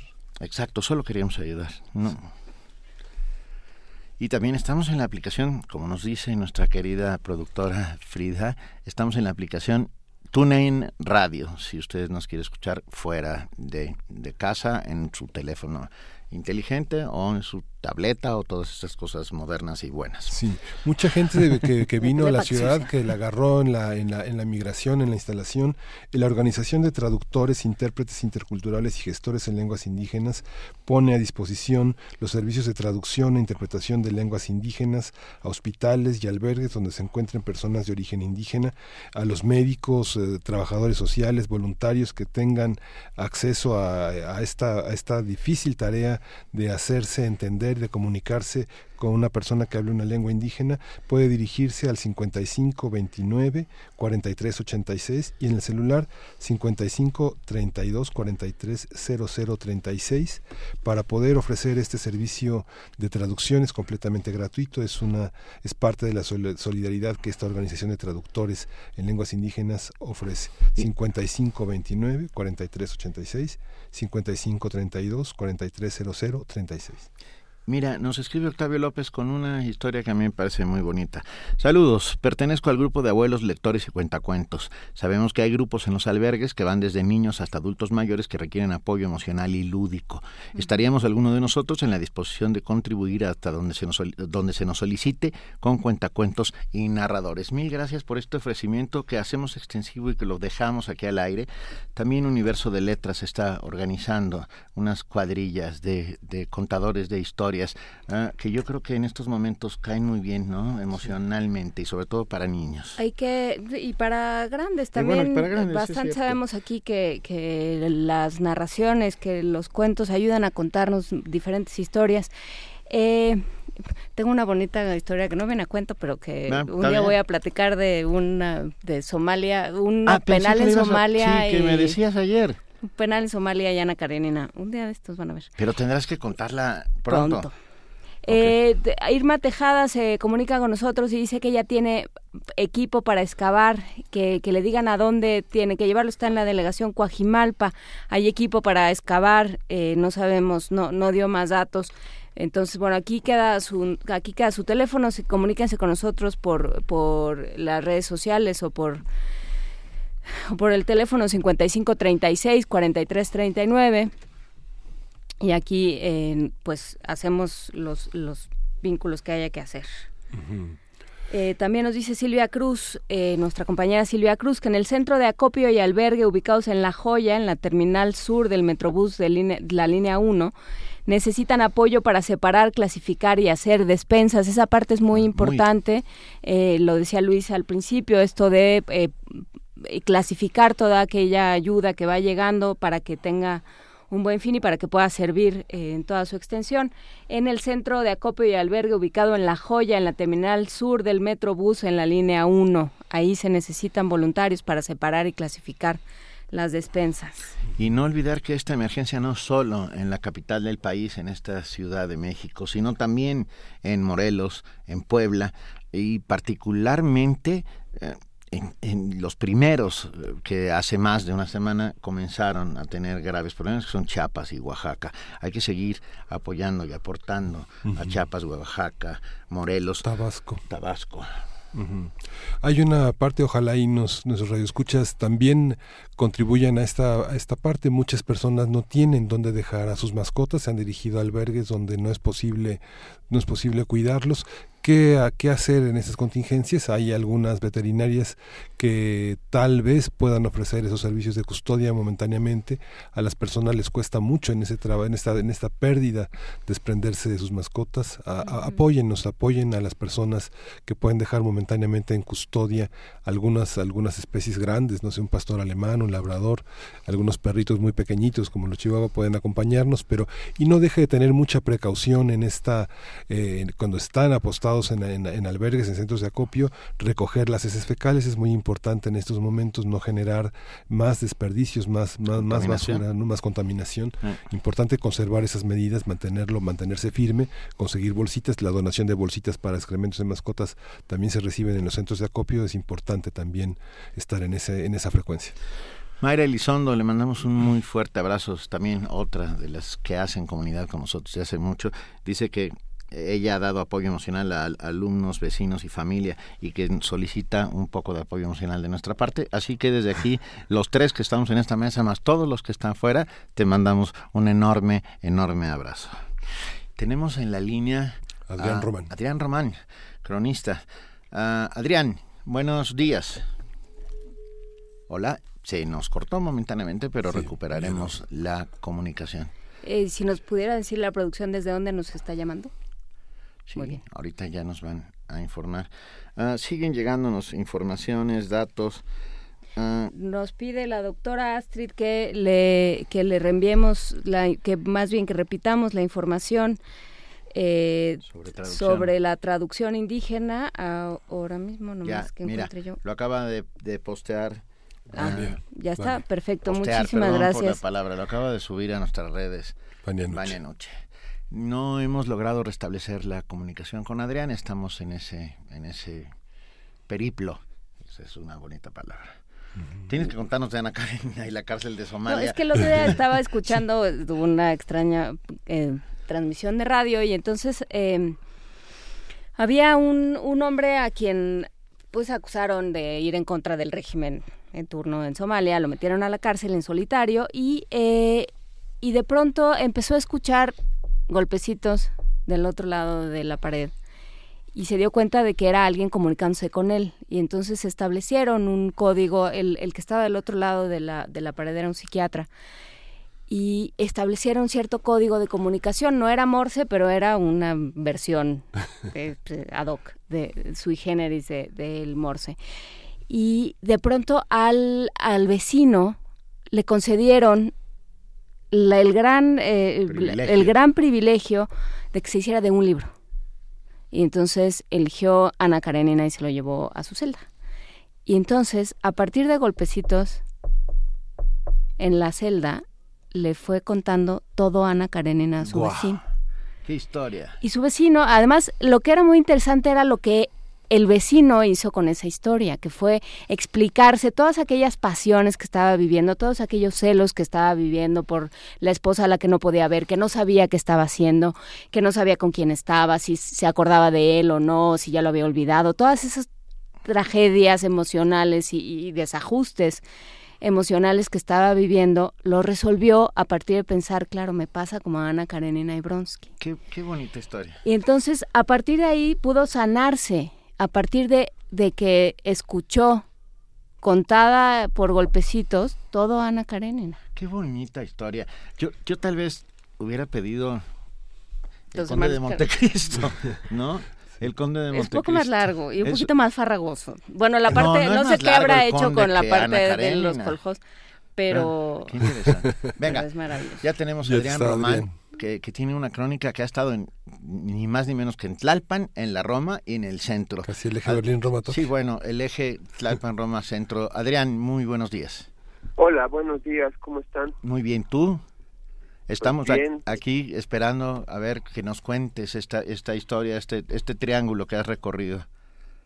Pues sí, eh, estuve desde temprano, desperté en el centro y fui hacia la obrera sobre Bolívar y estuve un rato en el edificio que se cayó junto a la escuela Simón Bolívar, junto a la primaria y eh, lo primero que sorprende siempre es la disposición de la gente. Desde temprano ya estaban ayudando y lo que ha, ha dicho todo el mundo, la, la organización, la disposición de ayudar, eso ya, ya empezaba a sorprenderme ahí. Eh, conforme fue avanzando el día me fui moviendo hacia la Roma y había como, hay una cosa que seguro las redes sociales ya lo han hecho notar mucho, que es la presencia de unos nuevos personajes que son los perros, ¿no? Que ahora son tan importantes en la vida cotidiana de la ciudad que también en las catástrofes se ha vuelto importante rescatarlos y, y han sido parte fundamental del rescate también. Creo que son es otra cosa que me llamó la atención al moverme hacia la Roma. Por la tarde pasé por Coyoacán. Bueno, me quise ir hacia Xochimilco y entonces llegué a Tlalpan. Y lo que había muchos mensajes en redes sociales acerca de que no había ayuda en Xochimilco. Y de repente muchísima gente se volcó hacia Xochimilco al punto de llenar Tlalpan y aquello era eran ríos y ríos de gente que cargaba aguas, ríos y ríos de gente con chalecos, con cascos, con herramientas, todos con se les notaba desde lejos una disposición de querer ayudar, unas ganas muy grandes de querer ayudar. Hubo también confusiones, como esta cosa que sucedió en América y División del Norte, Sí, donde todos- dijeron que había un, un derrumbe, que no hubo, pero eh, lo que se notó ahí fue la disposición de muchísima gente de ir a ayudar, aunque fuera un punto lejano a, a donde ellos radican. Había muchísimos ciclistas, había muchísimos motociclistas, y cuando ya se había desbordado la noticia falsa, eh, la misma gente de ahí empezó a poner, a tener carteles en los en las manos, carteles, cartulinas que decían no hay derrumbe en esta zona para evitar que más aglomeración innecesaria de gente. Claro. Ah, después en la tarde fui a Coyoacán y, y- y vi que también en esa zona había pegado el temblor. El- la, la catedral del centro de Coyoacán está, está dañada. Este, la casa de la Malinche, hay como varias zonas que están eh, dañadas de Coyoacán, que es raro que una zona tan pedregosa se, se haya dañado con esta magnitud. Eh, en la noche volví a la colonia Roma y, y pues ahí el, el ayuda es, excede porque es, demasiada gente, pero el entusiasmo de los que están ahí trabajando es brutal. O sea, hay una organización ahí en la en, de comidas, de distribución, que hasta hoy en la mañana todavía alcancé a ver y este y ahora estoy en el Ajusco y acá también leves cosas pero se nota que, que también hizo estragos acá el temblor poquitos no como allá abajo pero hay cosas tiradas este, techitos ahí que se cayeron. Nada grave pero eso te habla de la magnitud del sismo y es más o menos lo que vi pues no sabes cuánto te agradecemos que nos lo cuentes, Ah, porque todavía hay mucho por contar, Adrián, ¿no? Estamos, estamos apenas al principio de todo esto. Juana Inés tiene algo. Eh, Adrián, creo que lo, lo que es muy interesante de tu crónica es que justamente vas a lugares de los que hemos sabido muy poco, de Coyoacán no habíamos ah, eh, sabido mayor cosa. Eh, ¿Qué pasa en el centro también? Porque no, porque yo he recibido mucha información muy conflictiva entre sí, entonces ya no sé bien a bien qué está sucediendo. Ah, yo encontré en el centro algunos cuantos eh, derrumbes leves. Este, me metí, caminé por el el mismo martes caminé por eje central hasta llegar a Garibaldi. Ayer volví a pasar por la zona, pasé por Garibaldi y Garibaldi estaba desierto. Era es la primera vez que no he visto un solo mariachi en la plaza. Eh, solo había unos cuantos indigentes ahí. Eh, y pero eh, el, el martes dormí en el centro y las cosas estaban muy tranquilas. O sea, no había mayor por menor, la gente estaba segura. Ah, como el centro ha resistido tanto, ha generado sus, sus habitantes, me parece que una especie de confianza. Y, y no vi mayor cosa, así, en los puntos en los de, de derrumbes fuertes no pude, como fui a buscar otras zonas, a ver qué encontraba. Y en la, en la obrera, pues en la obrera ya estaba cubierto, ya las, las zonas de desastre estaban súper cubiertas por la gente y algunas por el ejército también. Pero sí, sí había varias zonas de desastre. Sí, claro. Venga, mil gracias Adrián, espero que nos sigas contando historias. Que estén muy bien, gracias a ustedes, hasta luego. Un enorme abrazo. Y tenemos a Ana Salazar en el otro extremo de, la ciudad, Ana Salazar con Armando Rosas, están en Ciudad Mesa, donde hay acopio para mascotas. Y estoy oyendo ladrar a los perros, ¿No pero, y no, sí, sí oigo ladrar a los perros. Querida Ana Salazar, ¿cómo estás? Muy bien, muy contenta de saludarlos aquí desde Protección Civil de Ciudad Nezahualcóyotl. Hay bastantes personas que están registrando si tienen algún desperfecto en su domicilio, eh, que quieren que se haga la revisión y de aquí están saliendo eh, brigadas justo con voluntarios de estudiantes de ingeniería, eh, los técnicos y los profesionales de aquí de, protección civil que están revisando justamente los cuadrantes de todo el municipio, Benito. Venga, ¿y estás con Armando Rosas?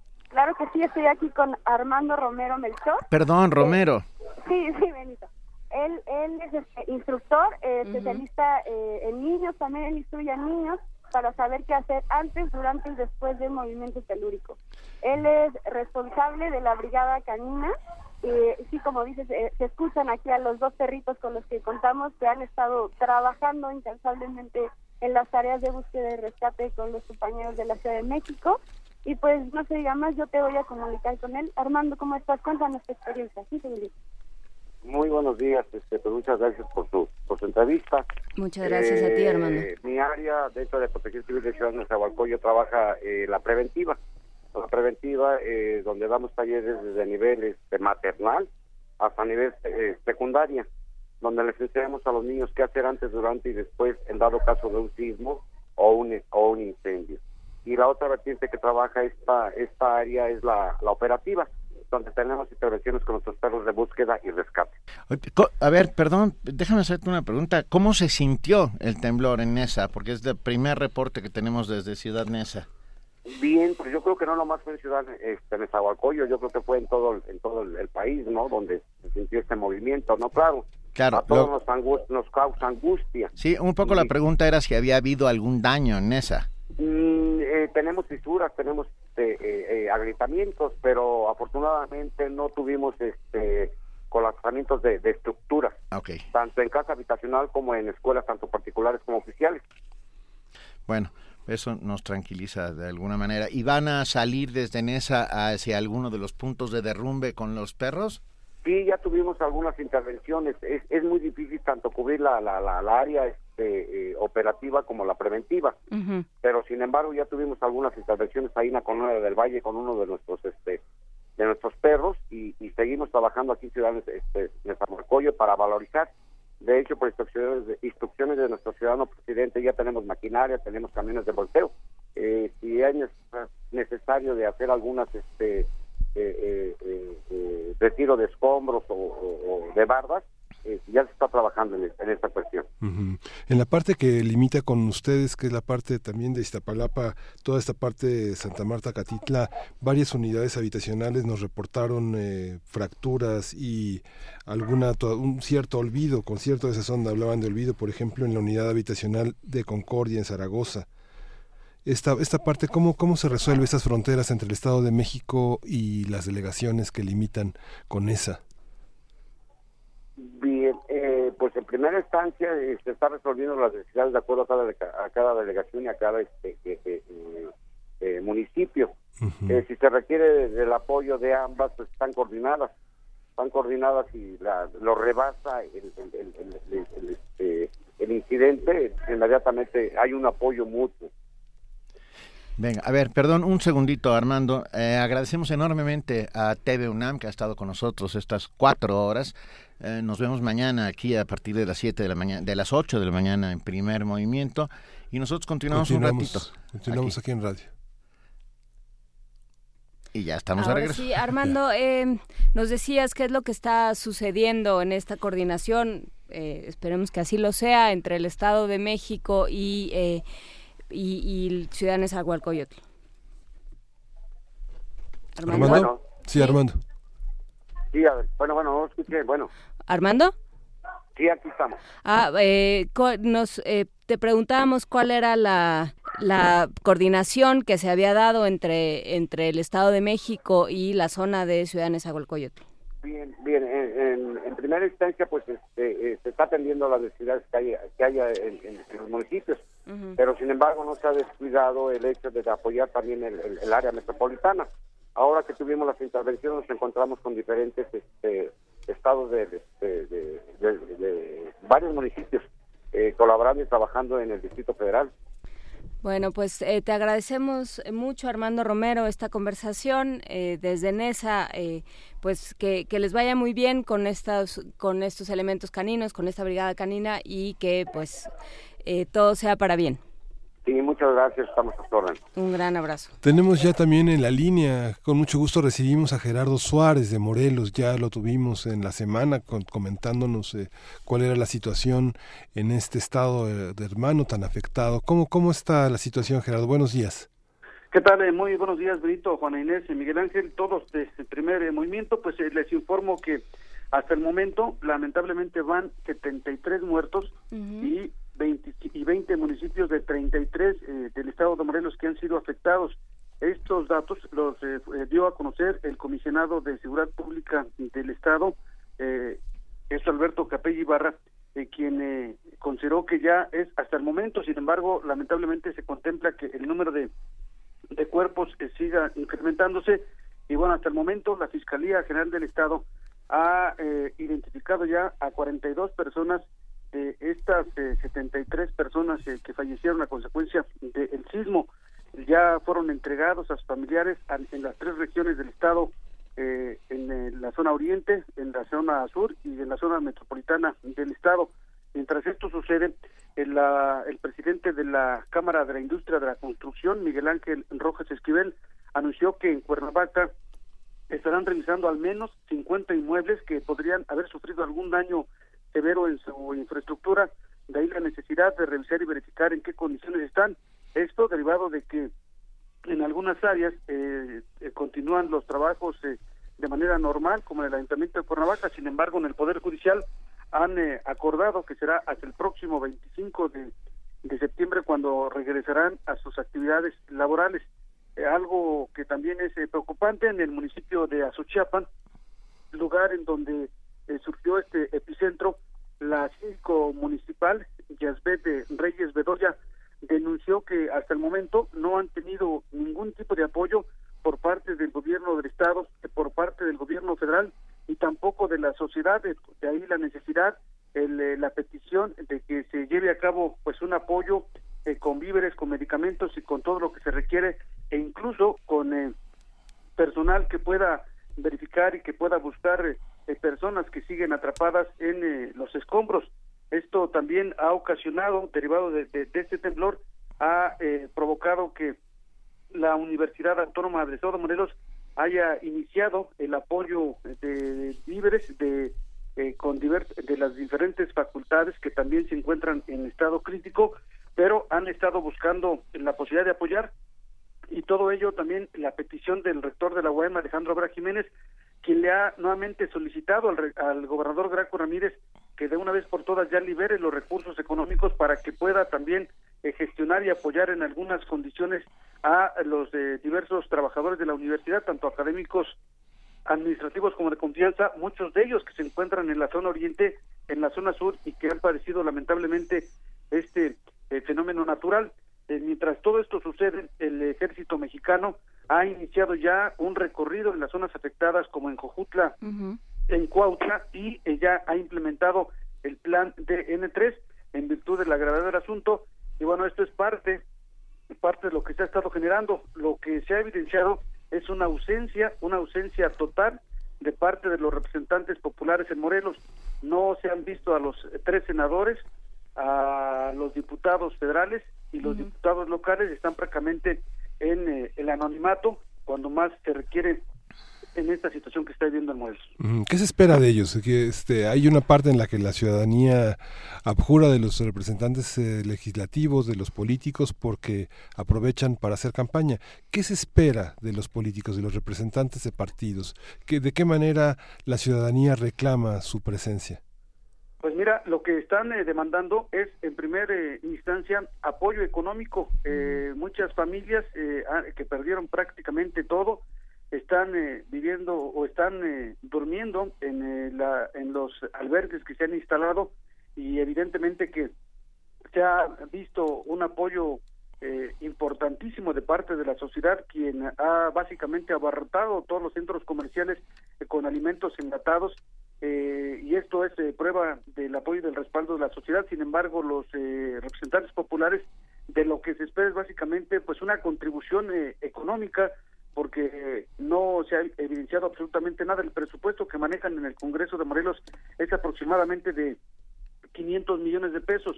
Sin embargo, bueno, pues el, el salario que perciben es oneroso, independientemente de los diputados federales y los tres senadores, tampoco se ha visto la presencia de ellos en los lugares que se requieren, como en Cojutla, en eh, Cuautla, en Cuernavaca, y bueno, la petición de todos, incluso ya en las redes sociales, se está haciendo la propuesta para que los partidos políticos junto con los representantes populares puedan aportar eh, con eh, eh, algún presupuesto económico que sea directamente destinado a las familias damnificadas y con ello bueno pues contribuir en gran parte a lo que han obtenido los en los últimos años estos representantes populares que desde ahora están buscando también una posición político electoral para el próximo proceso electoral del 2018.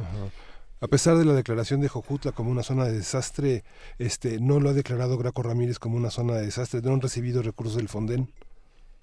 Se hizo la petición por parte del gobernador Graco Ramírez la tarde noche de ayer. Ah, sí, eh, e, efectivamente se hizo la solicitud a través de el secretario de Hacienda del gobierno de estado Jorge Michel y lo que se busca es efectivamente obtener recursos por parte de la Secretaría de Gobernación que se accedan a estos recursos del fideicomiso del Fondo de Desastres Naturales, esto derivado de la declaratoria de contingencia de los 33 municipios, pero de manera particular de 20 eh, que están eh, básicamente en estado catastrófico.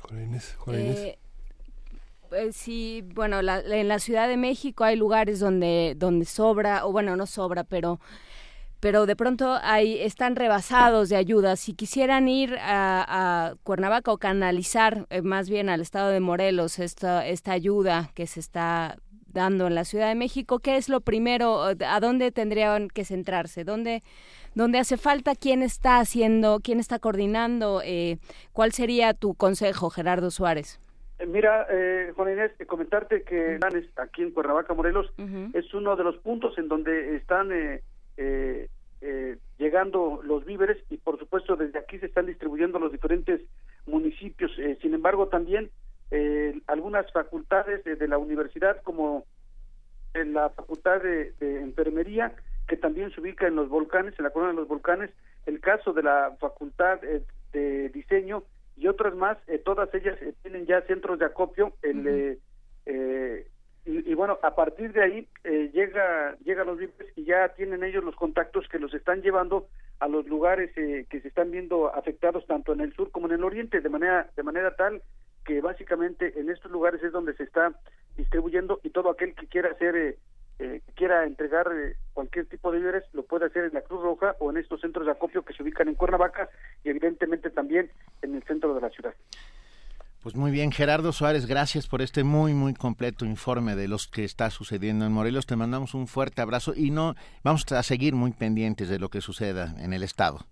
Por supuesto que sí, estamos pendientes. Que tenga un excelente día y un saludo para todos los integrantes del primer movimiento. Mil gracias, un abrazo fuerte. Y nosotros hay, un anuncio nada más, hay un anuncio de este sobre el centro de acopio y albergue que está ubicado en La Joya, en la terminal sur del Metrobús, en la línea 1, a un ladito. Se necesitan manos para separar, clasificar y hacer despensas. Eso es bastante, es muy importante. Y recordar los centros de acopio que están ya están en nuestras redes sociales, en arroba PMovimiento, para poder acudir eh, hay muchos de ellos que son centros de mando que mandan brigadistas a otras partes donde más se necesita. Hay que ponerse a las órdenes de los que se han convertido en líderes y jefes del movimiento. Tenemos que agradecer, ¿no, Juana Inés? Mucho que agradecer a todos los que hacen posible Primer Movimiento, por supuesto, a TV UNAM, pero sin duda a todos los que están aquí con nosotros, Frida, Frida, Vania, Paco Ángeles, eh, Arturo, Jaime Casillas, Oscar, los compañeros de continuidad, Enrique, todos los que han estado, Maripaz Jenner, que está por aquí. Y hoy tuvimos una telefonista de super lujo, que es Carmen, Limón. Saludos a la Carmen Limón. y a Benito Taibo, que es nuestro director y también fue y también fue un ah, telefonista de lujo. Alejandra, eh, Alejandra, que es mi asistente, también está aquí al pie del cañón. Aquí estamos.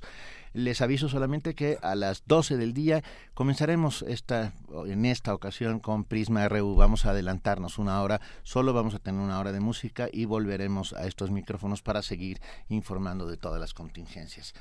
Tenemos una última música. Sí, de la curaduría de Ricardo Peláez, siguiendo con esta propuesta de los lobos de este grupo que se ha, eh, pues que se ha formado dentro de la otredad y, y el exilio, vamos a escuchar Take My Hand. Y bueno, esto fue primer movimiento. El mundo desde la universidad.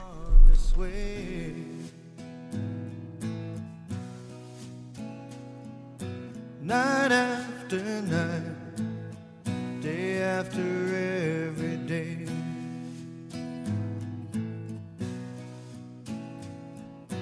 whisper to me what's in your aching heart. This love you need is not so very far.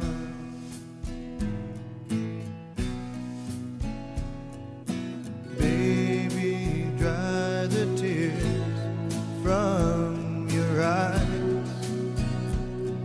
And take my hand as we walk into